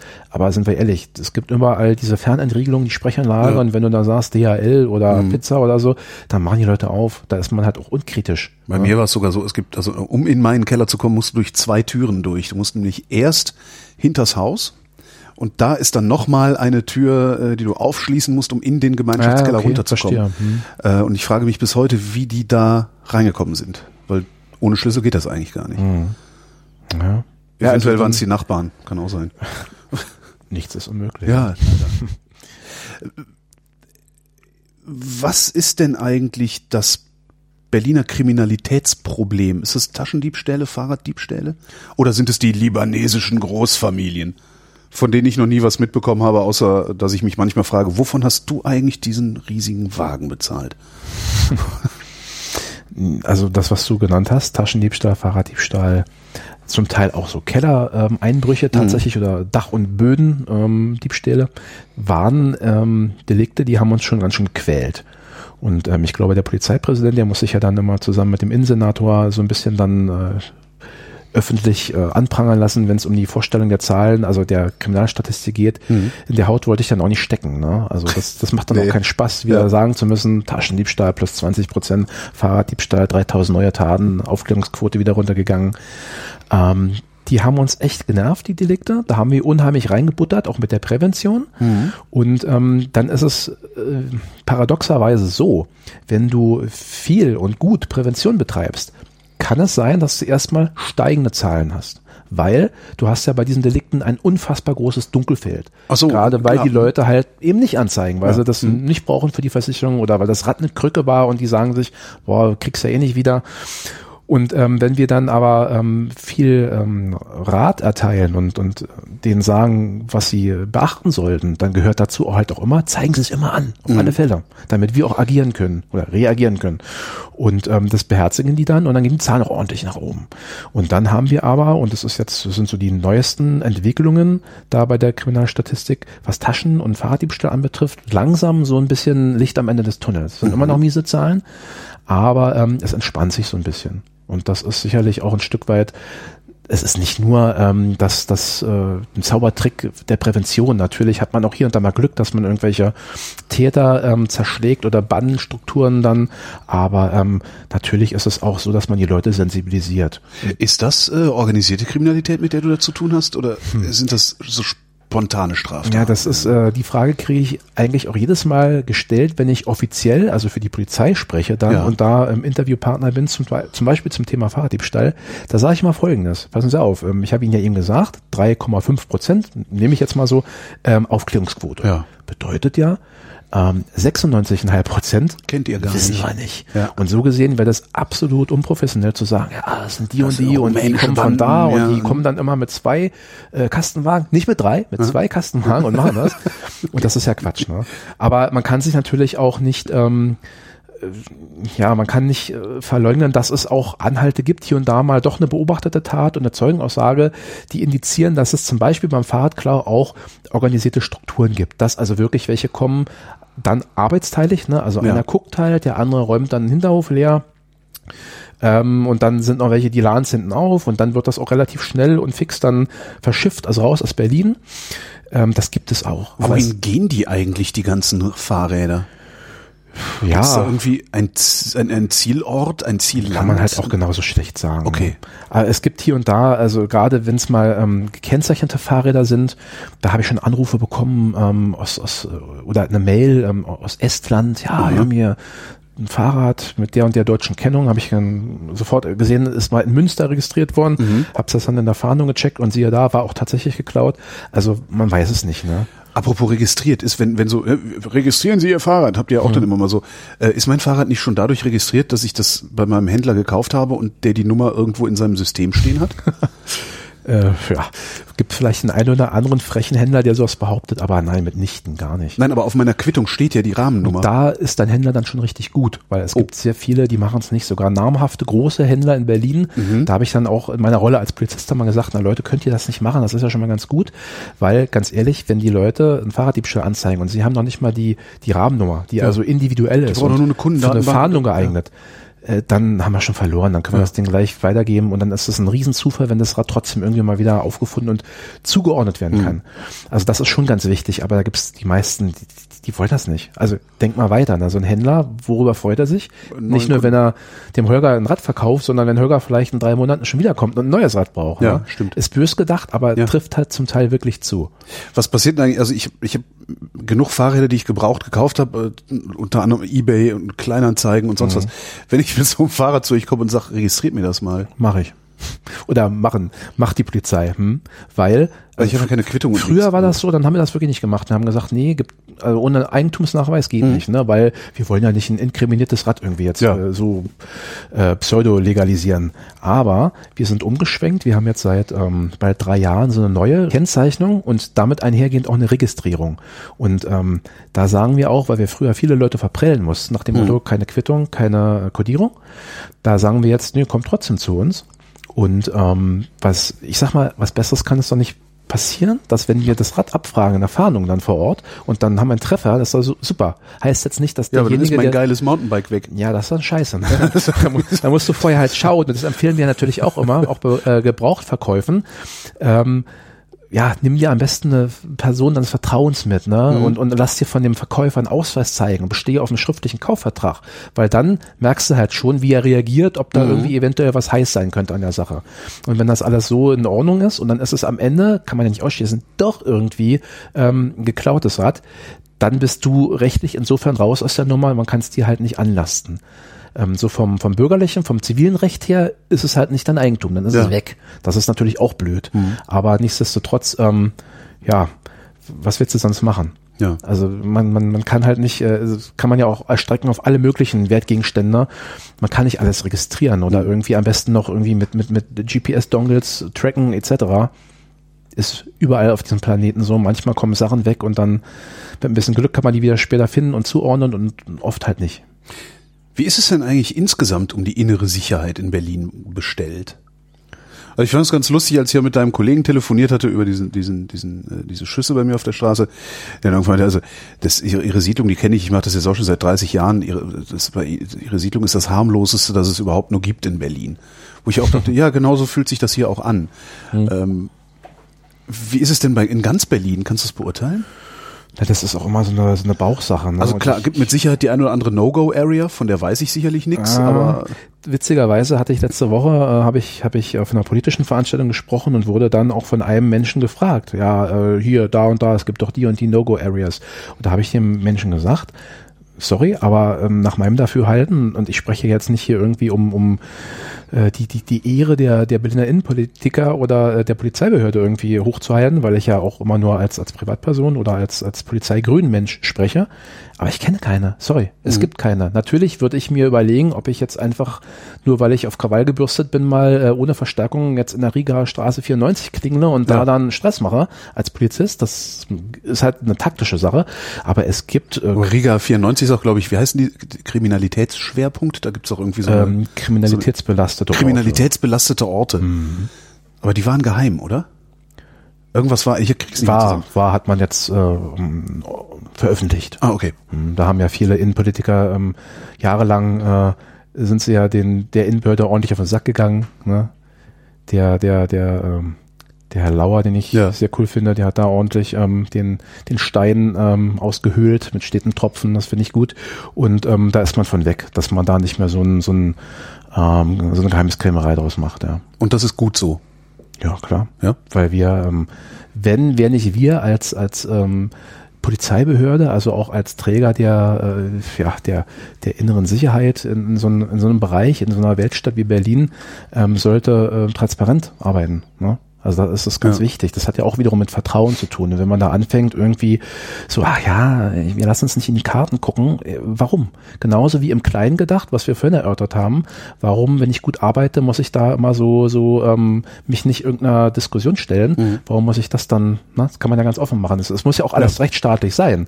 Und ähm, ich will ja mit nicht behaupten, dass man sich nicht an, an Recht und Gesetz hält. Das ist ja auch alles, ähm, es gibt ja rechtliche Grundlagen für die ähm, kriminal, kriminalitätsbelasteten Orte. Früher hießen die mal gefährliche Orte nach Polizeirecht, tatsächlich. Ähm, aber dann kann man da ganz locker mit umgehen. Macht sich halt auch gar nicht angreifbar, ne? Für Leute, die sagen, na sag mal, was ist denn mit euch los? Nochmal zur inneren Sicherheit äh, und den libanesischen Großfamilien. Ähm, ist, äh, haben wir jetzt, nachdem wir letztes Jahr alle vier Blocks geguckt haben, äh, haben wir ein Problem mit organisierter Kriminalität in Berlin? ist schwer. Schwer jetzt da ja oder nein zu sagen. Ne? Also es wird ja, es kommt auch immer drauf an, ähm, wo Hab ich beziehst ein du Problem? deine Hab ich ein Ich Problem hoffe mit der organisierten Kriminalität? ich hoffe nein. Ich denke auch nein. Also man kann auf keinen Fall ähm, ähm, Weil ich habe nicht das Gefühl, dass die irgendwo auftauchen. Das ist so. Das, das, die, ich, ich kenne die organisierte Kriminalität nur aus Erzählungen. Ich habe noch nie in einer Pizzeria gesessen, wo dann drei zwielichtige Typen reinkamen und äh, das Personal nervös geworden wäre oder sowas. Jetzt habe ich schon wieder so ein Tatortbild im Kopf. Ne?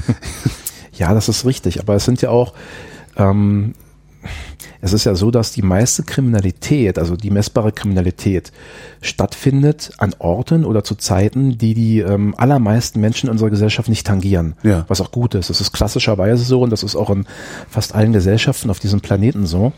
Und ähm, natürlich gibt es äh, einen Bedarf an, an, an, an staatlichen Antworten, also auch gerade in Form von der Polizeibehörde und von Spezialdienststellen, die sich halt um, um die OK kümmern. Und es gibt ja auch organisierte Kriminalität, die gar nicht mal so, um diese Klischeebilder zu bedienen, jetzt da äh, Schutzgelder ähm, erpressen oder dann da die Gaststätte zerlegen, wenn das halt nicht pünktlich bezahlt wird, wie und, und da quasi wie Tony Hamadi ums Eck kommen. Ne? So hieß er. Ähm, es gibt ja dann auch ganz, ganz andere ähm, Betätigungsfelder für die organisierte Kriminalität. Also gerade so die, das ganze Digitale und Mhm. nichts läuft ja mehr ohne äh, Digitales heutzutage. Da läuft ja auch unfassbar viel, wo die, wenn sie ein bisschen gescheit sind, auch ordentlich ähm, Umsatz machen können. Die Kriminellen, ne? Also die ganzen Betrügereien Mir und fällt gerade auf, dass ich wahrscheinlich doch mit der, mit der organisierten Kriminalität zu tun hatte. Ich bin nämlich mal auf einen Ebay-Betrug reingefallen. Der Ja. war perfekt gemacht. ja, okay. Kann ich dir mal, kann ich dir mal Ja, erzählen, wie das geht? Also es war wirklich, jetzt vor Publikum, damit es alle nachmachen. Nee, mache ich nicht. Erzähle ich dir, wenn das Mikro aus ist. Okay. Ja, wobei eBay Betrug, das gibt's ja auch. Also ich sag mal so, eBay, hm, ähm, damals, als das so aufkam, fand ich auch total cool. Da konntest du ja wirklich aus Scheiße Gold machen. Und ähm, das hat ja schon nachgelassen. Ne? Es gibt eBay noch, aber ich Mhm. glaube, sehr viele sind umgeschwenkt auf diese Kleinanzeigenkiste. Äh, nichtsdestotrotz, als da die Hochzeit war, gab es natürlich auch viele Betrügereien. Ja. Ähm, ist aber in aller Regel natürlich nicht wirklich so organisierte Kriminalität. Mhm. Es gibt ja eine Definition auch für die organisierte Kriminalität und auch wenn jemand schon ähm, häufiger über eBay Betrügereien macht, das sind ja dann meistens auch ähm, äh, Warenbetrügereien. Ja. Also sprich, ich, ich äh, gebe oder ich äh, biete irgendwas an, Holger kauft es, Holger überweist sein Geld, kriegt aber keine Ware. Ja. Und das mache ich nicht nur mit Holger, das mache ich auch mit allen möglichen anderen Leuten.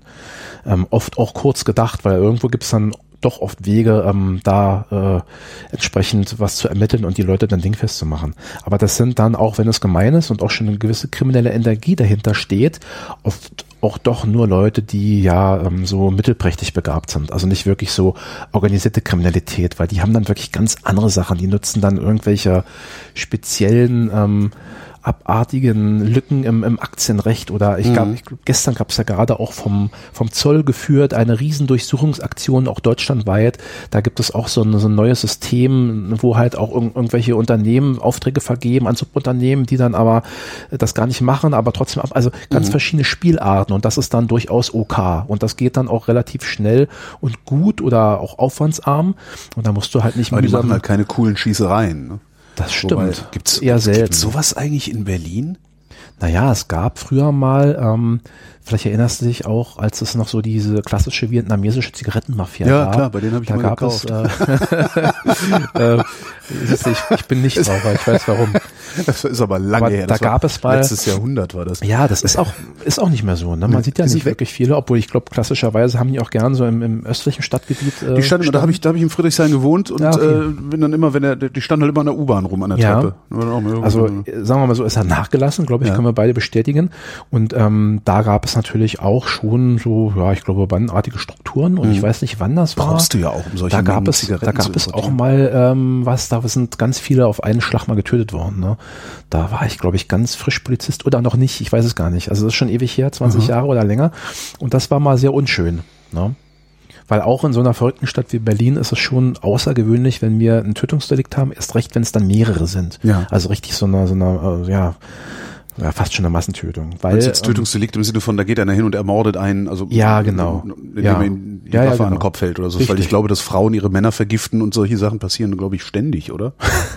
Nö, Ich habe ein Interview mit einem. Gerichtsmediziner gehört, der gesagt hat, naja, die, die meisten Morde bleiben unaufgeklärt, bleiben auch Ja, unentdeckt, ja. weil wir nicht genug äh, Personal in der Gerichtsmedizin haben. Wir haben ja vorhin schon das böse Wort Dunkel, ähm, Dunkelfeld, Feld genau, genannt. ja. Das ist eine ganz heikle Sache, weil da haben wir auch wieder ein Problem. Da würde auch jeder ähm, ähm, Polizeigewerkschafter mir recht geben, durch diese ähm, Ressourcenlage und durch Ja. den hohen Arbeitsdruck ähm, muss man natürlich manchmal auch schnell, schnell machen und da so drüber gehen.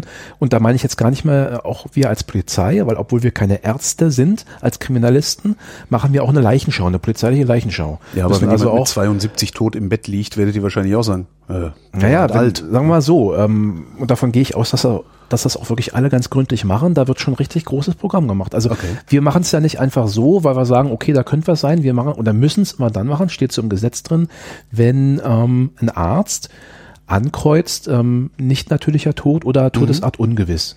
Ja, also alles, was kein natürlicher Tod im Amtsdeutsch ist. Und dann müssen wir ran. Und auch wenn es die 102-Jährige ist, wo da schon die, die Arztakte quasi auf dem Nachttisch liegt, äh, Krebs im Endstadium etc. Und die wiegt auch nur 42,5 Kilo mit Nachthemd. Egal. Und da denke ich mal, ähm, gehen auch alle ordentlich ran und schauen, weil es, es sind so eine Fälle vorgekommen, dass die Leute dann, dass man in der letzten, in der letzten ärztlichen Show, äh, Schau, äh, Leichenschau vor der Einäscherung Ja. nochmal guckt und die, die arme Frau umdreht, ups, da ist ein Messer im Rücken. Und sowas ist natürlich sehr uncool. Sowas ist uncool für den Arzt, der dann den ähm, Leichenschauschein, also den Totenschein Mhm. mal ausgestellt hat, aber auch für Polizei, wenn dann Polizei mit dran war. Ja. Und um sowas zu vermeiden, also so der, ich sag mal, der, der größtmögliche Gesichtsverlust, ähm, guckt man schon sehr genau. Okay. Weil ja auch viele genau wissen, ah, so eine alte Dame oder so ein alter Herr, da ist es nicht verwunderlich, wenn der stirbt oder die stirbt. Ähm, die nutzen das halt auch eiskalt aus ne? Ja. und, und bringen die dann einfach mal um die Ecke. wenn ich mir das Ressourcenproblem angucke, also du hast es schon häufiger erwähnt, ähm, wenn ich mir gleichzeitig angucke, ich muss einfach nur die Polizei auf der Straße angucken und sehen, wie die ausgerüstet ist. Äh, und gerade Fahrzeuge, das hatte ich ja eben auch schon mal gesagt. Äh, ist die Arbeit der Polizei jetzt als gesamtgesellschaftliches Phänomen, sage ich mal, in, in der Stadt Berlin, gut genug? Die Arbeit äh, von der Also ist da ist da noch Luft nach oben? Also äh, klar, ich hätte auch gerne n- eine andere Software an meinem Arbeitsplatz und, Mhm. und solche Sachen. Das ist klar. Aber würdest du sagen, dass die Polizei gut genug arbeitet oder arbeiten kann? Ja, sie arbeitet den Umständen entsprechend. Ja, das reicht recht nicht. ordentlich. Das ist richtig. Das reicht auch vielen Polizisten nicht. Ne? Ja. Das ist ja da immer diese Sache mit dem eigenen Anspruch. Und Ja. nichts ist frustrierender, als den eigenen Anspruch nicht befriedigen zu können. Mhm. Und da, ja, du, du sprichst die Fahrzeuge an, sicherlich auch die, die ähm, EDV, die man verwendet. Ja. Wobei wir da schon auch was gemacht haben. Also es gibt ja da äh, jetzt seit 10, 15 Jahren auch ein, ein IT-Projekt, was da anlief, also was, wo wir auch eine, eine landeseigene spezielle äh, Lösung haben, ähm, das äh, nach vielem Anfangs Trara und und ähm, Bashing finde ich persönlich, dass das ein ganz gutes Programm ist, was wir da nutzen können und ähm, bei den Fahrzeugen ist das immer so eine Sache. Da gibt es immer auch so diese, diese ähm, Weichenstellung. Kauft man die Dinger jetzt als Land oder äh, least man sie? Wo fährt man günstiger oder wie kommt man wirtschaftlich besser klar? Das Leasingmodell natürlich auch damit verbunden, dass man dann öfter oder schneller einen Austausch hat, also auch neuere Modelle. Das ist immer so eine Frage. Also ich möchte auch kein Haushälter sein bei der Polizei oder vielmehr auch jemand, der, der Beschaffer ist, ne? Ja. weil das echt knifflig ist. Und dann hast du vielleicht ein Optimum da herausgearbeitet und dann kommt dann der Haushaltsausschuss im, im ähm, Abgeordnetenhaus und haut dir da mal kräftig zwischen und sagt, naja, Pech geht gar nicht. Ne? Und das ist schwierig. Aber um die Frage nochmal, ich versuche es mal adäquat zu beantworten. Ja klar, Luft nach oben ist immer, muss auch immer sein, weil es ist ja bekanntermaßen auch immer so ein, so ein Wettstreit oder ein Wettlauf mit der, ich sag mal in Anführungszeichen, anderen Seite, Ja. weil die ja technisch auch oft äh, vorangeht. Aber ähm, es sah auch schon mal schlechter aus in Berlin und ich bin ganz guter Dinge, dass wir auf dem richtigen Weg sind, dass wir da also schon ein bisschen was reißen können und auch immer besser werden. Denkst du, dass wir mehr Polizisten bekommen werden in Zukunft? Also weil wir hatten es, ich glaube, da war das Mikro noch nicht an, hatte ich gesagt, mir fehlen Polizisten auf der Straße. Ja, wir bekommen definitiv mehr. Bloß leider, und da, ähm, das ist auch bekannt, jeder, der so äh, zweieinhalb Minuten sich mal mit der Berliner Innenpolitik äh, befasst hat, durch diese ähm, Sparmaßnahmen, die wir hatten, hat Sparen, man das ist quietscht Wovereit war das damals. Ganz ne? genau, ja. Der hatte auch ein sehr, ähm, ich sag mal, ja, ambivalentes Verhältnis zur Polizei oder hat er möglicherweise immer noch. Ähm, und äh, das hat dann dazu geführt, dass wir jetzt diesen Zustand haben, jetzt wo auch Kohle wieder ein bisschen da ist oder Ja. wo auch die Wertigkeit eine andere ist und auch Politiker daherkommen aus, aus allen politischen Richtungen und sagen, okay, kriegt er, hier, was wollt Mhm. ihr haben, zack, zack, zack. Aber es geht ja halt nicht so. Ein Polizisten fällt ja nicht fertig ausgebildet vom Himmel, Wie lange wir alle wissen. Drei Jahre? Ja, mindestens. Der muss ja auch noch laufen lernen. ne? Der muss ja auch erstmal reinwachsen. Mhm. Ja, du brauchst drei Jahre Ausbildung, dann musst du drei Jahre den Job lernen. Dann Ja, wenn die nicht größenwahnsinnig sind, dann wissen sie selbst, dann sind sie ja devot und müssen erstmal, wie gesagt, auch schauen, ne, wie läuft das alles. Ne? Gewisse Sicherheit erwärmen. Also es braucht Zeit. Und jetzt haben wir natürlich unfassbar hohe Einstellungszahlen, die gut sind auf der einen Seite, auf der anderen Seite aber auch ähm, die Leistungsfähigkeit von so einer Polizeiakademie an die Grenzen bringen. Und, und vor hinterher allem, vor allen Dingen auch die Leistungsfähigkeit der Abschnitte an die Grenzen bringen, weil für jeden, der da neu ist und unsicher ist, muss ja ein Kollege da sein, ja, das stimmt. der ihn das in die. Hand nimmt. Wobei das, das war schon immer so, das regelt sich schon irgendwie. Ja. Also da bin ich gar nicht so schlechter Dinge. Das Problem ist nur ganz einfach, auch wenn wir jetzt ähm, ausbilden, bis der Arzt kommt, äh, wir haben trotzdem momentan noch die Situation, dass in den kommenden Jahren so viele abgehen, dass wir das auch kaum kompensiert bekommen. Na, und dann gibt's ja immer so die Sollte ich mich berühmte, vielleicht bewerben? Ich wollte vielleicht, also ich würde ja immer noch gerne Polizistin. aber ja, ja, Mit 48 nehmt ihr einen nicht mehr, ne? Äh, Ich glaube nicht. Ich glaube nicht. Und sowas wie, wie irgendwie Fördner da am, am LKA, am Eingang möchtest du ja auch nicht unbedingt Nee, das machen. kann ich auch so. Ja, na jedenfalls, ähm, das ist das Problem. Ne? Also du merkst jetzt, äh, man hat so ein bisschen die, die Handbremse gezogen Mhm. bei voller Fahrt, hat jetzt den 180-Grad-Turn gemacht und gibt jetzt Vollgas in die andere Richtung, aber es geht halt nicht so einfach, ne? Ja. weil wir haben enorm, das ist auch wieder der Demografie geschuldet, äh, sehr viele Abgänge, sehr viele Ruheständler und die ähm, hinterlassen dann nicht nur quasi Stellen, also Platz für neue, die ähm, nehmen mir auch ihre ganze Erfahrung Ja. mit. Und das ist ja das, das Tragische auch. Ja. Ne? Und wenn du in so einer schwierigen ähm, Ressourcensituation bist, dann hast du oft auch gar nicht so die Muße oder einfach die Zeit, diesen ähm, Wissenstransfer sauber stattfinden zu lassen. Das ist echt ein bisschen ätzend. Also da geht viel verloren leider. Was ganz witzig ist, ist, dass am, am, am Ende klingt die Beschreibung deiner Arbeit und deines Arbeits, Arbeitgebers praktisch nicht anders als in jedem anderen größeren Betrieb, wo 10.000 Leute arbeiten. Das Ja. finde ich eigentlich ganz lustig, außer dass ihr Waffen tragt. Sogar die, die twittern, das finde ich das Faszinierendste.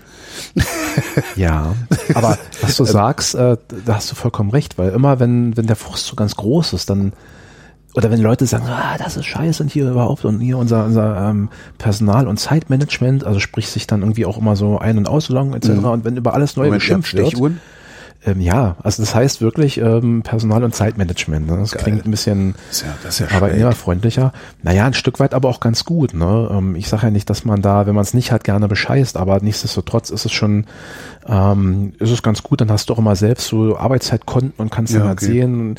Aber egal, was ich sagen wollte, ähm, also wenn dann, wenn dann viel äh, rumgeschimpft wird, rumgemeckert wird, ähm, dann sage ich den Leuten auch, du pass mal auf. Stell dir mal vor, du, du arbeitest jetzt bei, ja, bei, bei der Allianz oder bei Siemens oder so. Du hast immer, wenn, wenn du so einen großen Apparat hast, der dann auch so krakenmäßig ist, ne, der eine Arm weiß schon gar nicht mehr, Mhm. was der andere macht, geschweige denn, wie der auch nur aussieht, äh, dann verselbstständigt sich vieles und das wäre da ganz genauso. Und im Zweifelsfall machst du dann bei der Allianz jeden Tag dasselbe.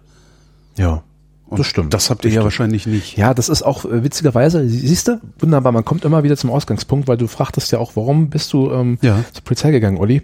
Der, der Punkt ist, ich finde, es, es ist wirklich ein ganz, ein, ein ganz buntes Treiben dort. Ne? Du kannst halt unheimlich viel machen. Auch wieder ein Grund, warum ich eigentlich lieber hätte zur Schutzpolizei gehen wollen, weil da habe ich früher gesagt, da kannst du alles machen. Da kannst du reiten, Hunde, tauchen, Ja. äh, Hubschrauber und so weiter, Wasserschutz. Ist ja auch oft nicht mehr so. Ne? Die Pferde, die sind ja schon alle zu Wurst verarbeitet. Ja, die Wasserschutzpolizei wäre ja mein feuchter Traum, weil ich fahre gern Boot. Oh ja, das, das ist schon sehr gechillt, Ja, da hast du recht. Das ist auch durchaus äh, beliebt, ne? Ähm, und, und bei der Kripo gibt's ja auch viele Sachen. Und das, ähm, wenn ihr da was, äh, ja, wenn du es über hast, dann kannst du, es war auch nicht so einfach und leicht dahergesprochen, jetzt so, ja, dann wechselst du halt. Das ist ja auch nicht äh, so von heute auf morgen möglich. Da musst du schon ein bisschen Mühe investieren, aber äh, es geht schon grund, äh, grundsätzlich, dass du dann auch was komplett anderes machst. Ne? Und das kann dich ja auch schon so ein bisschen bereichern, deinen Arbeitsalltag und damit dich auch mit neuer Motivation ähm, auskleiden. Das ist eine schöne Sache. Denn diese, die Kriminalprävention, die du machst, ist das was, womit du alt werden wollen würdest oder willst du noch mal was das anderes? ist eine gute Frage, weißt du, weil ich bin, ähm, ähm, ich, ich verantworte so ein Was, paar 20 Phänomene. Jahre, Ja, genau.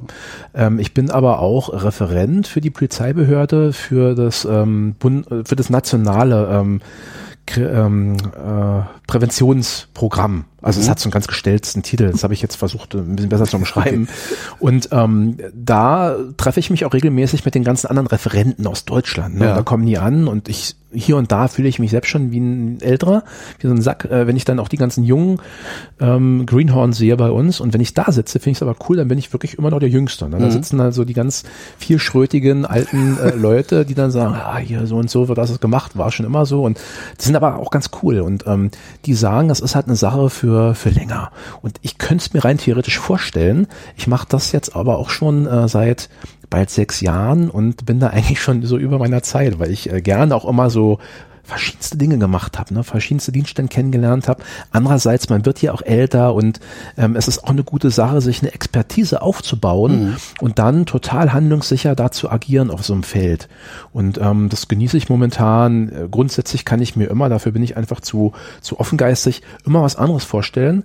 Aber mit der, mit den Jahren kommen natürlich auch viele Felder hinzu, die ich mir gar nicht vorstellen kann, weißt du? Ja. Wo ich also auch sage, das, Zum was Beispiel? ich jetzt mache, Oh, ich habe zum Beispiel, als ich damals fertig war mit meiner Ausbildung, mit dem Studium, da habe ich wann war das? Seit, seit wann bist du Polizist? Um, also ich bin ab, ab äh, April 98, okay. am 1. April, kein Scherz, angefangen bei der Polizei und ähm, habe dann auch, als ich fertig war, 2001, dann auch ähm, erstmal ein gutes Jahr gearbeitet in dem besagten Kriminaldauerdienst. Mhm. Dann auch noch in, in ähm, Kreuzberg und Neukölln, also da, wo es im Zweifelsfall schon richtig kracht. Und das war eine coole Zeit und auch von den von den Arbeitszeiten her, so Schichtsystem, Tag, Nacht im Wechsel und war super cool. Ich hab, äh, bin damals zum ersten Mal Vater geworden und habe dann auch ein kleines Mädchen zu Hause gehabt und dachte, äh, das, das lässt sich gut verbinden, weil ich habe dann trotzdem noch so viel Freizeit und so Ausgleichsschichten, dann ja. kann ich beides, beide Lebenswelten so verbinden. Einmal der Beruf, der mir Spaß macht, äh, wo ich jetzt äh, da so als Neuling durchstarten möchte und dann auch so der, der Familiendaddy. Und dann dachte ich so, ah, ich mache nie wieder was anderes. So, eine, so ein cooler Scheiß. Ne? Und dann ist das aber so, dass du schon rotierst in der ersten Zeit. Du musst also, ob du willst oder nicht, dann auch mal andere Bereiche kennenlernen. Und ähm, dann musst du dann am Ende auch Glück haben, ob du dann wieder zurückkommst da in so einem ah, Bereich. Okay. Und war bei mir halt nicht so. Ich bin dann, äh, ähm, als ich dann richtig, richtig fertig war, mh, hm, bin ich, also nach meiner Probezeit, in ein Kriminalkommissariat gekommen, wo man Betrug bearbeitet. Und Betrug ist ja unsexy. Ja. Ne? Sowohl nach außen hin als auch nach innen. Also wenn du so sagst, bei der, äh, ja, treffen sich da zehn Polizisten und du sagst so als Einzelner, ich arbeite übrigens mal Betrug, ähm, dann denken viele also an Stauballergie oder weiß ich nicht was. und das habe ich auch gedacht. Dann saß ich dann halt da, ich glaube 27 war ich und dachte, pff, schön, ne, Betrug. Mhm. Aber ich muss ähm, zur Ehrenrettung der Sache sagen, es war richtig cool. Weil du hast ähm, un unfassbar viele Lebenssachverhalte, ganz wilde, bunte Fälle. Ja. Also, weil du, du glaubst ja nicht, auf welche Ideen Leute kommen, um andere zu bescheißen. Also ja, unfassbar viele Spielarten ja. gibt es da. Und ähm, du kannst halt unheimlich viel erleben. Also ein Kollege von mir musste dann irgendwie ermitteln, dann ging es um irgendwelche Spezialbohrer für Ölbohrplattformen und da musste er richtig in Tiefe gehen. Und Tiefe ist halt das Stichwort, nicht nur bei den Platt, äh, Ölplattformen, sondern auch bei der sogenannten Ermittlungstiefe. Ja. ja so eine Betrugsakte kann du also auch locker mal verstehen, worum es geht. Ja, genau. Du musst dich auch selbst immer wieder fordern der und eine hat den anderen abgestochen, das ist ja, eindeutig. Genau. Ja. Oder oder Haut A, Haut B, ne? oder so eine Sache oder oder nimmt das Portemonnaie weg. Und äh, so eine und so eine Akten sind dann einfach auch mal hauchdünn. Die kannst du dann fast schon übersehen und dann der Pustes fliegen die weg. Und eine Betrugsakte, eine ordentliche, ist also mindestens schon mal daumendick, wenn nicht mhm. sogar über mehrere Aktenordner, ja. wo es dann um Großverfahren geht geht und dann Fallakten und dann hast du, dann musst du schon einen, einen ähm, Speditionslogistiker kommen lassen, damit er die dann zur Justiz bringt. Das ist arbeitsreich, aber irgendwie auch cool und das macht dann Spaß. Du lernst unheimlich viele Dinge kennen und lernst auch viel über unsere Gesellschaft. Und das hat mir also nicht wirklich geschadet. Und da habe ich dann auch einige Jahre verbracht und das war dann auch nicht schlecht. Aber dann hatte ich dann, ohne dass ich das dann scheiße fand, ich fand es am Ende immer noch irgendwie cool, ähm, dann hat es mich aber dann in, in, andere Bereiche gezogen und das war dann auch gut. Und das finde ich halt schon schön, wenn du dann so einen, so einen vielfältigen Blick hast, ne, auf diese ganzen Fälle, die es da so gibt. Die Frage war, wo willst du nicht mehr hin? Betrug. ja, weil das hatte ich jetzt. Und das ist, also, okay. wie man so sagt, der, der Drops ist gelutscht. Ja. Und ähm, dann ist noch äh, witzig eine Sache. Wo willst du noch hin? Ach, naja. Mord. Nee, das ist aber schön, dass du es sagst. Eine Mordkommission, das, ist, ne? ist wieder das, mhm. was man, wie man so quasi geprägt wird, ne? Ja. so wie die die Pavlovsche Glocke mit dem mit dem ähm, Schäferhund, der jetzt kräftig speichelt, wenn du dann äh, im Fernsehen einen Mord siehst. Mordkommission, ja, die die sind auch nicht schlecht. Die haben natürlich auch, die können aus dem Vollen schöpfen. Wenn ein Tötungsdelikt ist, dann hast du was die Strafprozessordnung, also mhm. so als als äh, Baukasten, gesetzlicher Baukasten, ähm, äh, was die hergibt, das kannst du halt auch wirklich nutzen. Und der Staatsanwalt, der schüttelt dir halt auch Beschlüsse der feinsten Art aus dem Ärmel. Ja. Das ist sicherlich ganz cool. Es ist nur folgendes nicht, dieses, dieses Einzelgängertum, was du im Fernsehen halt hast. Das ist mhm. immer Teamwork und es ist auch nicht so einfach, wie du schon sagtest, zwei, drei Tage und anschließend die Currywurst ist halt meistens nicht. Du hast also zwar eine extrem hohe Aufklärungsquote, zum Glück, aber du musst auch ganz schön ähm, äh, Feinstarbeit leisten. Nicht, dass mir das nicht behagen würde, worauf ich hinaus will, aber die Mordkommissionen und wir in Berlin sind ja auch ähm, eine Stadt, die sich das leistet, ständig Mordkommissionen ähm, in, einer, in einer normalen Aufbaustruktur ähm, beizuhalten. Das haben ja Ach, die werden, Städte. die werden sonst gebildet. Nee, das sind dann genau, das sind so, klassische ist was Sokos, passiert, dann werden, ah, okay. genau. Und ich glaube, du hast nur relativ wenige äh, Städte, also vor allem die Großstädte, die haben ständige Mokos und wir in Berlin haben halt auch sehr viele, aber ähm, das ist nicht normal. Ähm, deswegen bearbeiten unsere, wenn es mal halt nicht gerade Mord und Totschlag gibt, auch andere Delikte, die da von der von der Schwere ähm, äh, da reinpassen. Was nee, aber das? Ach, naja, also zum Beispiel auch ähm, schwere Erpressungswagen ah, oder irgendwas in der Art. Mhm. Oder, man kümmert sich dann vielleicht auch mal gern um Altfälle, mhm. ne, wenn man gerade Zeit hat. Weil das Verrückte ist ja, ähm, es kann ja relativ lange, also ein paar Wochen nichts passiert sein und dann hast du irgendwie in zwei, drei Nächten vier äh, Mordsachen, also die auch unabhängig voneinander mhm. geschehen sind. Und dann qualmt es da richtig, ne? Und das ist dann halt nicht schön. Das, ich stelle mir, Mordkommission stelle ich mir insofern schwierig vor, als du mit einem ganz bestimmten Klientel zu tun hast. Und zwar mit Leuten, die andere umbringen. Hm. Und ich glaube, ja. mit so jemandem möchte ich nicht zu tun ja, haben. Aber soll ich Wie grenzt sagen? ihr euch da ab? Also, weil du, du willst ah. ja sicherlich auch nicht in deinem Alltag mit Fahrraddieben zu tun haben. Nee. Und, ne? Aber ich muss dir mal was Interessantes sagen. Ähm, so ein Tötungsdelikt. Mhm. Mord ist schon wieder die Qualifikation, weil Mord wissen ja viele, Nieder da brauchst du die, die, die Mordmerkmale, zum Beispiel Niedertracht oder Heimtücke und sowas. Mhm. Und das ähm, indiziert ja einen nicht allzu feinen Charakter. Ja. Aber nehmen wir mal jetzt so das klassische Tötungsdelikt im Affekt zum Beispiel. Mhm. Dafür, das ist meine persönliche Meinung, aber dafür gibt es auch viele Vertreter, die das teilen, ähm, dafür brauchst du nicht viel kriminelle Energie derjenige, der, ich sag mal, sogar ja, gewerbsmäßig ja. jetzt Fahrräder klaut oder auch Lahndieb ist und so seinen Lebensunterhalt bestreitet, der, der hat eine Energie weitaus höhere kriminelle ja. Energie als jemand, der möglicherweise in einer psychologischen Extremsituation im Affekt jemanden tötet. Weil ähm, oftmals hast du ja dann auch ist ja immer, muss ja der Vorsatz geklärt werden vor Gericht. Ja. Ne? Inwiefern war das jetzt wirklich äh, Lupenreihen oder ist das einfach, ich sag mal jetzt so doof aus Versehen passiert und da gibt es ja verschiedene Abgrenzungen. Und deswegen ist das so eine Sache. Aber ich, ich verstehe natürlich deinen Punkt oder ich sehe deinen Punkt, wenn du sagst, das sind Leute, mit denen ich nichts zu tun habe. Ähm, einfacher ist es da schon wieder bei ähm, so diesen Dingen ähm, Kindesmissbrauch, gerade sexueller Kindesmissbrauch. Weil das sind jetzt nicht Täter, die machen sowas aus Versehen oder nee. das ist also eine ganz widerwärtige einzigartige Spielart äh, des, des äh, menschlichen Wesens, dass die ähm, Täter da auch, ja, natürlich auch krank sind, also ein Stück weit auch selbst Opfer oft waren, aber da stelle ich mir das schwieriger vor. Und da sage ich dir halt auch, du hattest ja gefragt, wo möchte ich nicht, also das, das könnte ich schlecht. Mhm ähm, da hat sich bei mir auch viel geändert, als ich dann selbst Vater geworden bin. Das ist ja oft immer so, da gehst du dann, siehst die anderen, äh, die, die Sachen anders und gehst anders ran. Aber auch so stelle ich mir das schwierig vor. Ich hatte, glaube ich, wenig Probleme damit, ähm, die Leute, die äh, mutmaßlichen Täter trotzdem korrekt und rechtsstaatlich zu behandeln. Weil da denken sich ja viele rein, so, oh ja, wie schafft ihr das, dass ihr dem nicht mit dem Kopf an, auf den ja. Tisch und so. Ähm, das finde ich, damit habe ich grundsätzlich nicht so ein Problem, weil ich sage, auch, auch so ein Mensch, egal wie widerwärtig er ähm, gehandelt hat bei irgendeiner Tat, hat halt äh, Rechte. Und da darf erst recht die Polizei nicht äh, kommen und ihm die nehmen. Aber so vom, vom sich da rein denken, und das muss man ein Stück weit, äh, stelle ich mir das, mir das sehr schwierig vor, ne, diese ganzen Sexualdelikte und mh, hm, schlimme Kiste. Wenn man lange genug Polizist ist, verliert man dann den Glauben an die Menschheit?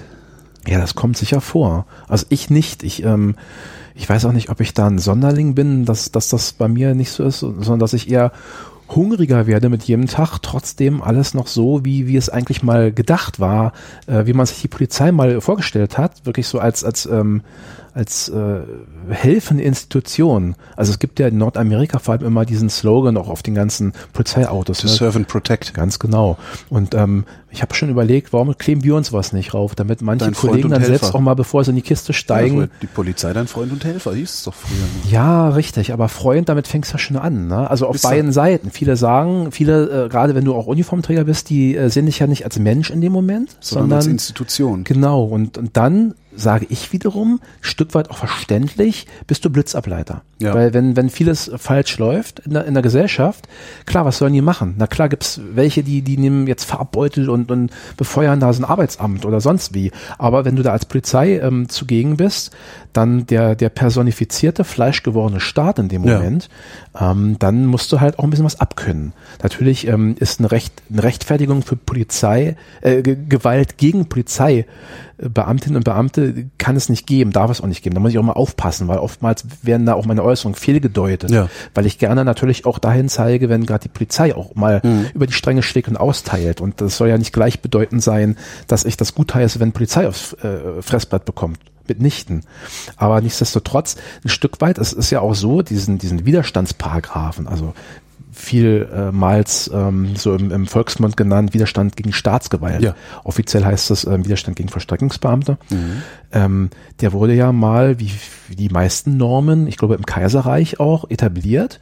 Und da war das ganz früher mal ein Privileg. Äh, ein Privileg. Also das bedeutet, du als Täter ähm, wurdest eigentlich weniger schwer bestraft, wenn du, ich sag mal, auf gut deutschen Bullen eingreifst, weil der den Staat repräsentiert. Und äh, es soll dir zugestanden werden, Verstehe. den Staat einfach auch zu kritisieren. Natürlich wirst du, wirst du strafverfolgt und Ja. es ist äh, ein No-Go, den, den Staat auf die Weise physisch auch Ja. anzugreifen. Aber man hat äh, sogar damals, und die waren, standen ja nicht im Verdacht, super äh, Menschenfreunde zu sein, schon im Kaiserreich, ähm, äh, da hat man gesagt, okay, da muss man denen ein bisschen entgegenkommen. Deswegen ist diese Diskussion, die es in den letzten Jahren bei uns gab und auch jetzt diese Qualifizierung dieses neuen Paragraphen, der also quasi auch schon, also An, noch strenger Angriffe, ist. Angriffe gegen die Staatsgewalt unter sta- höhere Strafen stellen will als gegen Ja, genau. Also da, da gab's ja das sowieso, aber es gab auch so ein paar Ausprägungen. Früher musstest du zum Beispiel, dass es ein Widerstand ist, musste der äh, die Polizistin, der Polizist hat angegangen worden sein bei einer konkreten Amtshandlung. Ja. Und wenn du, wenn der da einfach pfeifend und in die Luft guckend da lang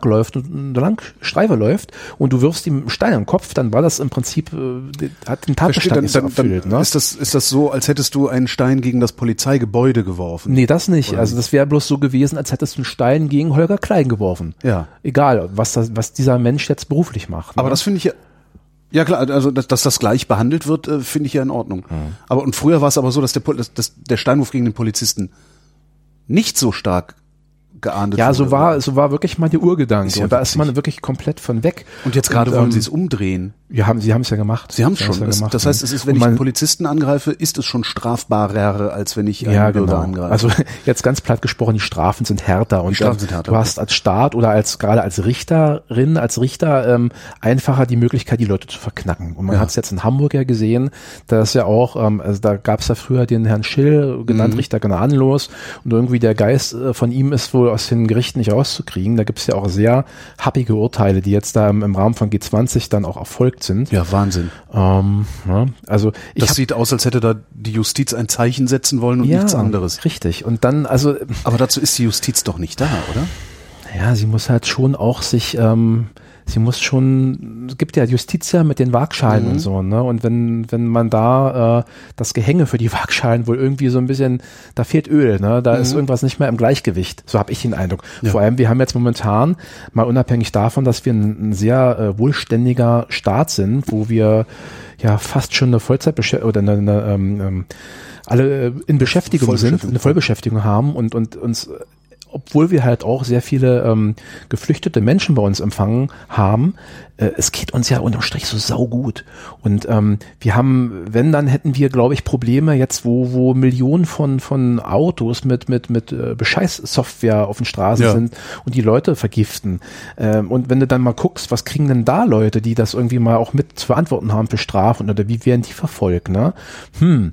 Und dann hast du aber da jemanden. Schwer vermittelbar, ja. Ja, also das, und das ist jetzt wieder dieses, dieser Drahtseilakt, den Mhm. ich jetzt begehe, wenn ich sage, da wirft jemand eine Flasche und wird dann verknackt zu, weiß ich nicht, drei, vier Jahren und aufwärts.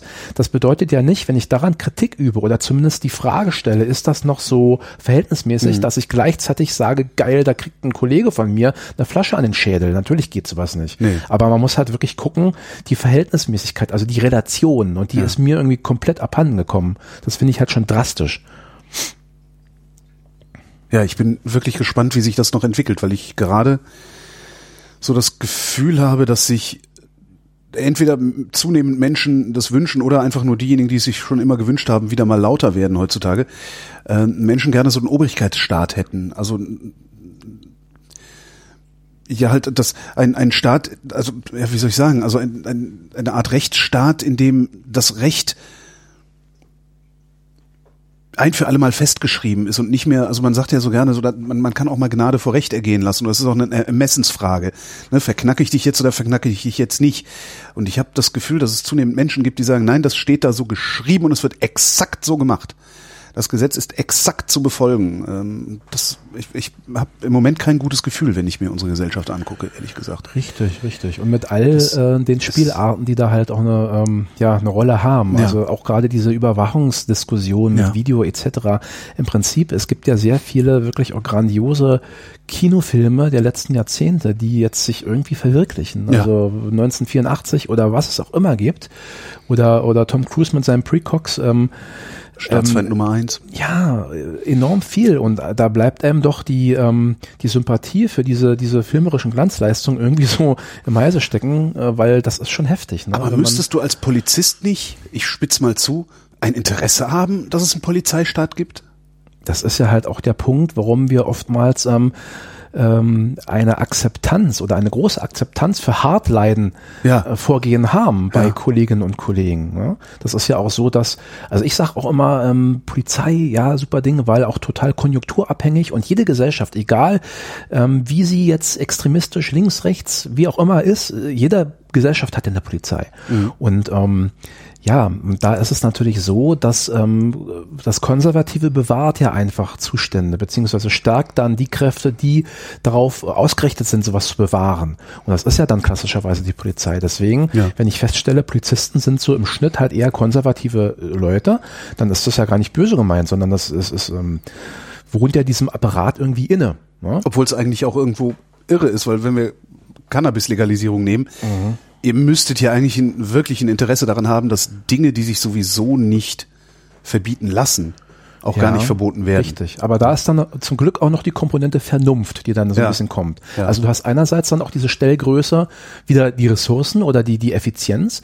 Warum soll ich ständig irgendwelche Strafverfahren für einen Papierkorb beackern? Also ich habe ja auch etliche Zehntausende so eine, so eine, äh, ich sag mal, Bullshit-Straftaten. Ähm, oder hunderttausend, wenn man mal noch dieses Schwarzfahren und so mit dazu nimmt und ich mache da einen Aufwand, den ich ja betreiben muss und quasi landet es ja dann äh, im staubigen Aktenkeller ja. ähm, bei der Justiz, wird eingestellt. Ja, und, und warum? Ne? Und, und falls jemand halt bestraft halt, wird, kostet die Strafe am Ende noch mehr als äh, richtig, der richtig. Gesellschaft Na, das, geschadet hätte, ihn einfach laufen ja, zu lassen. Ganz ne? genau. Das, ja. Und das ist halt der Punkt, dass sich da vielleicht auch die Vernunft durchsetzt. Ne? Nach dem Motto, was soll das? Weil wir, wir ähm, machen uns natürlich auch lustig über die ach so rückständigen Kulturen, wo dann der der Arm äh, oder die Hand abgeschlagen wird mhm. beim beim Dieb, aber ähm, das ist die Sinnhaftigkeit anderer äh, Dinge oder Rechtsgeflogenheiten, die wir haben, die kann man halt durchaus auch mal in Frage stellen. Das ist das eine. Ne? Und ähm, so gesehen, ja, ich weiß nicht, ob, ob die dann plötzlich vom vom Konservatismus hin äh, zu einer zu einer ganz progressiven ähm, äh, Einstellung geraten. Ich denke eher nicht, sondern da integrative Polizeiarbeit. ja. Aber du, es ist viel, viel im, im Fluss und im Wandel. Äh, ähm, diese, diese Flüchtlingsthematik, die ja jeden in der Gesellschaft irgendwie elektrisiert, auch viele leider auch in, in denkbar schlechter Weise. Aber auch mit den ähm, Polizeibehörden macht die natürlich viel, weil da war ja auch äh, bei uns niemand vorbereitet. Mhm. Und da ähm, geht natürlich mit einher, dass wir einfach auch bunter, vielfältiger werden müssen. Diversity ist ein Riesenthema und das kann natürlich nie schaden. Weil auch, äh, wir sind ja in den letzten Jahrzehnten zum Glück zu einem Land geworden, gerade auch nach der Wiedervereinigung, was ja durchaus äh, gehypt wurde, auch bei Touristen, gerade hier ja, in Berlin. Ja. Also du kannst ja in bestimmten Ecken gar nicht mehr laufen, ohne dass du der einzige ähm, Eingeborene bist ja. oder zumindest äh, hier gemeldeter Einwohner. Und das finde ich doch großartig. Ja. Und äh, insofern ist das immer gut, wenn man sich da einfach bunter aufstellt und auch weiß, wie kann ich mit anderen Menschen, egal aus welchem Kulturkreis oder welche Sprache die halt gerade sprechen, wie kann ich mit denen super umgehen. Ja, schlimmste Bußgeld der letzten zehn Jahre hat mir ein Kollege von dir aufgebrummt und das war ein Araber. Habe ich auch gedacht. So langsam kommen wir, so langsam kommen wir in der ja, Moderne wunderbar. an. Fahren Sie mal rechts ran, also da rote Ampel mit dem Fahrrad. Oh. Ja. Interessanterweise hat sogar die Belehrung, man wird dann ja auch immer noch belehrt, mhm. die hat sogar bei mir gefruchtet. Das fand ich eigentlich, weil worüber ich mir noch nie Gedanken gemacht habe, das ist eigentlich ein ganz interessantes Ding. Der sagt halt, wissen Sie, das sind ja nicht nur Sie, der hier totgefahren wird, sondern der Autofahrer, der sie gar nicht totfahren wollte, dessen Leben versauen sie mit. Und das ist, obwohl ich das Gros der Autofahrer tatsächlich verachte, weil alle äh, insbesondere mit Fahrradfahrern umgehen, ähm, als, als würde den Autofahrern alleine die Straße mit in die ganze Welt gehören, äh, habe ich gedacht, ja verdammt, das ist dann im Zweifelsfall genau das eine arme Schwein, das sich eigentlich normal verhält, Fahrradfahrern gegenüber, und der fährt dich dann tot. Hat er gut gemacht. Hm? 80 Euro, ein Punkt. wir hätten sie ja gehen, wir hätten sie ja fahren lassen, aber sie haben da hinten schon mal eine rote Ampel überfahren. und die hatte ich noch nicht mal bemerkt. Ja, ja. siehst du, aber immerhin, ne? Das ja, war, hat funktioniert. Ja, ähm, ja. Seitdem fahre ich vernünftiger. Äh, ich, ich schweife ab. Ähm, du bist seit 20 Jahren Polizist. Wie hat sich die Polizei, wie hat sich die Polizeiarbeit, der Beruf, die Gesellschaft aus Sicht eines Polizisten auch verändert? Ja, also eine ganz wesentliche Rolle hat natürlich die ähm, allgegenwärtige Digitalisierung gespielt. Ne? Mhm. Nicht nur für, für unser Handwerkzeug, sondern ganz einfach auch, ne, es, es hat sich ja fast alles in der Gesellschaft gewandelt. Ne, was, was haben Kinder oder Jugendliche früher gemacht? Was machen sie heute? Ja. ja? Die Aktionsradien sind kleiner geworden. Ja, zum Beispiel mhm. auch. Ne? Und ähm, wenn man sich da also in, in andere Welten begibt, so möchte ich es mal formulieren, dann setzt man sich oftmals auch anderen Gefahren aus. Also wenn du früher ähm, guck mal, du kannst, musst aufpassen, wenn du jetzt über die Straße gehst, kannst du überfahren werden. Das ja. war aber auch schon vor, weiß nicht, vor ein paar hundert Jahren so, Achtung, da kommt die Postkutsche angebrettert ja. oder so. Da hatte man Erfahrungswerte, die sich über etliche Generationen erstreckt haben. Und mit diesem ganzen Digitalen gerade ja auch, weil es ähm, total äh, durchstartet bei den Jüngeren, auch affinen Menschen. Ähm, da aber die Instanz, die ihnen da äh, Rüstzeug ähm, mitgeben müsste, nämlich die, die Eltern oder, oder auch die Pädagogen mhm. in der Schule oder wo auch immer, die, die sind ja zum Teil, ohne dass ich böse meine, aber die versagen ja total, ja. weil sie es einfach nicht können. Sie ja, haben nie die Befähigung ja, erreicht. Es gibt ja sogar schon Sachen, die ich nicht mehr verstehe. Ja. Dito. Ganz genau, ganz genau. Also ich bin ein großer Fan oder ein Heavy User auch so mit, mit Social Media und mit allem und das finde ich großartig. Aber bei bestimmten Sachen sage ich jetzt auch schon, da das erfahre ich dann auch nur in irgendwelchen Fachseminaren, wo ich dann echt auch sagen muss, oh Mensch, ey, jetzt bist du schon über Ü40 und hast schon von manchen Sachen überhaupt keine Ahnung mehr. Wie Snapchat? Ja, na, oder was es alles gibt, ne, was, was die jungen Leute da so echt super cool finden. Ja. Ist denn die, die Polizeiarbeit einfacher geworden oder ist sie Nein. komplizierter geworden? Nein, sie ist definitiv, würde ich sagen, komplizierter geworden. Ich sage jetzt nicht so, dass, also mit so einem Touch, so, oh Gott, äh, eigentlich müssen wir kapitulieren. Ja. So meine ich das nicht. Aber sie ist definitiv schwieriger geworden, ne, weil du dich einfach auch so, du, das ist ja nicht so, dass die Leute, die auch vom Lebensalter, also ich rede jetzt von den Kolleginnen und Kollegen, ja. die damit nicht so wirklich was anfangen können, dass die ja ähm, tot umfallen und dann weg sind. Und da wächst die nächste, nächste Generation mhm. einfach ganz schnell nach, oder die ist schon da. Das ist ja nicht so. Du musst ja die auch alle noch mitnehmen. Mhm. Und wenn man jetzt so guckt, so die, äh, nehmen wir mal wieder meinen, meinen Betätigungswert, die Präventionsbeamten. Wenn du da einen hast, der ist 58,5, zählt vielleicht sogar schon die Tage, bis er dann in Pension gehen darf. Ja. Und ähm, der hat halt zu Hause, also weiß ich nicht, seine Kinder haben ihm vielleicht dann auch mal ein Smartphone geschenkt, damit sie Papa auch per WhatsApp mal äh, ein paar Fotos schicken können aus dem Urlaub. Das macht er vielleicht auch. Aber dann soll der in eine Klasse gehen und sich da um härteste Cybermobbing-Fälle kümmern oder denen das erklären. Das macht ihr auch, Cybermobbing, also sowas macht ihr auch. Ja, das ist, also Cybermobbing ist ja, ähm, meistens geht es ja einher mit auch Straftaten, die da stattfinden. Ne? Mhm. Cybermobbing muss jetzt nicht strafbewehrt sein, aber ähm, ist oft halt so, weil gerade die Kids da auch ähm, echt hardcore sind. Ja. Also oftmals auch nicht so sich runterregeln und wissen, jetzt habe ich eine Grenze überschritten, sondern wenn sie die objektiv überschritten haben, gehen sie noch viel weiter darüber hinaus. Da sind also sehr böse Sachen. Das hat man ja auch mitbekommen in den letzten Jahren. Äh, weltweit gab es ja auch äh, Suizide von von Kindern und Jugendlichen, die dann einfach nicht mehr konnten, gerade mhm. auch weil sie nicht aufgefangen wurden von Vertrauenslehrern, von Freunden, von Eltern weil die es nicht vermocht hatten. Ja, also das, das nur als Beispiel. Und, und versuch mal so einen Menschen, also so einen Kollegen, der dann einfach schon denkt, nee, da muss ich mich nicht mehr drum kümmern, dann da hinzusetzen, ähm, ohne dass der sich lächerlich macht. Das ist Funktioniert schwierig. die Uniform da eigentlich noch? Also als ich Kind war, auch Jugendlicher, da war die Uniform auch so ein, ja per se schon ein Respekt Respektsding. Also wenn ein Polizist mich angesprochen hat, dann habe ich stramm gestanden. Jetzt mal äh, äh, auf gut Deutsch gesagt. Ist das mhm. heute immer noch so? Oder das kommt drauf an. Das kommt, also da könntest du sicherlich irgendwie ähm, empirische Studien jetzt betreiben und gucken, welche Altersgruppen. Ja. Also ich finde es auch ganz klasse, wenn man ähm, gar nicht mal so sehr schon, ähm, weil man da was vermitteln will, äh, sondern einfach um die Hand auszustrecken. Hallo, Polizei, so sehen wir aus. Hm. Auch schon an ganz kleine rangeht. Also gibt es ja hier und da äh, mal von der Kita-Gruppe, ne, dass Hm. die mal auch so angucken können, anfassen können. So sieht ein Polizeiauto aus. Oder halt in Grundschulen, da wird dann also auch teilweise schon wirklich mit einer gewissen Idee reingegangen, also Verkehrsunterrichte. Und die, die Prävention im Sinne von Anti-Gewalt-Veranstaltungen und so, das wird dann erst auf den Oberschulen gemacht. Ja. Und du merkst halt schon, dass die kleinen Mäuse schon, ja, gucken dich an und da, äh, Ja gut, die ganzen 16-Jährigen, die äh, ja, werden wahrscheinlich alle lieber Top-Gangster und äh, ja. Ja, das ist halt so, also ist jetzt nicht so der, der, der Unterricht in Schulen, aber wenn ich dann auch ähm, bei einer Demo bin und begleiten, äh, begleitend dabei jetzt als, als Kommunikationsmensch, äh, also als, als Konfliktmanager unterwegs bin, da hast du ja auch oft welche, die ähm, jünger sind und äh, das ist ja unser Job, auch wenn wir genau wissen, wie die Antwort lautet, aber trotzdem mal ranzugehen, zu fragen, hey, wir sind's und wollt ihr reden? Und dann, dann kriegst du halt äh, also wirklich nur vernichtende ne Blicke oder die sagen halt auch, ey, komm, Buller, komm, geh sterben oder so, hau ab, verpiss dich. Ist irgendwie uncool, aber dürfen sie, ne? Ja. Weil ist halt so dann.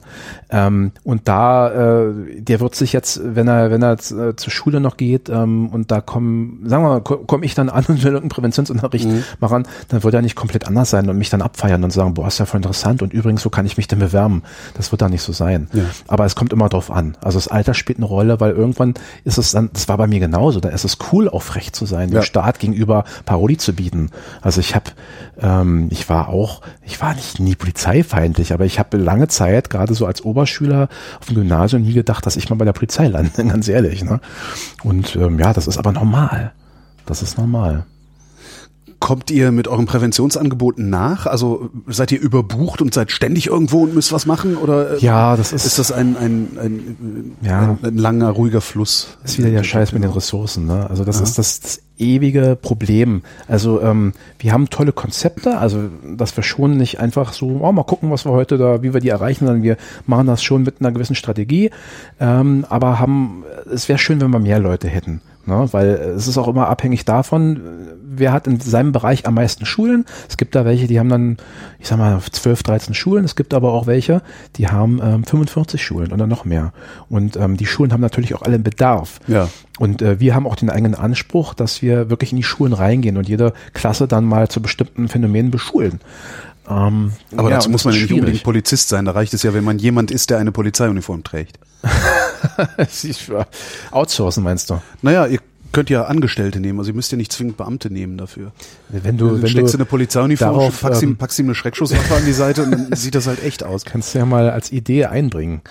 ähm, ja, Du, du, merkst, ich versuche immer noch ja, ja. Polizist zu werden. Ne? Na, dann, ich denke mal, damit tut man dann, wenn man den Gedanken zu Ende denkt, äh, auch niemandem gefallen, weil du gerätst ja ins Schwimmen und nichts ist Ja. blöder, als wenn du dann irgendwann merkst, oh, jetzt komme ich nicht mehr so weiter und bin da auch selbst nicht mehr so firm. Menschen in Polizeiuniformen, die es nicht gewohnt Und sind. da- dann kommt es halt auch wieder an den, dann bist du an den Punkt, manche sagen, ey, wisst ihr, Kinder, tut mir leid, also pff, weiß ich jetzt nicht. Oder aber Leute, die dann sonst was erzählen, weil sie halt das halt als Gesichtsverlust betrachten würden und sagen, genauso wie Polizei ja keine Fehler macht, weiß Polizei alles. Ja, genau. Ja? Und, ja, du hast so ein ähm, Phänomen, ich weiß das noch, ich habe früher mal im Film gearbeitet und wir haben äh, ähm, Komparsen, wenn wir Polizisten brauchten, haben wir als Komparsen am liebsten echte Polizisten genommen, weil wenn du äh, einen Nicht-Polizisten in eine Uniform steckst, dann fängt der an, sich auf eine lächerlich staatstragende Art und Weise zu bewegen. Ja. Und echte Polizisten bewegen sich in Uniform halt, wie ich mich in der Blue Jeans. und das siehst du hinterher im Bild. Also so, so einen Effekt wirst du dann wahrscheinlich auch haben, wenn du dann einen Quereinsteiger da hinstellst. Und, Ja, da sagst du was. Also man hat, äh, man sagt auch ähm, ähm, Kripo-Leuten nach, die halt eine Uniform tragen, zum Beispiel, weil sie halt beim, beim Mhm. Konfliktmanagement arbeiten. Ah, das ist ein Kripo, das siehst du schon, wie er so Der rumläuft. steht und so, aufrecht. ne? Das war bei mir ganz sicher auch so. Aber dann ist es halt da durch diese Auslandsmission, wo du ja in dem Ding sogar teilweise pennst und 24 Stunden Mhm. da ähm, unterwegs bist, spätestens da ähm, wandelt sich das dann. Aber ich weiß, was du meinst, worauf du hinaus willst und das ist vollkommen richtig. Ja. Taugen die eigentlich was, die Uniformen? Also sind das gute Klamotten im Sinne von gute Klamotten, Ja, da bequeme hast, Schuhe? da hast du auch die und die Meinung. Also ich persönlich, ich bin ja da, äh, was die Uniform anbetrifft, kein Heavy-User. Ich trage die also nicht Ja. täglich. Aber ich finde sie gut, vor allem, weil ich ja auch noch die alte Uniform kenne, die ja seit boah, ich glaub, grüne, ne? 1976 oder so mal von Herrn Östergaard designmäßig ganz cool damals eingeführt wurde. Und die war ähm, natürlich ein graues, auch optisch. Und ähm, so gesehen habe ich persönlich es schon als Quantensprung empfunden, dann die Umstellung. Und Berlin ist ja aus Kohlegründen natürlich auch recht spät dann wieder äh, mit dem Umstieg dran gewesen. Und ähm, ja, aber ich, ich finde das ganz gut, ganz ordentlich, was es gibt. Und witzigerweise so eine Art ähm, interne Demokratie, äh, Basisdemokratie fand statt, weil als das damals ähm, ähm, beschlossen war, dass wir auf, auf, auf Blau umsatteln, dann gab es eine interne Umfrage, welche Mütze denn die Polizistinnen und Polizisten haben möchten. Ob sie eine runde Mütze umhaben möchten oder so eine eckige, wie, mhm. wie man halt auch bei den US-Cops sieht. Und dann gab es, war ganz witzig, ich glaube sogar eine ganz knappe Entscheidung, 52 zu 48 Prozent haben sich dann tatsächlich für die eckige entschieden. Ne? Ich, mir wäre gerade nicht bewusst gewesen, was für Mützen Polizisten auf Was ist eigentlich an dieser Legende dran, dass ein Polizist nur dann im Dienst ist, wenn er die Mütze anhat? Kennst du das? Ja, ich schon mal gehört. Das ist so ein, also das, das habe ich, das habe ich vor 30 Jahren schon gehört. Wenn der Polizist die Mütze nicht aufhat, dann darf er dir keine Ansagen machen. Und die Reichsbürger, die glauben das heute noch. Aber ich weiß überhaupt nicht, ob das stimmt. Das stimmt nicht, oder? Das gilt dann nur für Aluhüter. Wenn der Polizist Nein, einen Aluhut aufhat, dann darf er den an. Also es gab tatsächlich, äh, es gibt ja für alles Vorschriften in, in Deutschland und ähm, im Besonderen dann natürlich auch bei der Polizei. Ja. Und ähm, es gibt im Prinzip auch die Vorgabe, dass du die Uniform natürlich auch korrekt und vollständig zu tragen hast. Und dazu ja. gehört auch eine Kopfbedeckung. Das hat sich insofern ein bisschen aufgeweicht, als das ähm, ja mit dem Umschwenken auf Blau kam ja auch das Basecap. Was ah, ja jetzt stimmt. glaube ich sogar, ähm, mhm. glaube ich sogar meistens getragen wird. Ich persönlich finde es nicht so schick. Ich mag also wirklich so die die Mütze, die klassische ganz gern, weil die natürlich auch, das ist ja auch eine Sache. Ähm, Stück weit auch eine, eine, eine Eigensicherungskiste, weil du bist leichter erkennbar. Ja. Weil oftmals, ähm, wenn dir was passiert, dann wird die Gegenseite später auch argumentieren, ja, ich wusste ja gar nicht, dass das ein Polizist ist. Genau, der hat ja einfach nur eine blaue Jacke. Genau. Ja. Und wenn man dann halt so ein, so ein Knirps ist wie ich, ich bin ja auch kein, kein Riese, ich bin also äh, noch nicht mal 1,80, ja. sondern ein bisschen kleiner, ähm, dann, dann behagt mir das, wenn ich die Mütze dann so hab und so Verstehe, ja. mich dann äh, hochpumpe damit. Nein, aber äh, was du sagtest, das ist natürlich Quark. Es gab diese Vorschrift äh, früher halt, als es kein Basecap gab, dass man die Mütze tragen muss. Aber da gibt es natürlich auch genug ähm, Graubereiche. Das ist ja klar, äh, stell dir mal vor, du rennst einen, einen flüchtigen Verdächtigen hinterher. Verlierst die Mütze, musst sofort Mütze, stehen genau, bleiben. Genau, und du darfst nicht mehr weiter. Tut mir leid. Du machst dich selbst strafbar sonst. ja. Das geht natürlich nicht.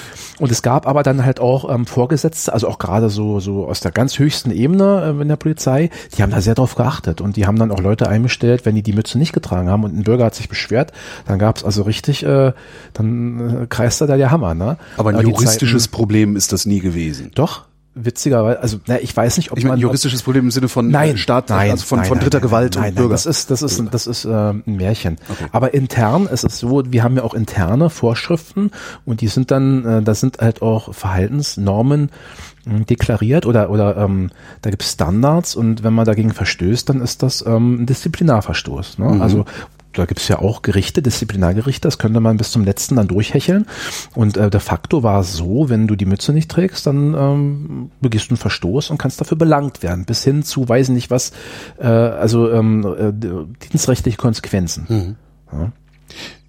Wann bist du denn eigentlich im Dienst? Der Polizist ist immer im Dienst, ist doch. Ja, da gibt's leider auch wieder keine, keine ähm, Antwort, kurz gefasst, die dann sagt, so und so, da ist die Grenze, knickknack fertig, sondern ähm, es gibt äh, also früher war das tatsächlich so, ne? gerade so preußische Tugenden mhm. und immer und überhaupt. Aber da hat er auch die, die Uniform nie ausgezogen wahrscheinlich. Ne? nee, aber auch mal ab von der Uniform. Ähm, da gab es früher auch weniger Spielraum, dass man sagen kann, ja, gucke ich jetzt mal weg. Ne? Das mhm. interessiert mich jetzt gar nicht. Ähm, und ich versetze mich jetzt nicht in den Dienst, weil in der Tat kannst du dich in den Dienst versetzen. Du kannst dich selbst in den Dienst versetzen. Ähm, ja, wobei das ist, ich weiß auch nicht, was da passiert. Ob irgendjemand, ähm, so wenn ich mir das so Truman Show mäßig vorstelle, dann da einen Schalter drückt. Fährt der so. Heilige Geist des äh Ja, so ähnlich. Ne? Dann habe ich eine andere Aura auf einmal. Aber äh, jedenfalls dann, wenn dann sage ich, ich kann also auch ähm, als, als Amtsperson ähm, auch Anweisungen erteilen, äh, wenn ich meine, ähm, es, ist, es ist vonnöten. Auch wenn ich jetzt im Prinzip mich da schon mit meinem Ausweis ausgelockt also habe. Also der pubertierende Nachbarsjunge feiert eine fürchterliche Party und es ist nachts um drei immer noch Remi Demi. Könntest du dann rübergehen, klingeln, deinen Ausweis zücken und sagen, so, Schönes Beispiel, jetzt gibst du mal die Anlage her. Schönes Beispiel, weil, auch schon wieder nicht einfach, weil da habe ich eine sogenannte Interessenkollision. Ich bin ja dann in dem Fall der, Stimmt. der Nachbar, äh, dem es auf den Sack geht. Ja. ja. Und da würde ich ja auch aus Eigennutz handeln. Und ja. da, da, muss ich vorsichtig sein. Auch wenn ich jetzt hier Das heißt, du müsstest deine ja, grünen Kollegen rufen, blauen Kollegen Grünkollegen? Genau. Warum sind die eigentlich neuerdings blau und nicht mehr? Was? Europäische ähm, Ah, okay. Homologisierung. Verstehe. Finde ich aber auch besser. Du müsstest also die grünen Kollegen rufen, die müssten unabhängig feststellen, dass es sich um eine Lärmbelästigung handelt. Und Ja. könnten- okay. Sagen wir mal so, ähm, ja, da, auch da gibt's Graubereiche. Ne? Und oftmals machen die es ja nicht, äh, weil sie wirklich äh, den Leuten total auf den Nerv fallen wollen, Nö, sondern weil sie was halt vergessen. Ja.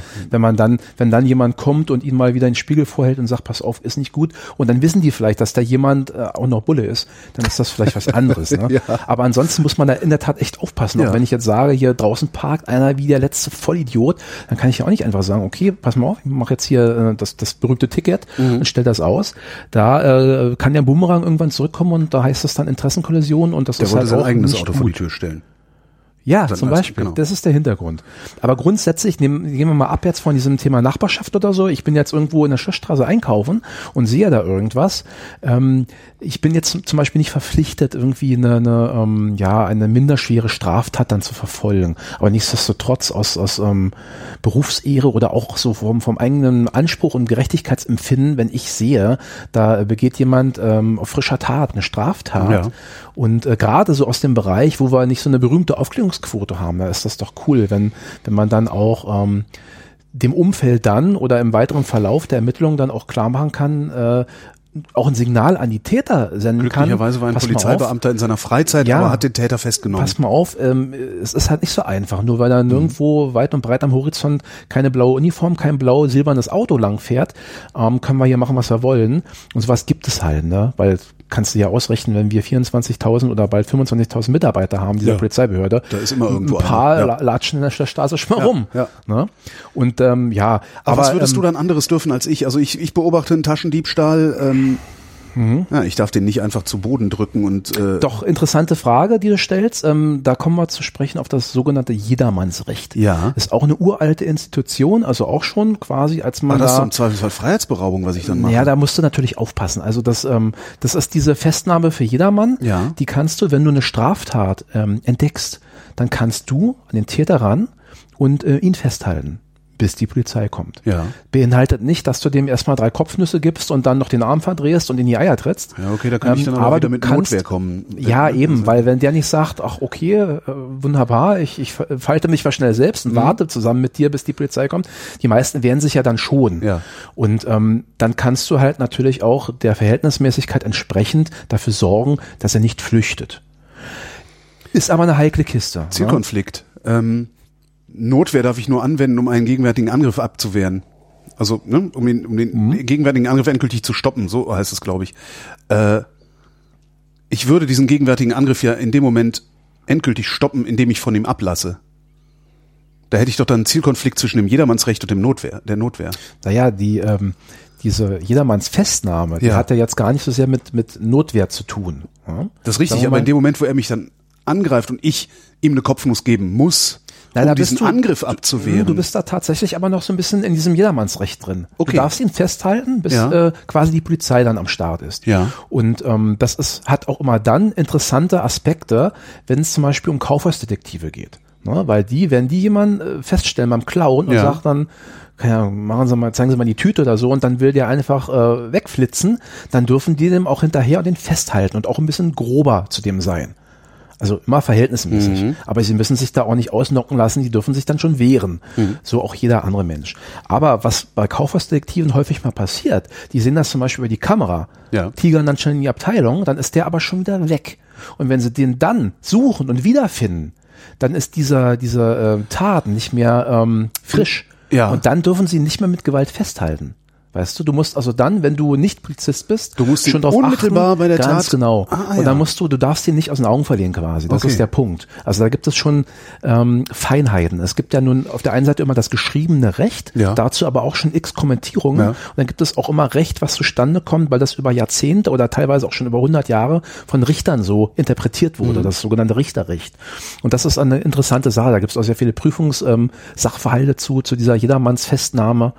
Also das kann dann in der Tat auch jeder. Aber sind wir mal ganz ehrlich, wir empfehlen ja auch, da sind wir wieder bei der Prävention, wenn, wenn auch gerade Gewalt mit im Spiel ist, dass wir halt schon passiv Hilfe leisten, dass wir dann auch Leute, äh, dass die Leute da auch äh, Aufmerksamkeit Ja. ähm, zollen und, und dann auch schnell wirklich die Profis die Polizei rufen, dass man aber dann sich nicht selbst in Gefahr bringt, versucht den, das, den Betroffenen aus der Gefahrenzone rauszuholen und so weiter. Mhm. Und das äh, widerspricht ja so ein bisschen diesem Zugriff. Ja. Also wenn da Gewalt im Spiel ist, empfehlen wir natürlich nicht, hier plötzlich äh, sich zwischen Opfer und Angreifer zu stellen. Ja. Weil das ist auch schon oft genug ähm, in die Hose gegangen. Es kann auch hinhauen. Dann ist es immer interessant, dass halt äh, die Zeitung, insbesondere der Boulevard, darüber recht heroisch berichten. Mhm. Aber im Prinzip ist das eine Frage von Pech und Glück und es kann halt ordentlich in die Hose gehen. Es sind halt nicht wenige Menschen schon schwerst verletzt oder zu Tode gekommen, weil sie halt, ähm, man sagt immer so bösartig, den Helden spielen wollten. Ja. Aber es kann halt auch wirklich ähm, blöd laufen. Und dann fragst du dich am Ende, wofür?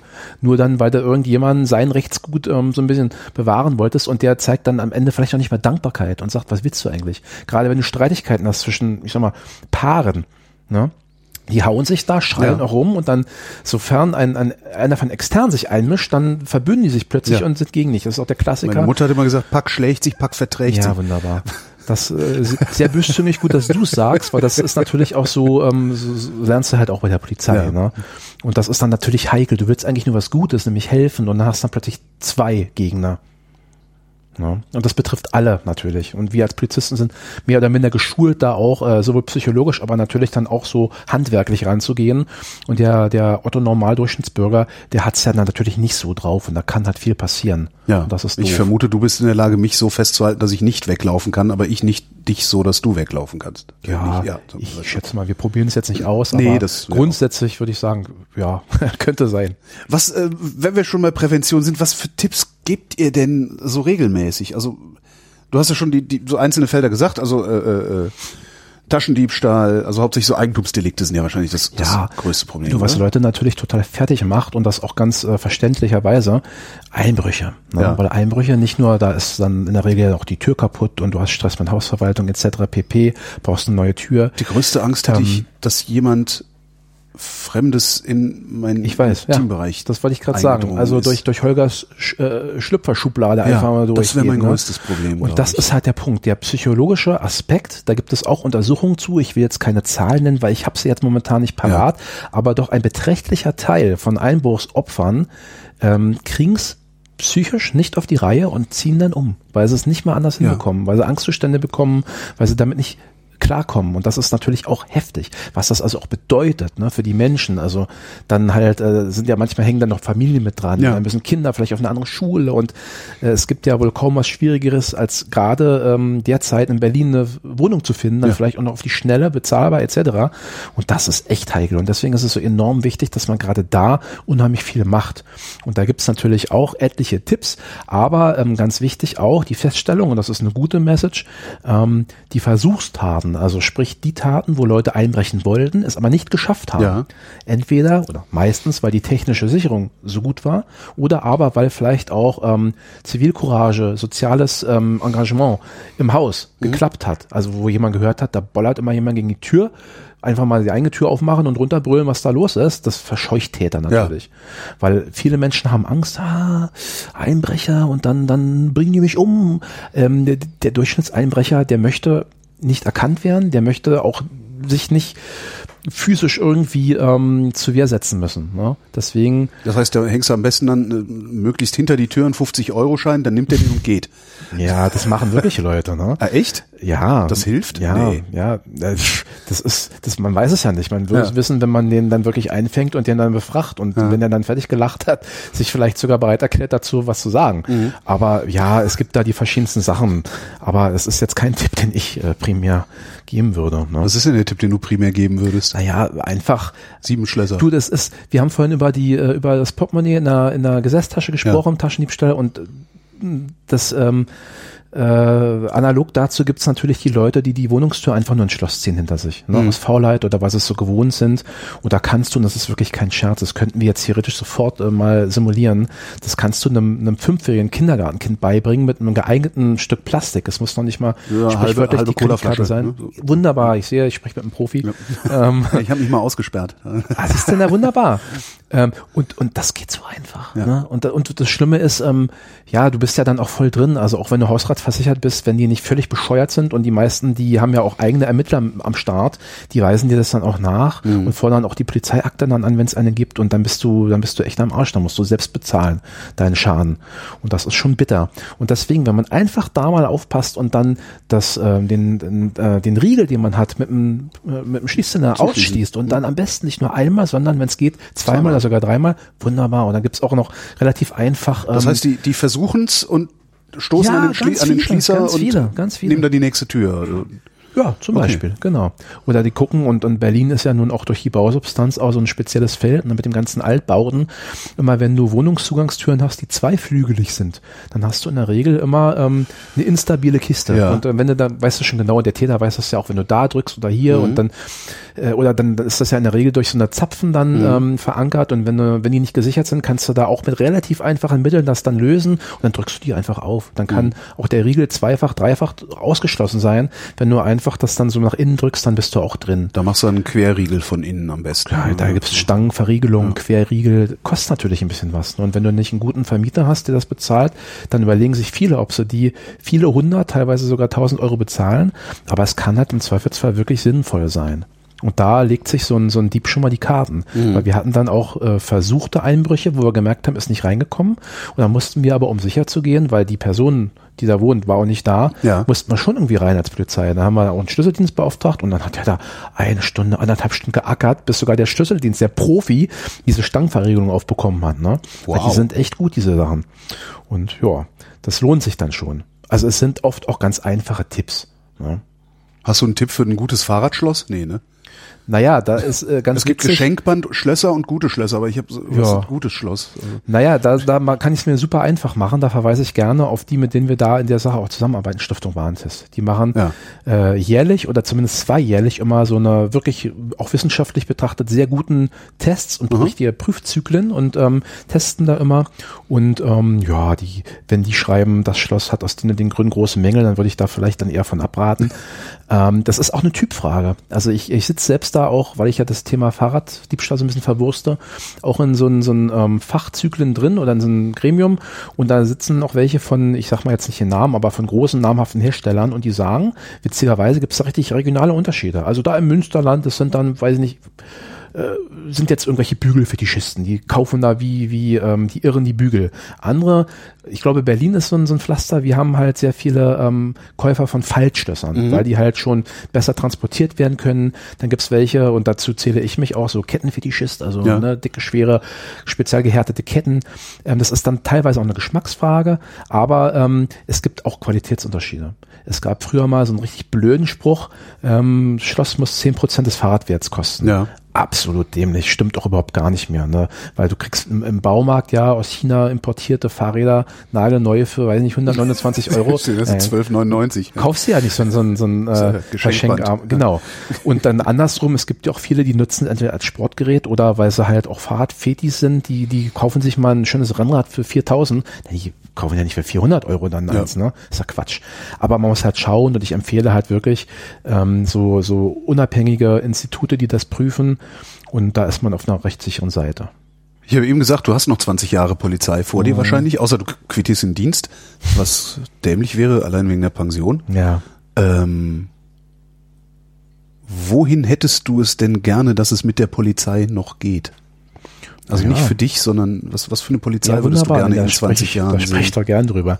Also ähm, ich ähm, propagiere ja immer so die Bürgerpolizei. Ne? Also Bürgernähe, ein Stück weit auch das, was ich vorhin schon gesagt habe, äh, Polizei als Dienstleister.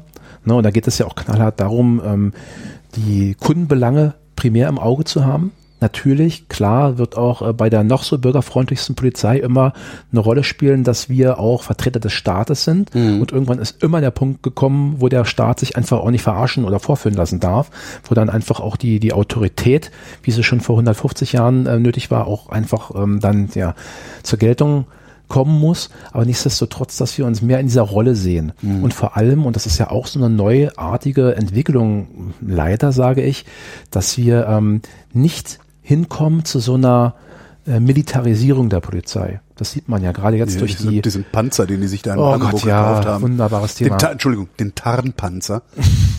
Richtig, genau. Aber ich, man muss ja echt mal sagen, also entweder ist der Typ, der das Ding eingekauft hat, doof, oder der Typ, der es verkauft hat, genial. Weil zu sagen, du klappst einfach nur dieses Schild um, dann steht da nicht Ja, mehr Polizei drauf, dann erkennt man es nicht mehr als Ja. Polizei, das riesige blaue Stahlungetüm. Ja, wenn die beteiligten Polizeileute da klug gewesen wären, dann hätten sie das so ein bisschen auch so in die satirische Ecke gepackt. Ne? Das ist natürlich das allerletzte gewesen.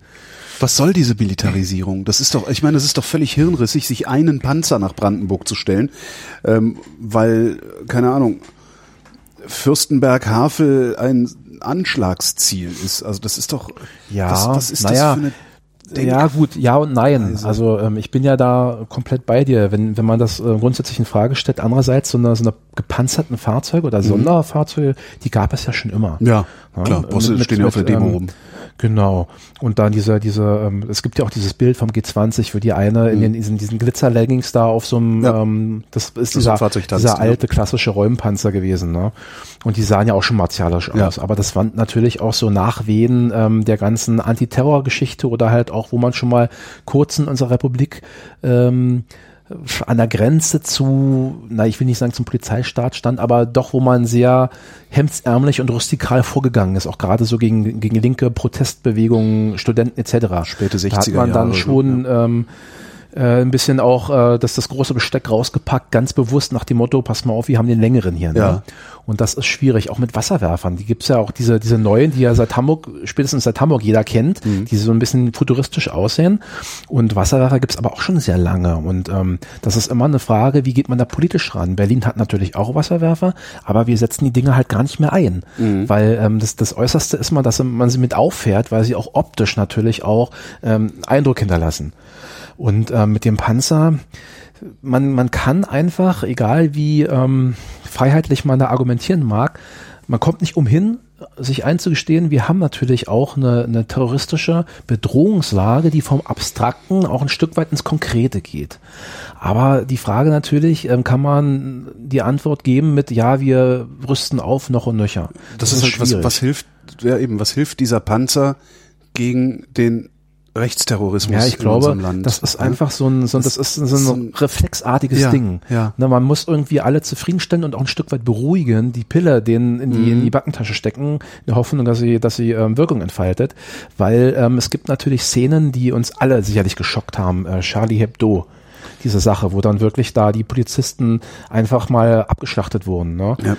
hätten die in dem Ding gesessen, klar, aber jetzt mal ganz ehrlich, welcher Volldepp denkt denn, ne, wir haben ja nicht statt irgendein, irgendein Corsa, der hier rumfährt, oder ein Opel Safira als Streifenwagen, fahren dann irgendwann drei, viertausende Panzer rum. In so einem Das Land möchte ich auch nicht leben, nee, da reise ich sofort ja. aus. Ja. Aber ähm, von der Denke her, da wird halt nicht groß gefragt. Da ist auch Aktionismus immer ein Thema. Natürlich kann so ein Gefährt sinnvoll sein, wenn es zum Beispiel, wenn du weißt, du hast planbare Ereignisse und da Ja. könnte möglicherweise vielleicht auch ein Anschlag passieren, dass du es dann einfach ähm, vorrätig hast. Ja. Aber jetzt, wo wir doch grundlegend noch so eine abstrakte Gefahr haben, du weißt doch gar nicht, wie kriegst du das Ding da sofort hin. Ja, genau. Na, ähnlich steht, wie steht, in, steht, in, steht in Potsdam, wie Eben. kommst du schnell nach Also Cottbus? das ist einfach, äh, es sind, es sind enorm viele Gelder jetzt einfach auch da. Ne? Jedes Bundesland hat da ein Terrorpaket geschnürt, der, der Bund glaube ich auch und die möchten natürlich auch abgerufen werden. Mhm.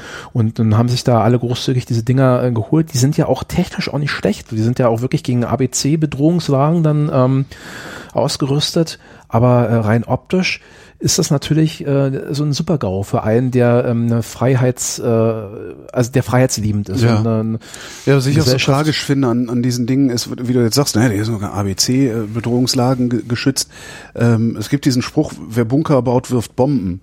Ähm, ich möchte eigentlich gar nicht in einer Gesellschaft leben, die sich Fahrzeuge kauft, die gegen ABC-Angriffe geschützt sind. Das ist so ein bisschen das Problem. Und ich habe halt durch, durch, dadurch, dass ich überhaupt nur solche Fahrzeuge anschaffe, normalisiere ich die Vorstellung, dass es zu solchen Angriffen kommen kann. Und irgendwann kommt es dann vielleicht zu so einem Angriff. Das ist jetzt äh, extrem abstrakte Küchenpsychologie, nebulöse Küchenpsychologie, die ich mache. Aber das ist eigentlich so meine Sorge. Und ich würde, weil du sagtest, eine bürgernähere Polizei, die sich nicht militarisiert. Ja. Ähm, ich fänd's eigentlich ganz cool, wenn die Polizei abrüsten könnte. Wenn auf der Demo nicht mehr Robocop steht. Das ist halt super gefährlich, weil da laufen halt ordentlich viele Arschgesichter rum, die dann erst recht Flaschen schmeißen. Aber Ja. irgendwo man kann ja Diese- auch einen wo, Kompromiss Wo könnte man finden. diese Abrüstung anfangen? ja, frage das ist auch gar nicht so schwer. Man, man kann doch Kompromisse finden. Also es gibt, äh, ich sag, ich nenne es mal so den den den äh, Werkzeugkasten, den Ja. wir haben mit unseren äh, Einsatzmitteln.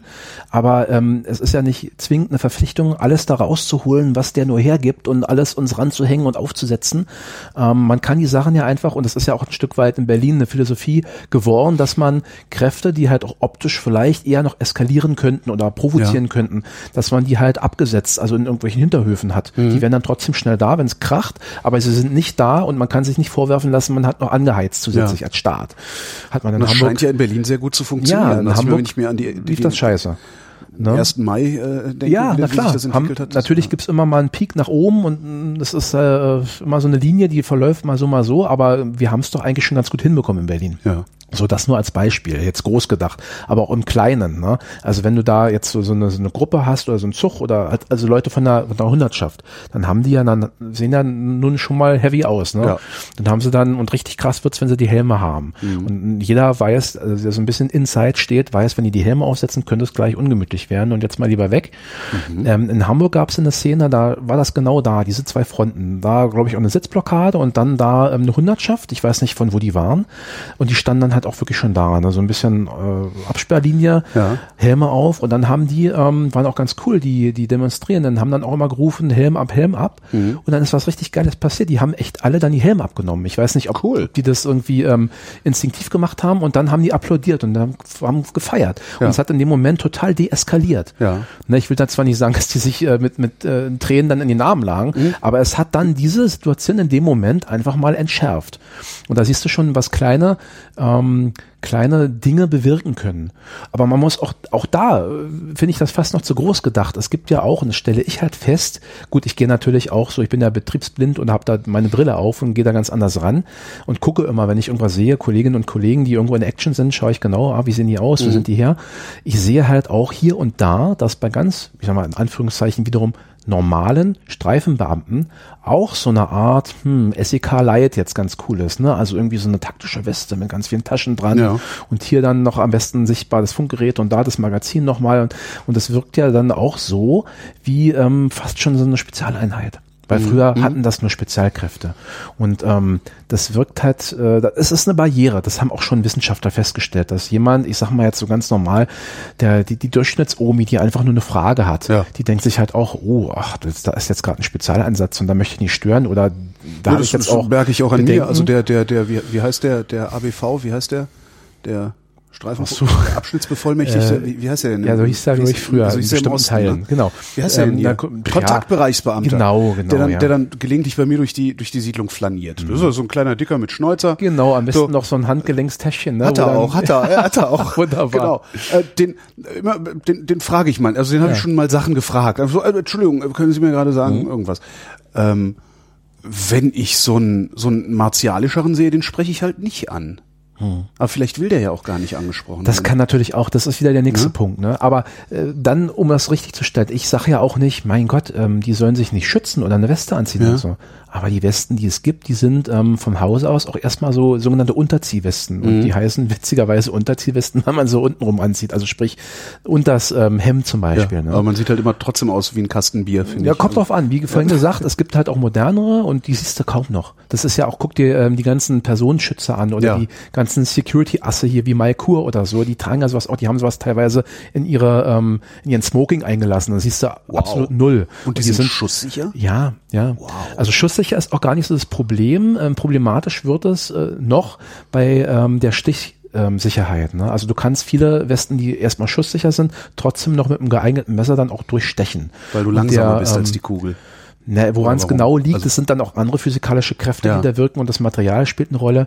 Aber ähm, um sie dann halt auch durchstichsicher zu machen, 100 Prozent, dann äh, treibst dann diese, diese Dicke noch so ein bisschen, aber auch da gibt es mittlerweile ganz wilde Technologien, dass man äh, irgendwie einen Stoff nimmt, den auch Spinnen für ihre Netze spinnen Aha. und das ist dann Idioten Ah, das, super fest. das zahlt sicherlich nicht euer Dienstherr, oder? Nee, nicht wirklich. Okay. Aber ähm, ja, das ist auch ein großer Kritikpunkt gerade der Gewerkschaften oder von der Basis, die halt schimpfen, ähm, dass da einfach noch nicht genug gemacht wird. Und früher war es ganz schlimm. Da hattest du wirklich diese, na, ich nenne es mal so Ritterrüstung, Ich sag, starr und Das ja. sind halt immer so und dann vor allem, äh, da hatte auch nicht jeder eine. Dann, dann hat der eine die zwölf Stunden lang durchgeschwitzt und die die mief dann und dann muss der nächste die nehmen. Das ist natürlich auch äh, nicht so lecker.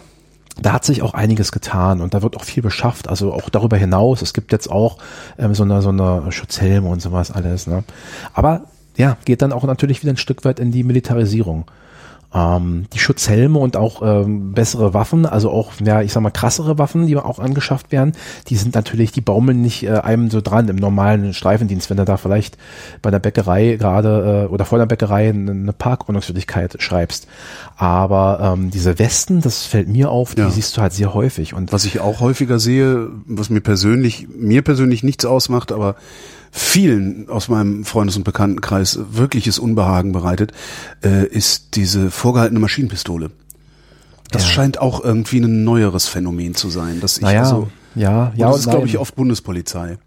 ja, ja, weil die natürlich Also die auch in dieser- ähm, Örtlichkeiten auch ähm, Ja, aber ich ich feuer nicht eine Maschinenpistole in einem Bahnhof ab. Warum trage ich sie dann da? Naja, ist natürlich Das- eine Abschreckung, aber Ja, dann dann- muss ich, also es liegt mir natürlich fern, jetzt ähm, äh, eine Lanze zu brechen für Ja. bestimmte, auch gerade so, ja doch sehr martialisch wirkende ähm, Einsatzgegenstände. Aber die Maschinenpistole, die in Deutschland genutzt wird, ist ein re recht feines Einsatzmittel. Die ist also durchaus präziser. Ja. Und gerade wenn es darum geht, äh, also um Fälle, wo wirklich auch ähm, kein anderes ähm, Einsatzmittel mehr in Betracht kommt, also du du quasi als Polizei die Schusswaffe gebrauchen musst, da ist das ähm, durchaus ein sehr präzises und damit sicherlich auch besseres Mittel. Stimmt, und du deswegen ein Stück nicht weit auf Dauerfeuer im Bahnhof rumballerst, sondern Richtig, den das sowieso nicht. Das kannst Schuss du eh vergessen. Distanz. Sowas trainiert ja. man zwar auch, aber das kannst du knicken. Ne? Außerdem ist das Ding dann gleich leer. Ja. Aber die ist super präzise. Das muss man wirklich sagen. Ist halt zwar auch keine Langwaffe, es ist ja noch eine Maschinenpistole, aber nichtsdestotrotz schon äh, um, äh, um, um, um Längen präziser als jetzt so eine, so eine ähm, Pistole, die man Ja. am Gürtel trägt. Aber ähm, ja, aber nichtsdestotrotz, das sind auch schwimmende Grenzen. Ne? Mhm. Dann hast du, ähm, also in Berlin, glaube ich, ist das noch nicht so ganz schlimm, aber ähm, äh, viele Polizeien in Deutschland, die rüsten jetzt halt auch die normalen äh, Streifenwagen, die halt rumfahren und dann auch, weiß ich nicht, zum Bäckereieinbruch fahren, mit Sturmgewehren aus. Und das sind einfach mal auch Waffen, die es unter, äh, die es, äh, unter das Kriegswaffenkontrollgesetz fallen, weil ha, der Name sagt es, es sind Kriegswaffen. Sturmgewehre? Genau, also das, was das Militär benutzt. Ja, Ja, ja, so G3 und so, was man bei der Bundeswehr hat. ja Sozusagen. das, das war einmal. Das war ne? mal, ja, ich Du hast mich andere, lange nicht also mehr damit ich, beschäftigt. Es gibt da auch was, was, was die Bundeswehr benutzt, gibt es welche, aber es gibt auch so skandinavische oder US-Hersteller, Mhm. die da was ähm, herstellen, was auch teilweise im Ausland Polizeien schon gebrauchen. Aber in Deutschland ist ja diese Abgrenzung Polizei und Militär und auch äh, Nachrichtendienste ja auch eine ganz heikle Sache durch Ja. die Geschichte. Ja. Und deswegen ähm, finde ich das auch schwierig. Aber wie wird, also wie wird dann die Ausrüstung mit einem Sturmgewehr begründet? Also, ich überlege mir gerade, äh, du bist in so einer Stadt wie Berlin, bist ein normaler Polizist, fährst mit deinem Streifenwagen irgendwo hin und hast eine Waffe dabei, die dazu geeignet ist, beziehungsweise sogar dazu gemacht ist, auf eine Distanz von 50, 100 Metern vielleicht immer noch sehr präzise zu schießen.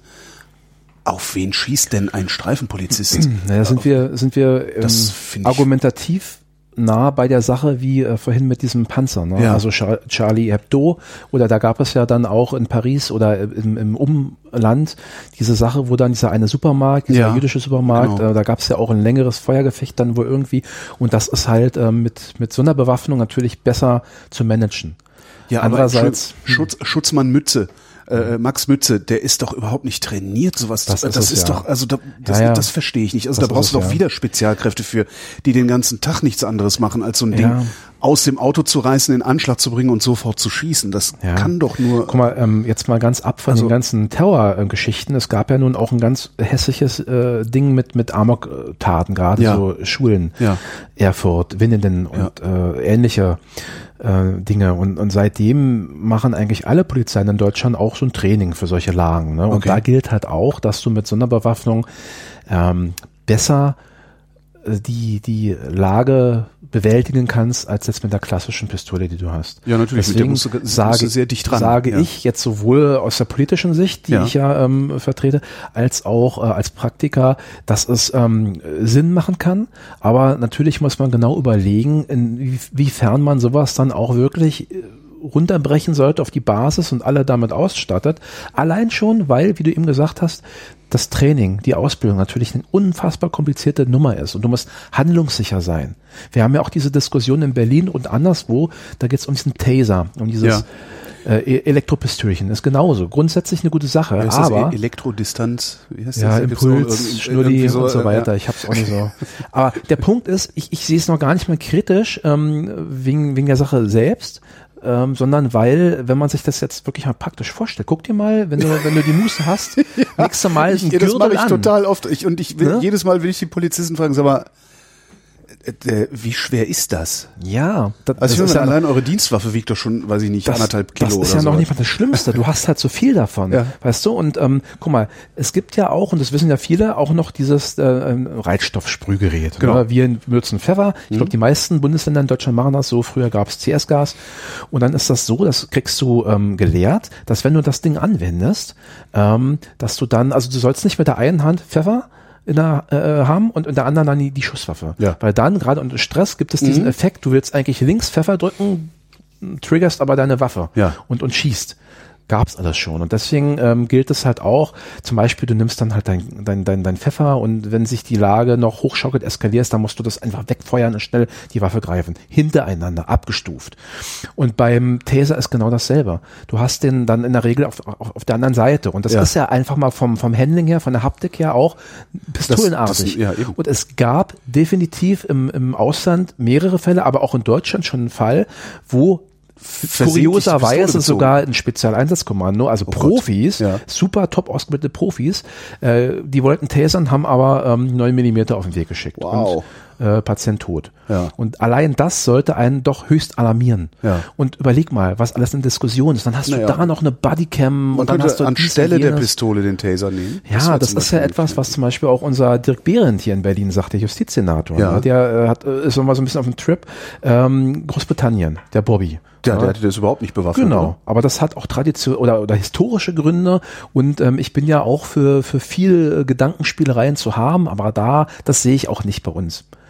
Du siehst ja, wir argumentieren, wir versuchen zu äh, argumentieren, von der Militarisierung bisschen wegzukommen und dass man dann, das ist zu extrem, dass man sagt, gar keine Waffen, weil Das, das auch, auch das sind wir halt nicht gewohnt, Nee. dass die Polizei gar nicht bewaffnet ist und nee, das würde ich Du auch nicht hast halt auch in, guck, guck mal, du hast in Großbritannien, sogar in Großstädten teilweise, kannst du die illegalen Waffen an, an zwei Händen abzählen, wie viel es da gibt, weil Mhm. die haben halt diese Insellage und haben da ähnlich wie mit der Tollwut ähm, ganz gute Kontrolle drüber. Okay. Deswegen haben sie die Lage auch nicht, die es erfordert. Und wir hier in Deutschland sind zwar nicht äh, Nordamerika, USA, aber ähm, dass wir die Waffen jetzt so völlig einmotten, das ist, es wäre dann ein No-Go. So, was wollte Behrendt? Ach so, Behrendt wollte nicht, Behrendt wollte ganz entwaffnen. Ja, der findet die Idee Ja. cool, der argumentiert da öfter mal mit. Ich weiß Ja, nicht. man könnte äh, ja zwei Sachen machen. Man kann ja einem eine Pistole, einem einen Taser geben und dann ist halt klar, wer als erstes zieht. Oder sowas. Aber, Ja. aber was machst du dann, wenn du dich aufteilen musst? Der Ganz eine muss genau. rechts lang, der andere links lang. Ja, genau. Das ist, äh, wahrscheinlich ist es nicht lösbar. Was hat man denn da alles am Gürtel? Das ist eine Pistole. Das sind die Hand, also Pistole, Reizstoff, Handschellen. Knüppel, ja, Knüppel, Magazine. Genau. Magazin hast du dann in der Regel noch, ja. Du hast dann, also die meisten haben natürlich auch, um, wenn es dunkel ist, besser sehen zu können, Taschenlampe? eine Taschenlampe. Dann gibt es äh, viele mittlerweile, und das finde ich auch richtig, das habe ich halt auch im, im, im quasi im Kriegsgebiet gelernt, ähm, mindestens zwei Taschenlampen, weil kann ja sein, dass hier einer mal abkackt. Mhm. Und ähm, die ganz krassen Profis, die haben sogar drei. Ähm, aber egal, sagen wir mal, du hast zwei. Dann hast du dann, viele haben halt noch Handschuhe oder dann halt auch so eine. Äh, Stimmt, so die eine, Quarzhandschuhe, genau. ja, ja, zum Beispiel. Also die haben meistens äh, die noch bei. Ich zum Beispiel habe dann auch noch ein größeres Täschchen, wo eine Beatmungsmaske drin ist und dann auch noch mal ähm, äh, Gummihandschuhe. Ähm, ja, es gibt verschiedenste Sachen. Also so, ein- so ein kleines ähm, Ding, wo man einen Helm dann noch quasi ähm, andocken kann und ja, also da kommt einiges zusammen. Hast du es mal gewogen? Oder ein Messerchen. Hm, ja, interessante Sache, könnte ich mal machen. Nee, habe ich nicht. Aber es sind einige Kilo. Ja, ja, definitiv. ja. würde ich auch denken. Ja. Ich bin durch. Haben wir über irgendwas zu reden vergessen? Nein, ich hatte ja eh keinen Plan. Ich habe mich überraschen lassen von dir und Na denn, Oliver von Dobrowolski, vielen Dank. gerne, Holger, sehr gern.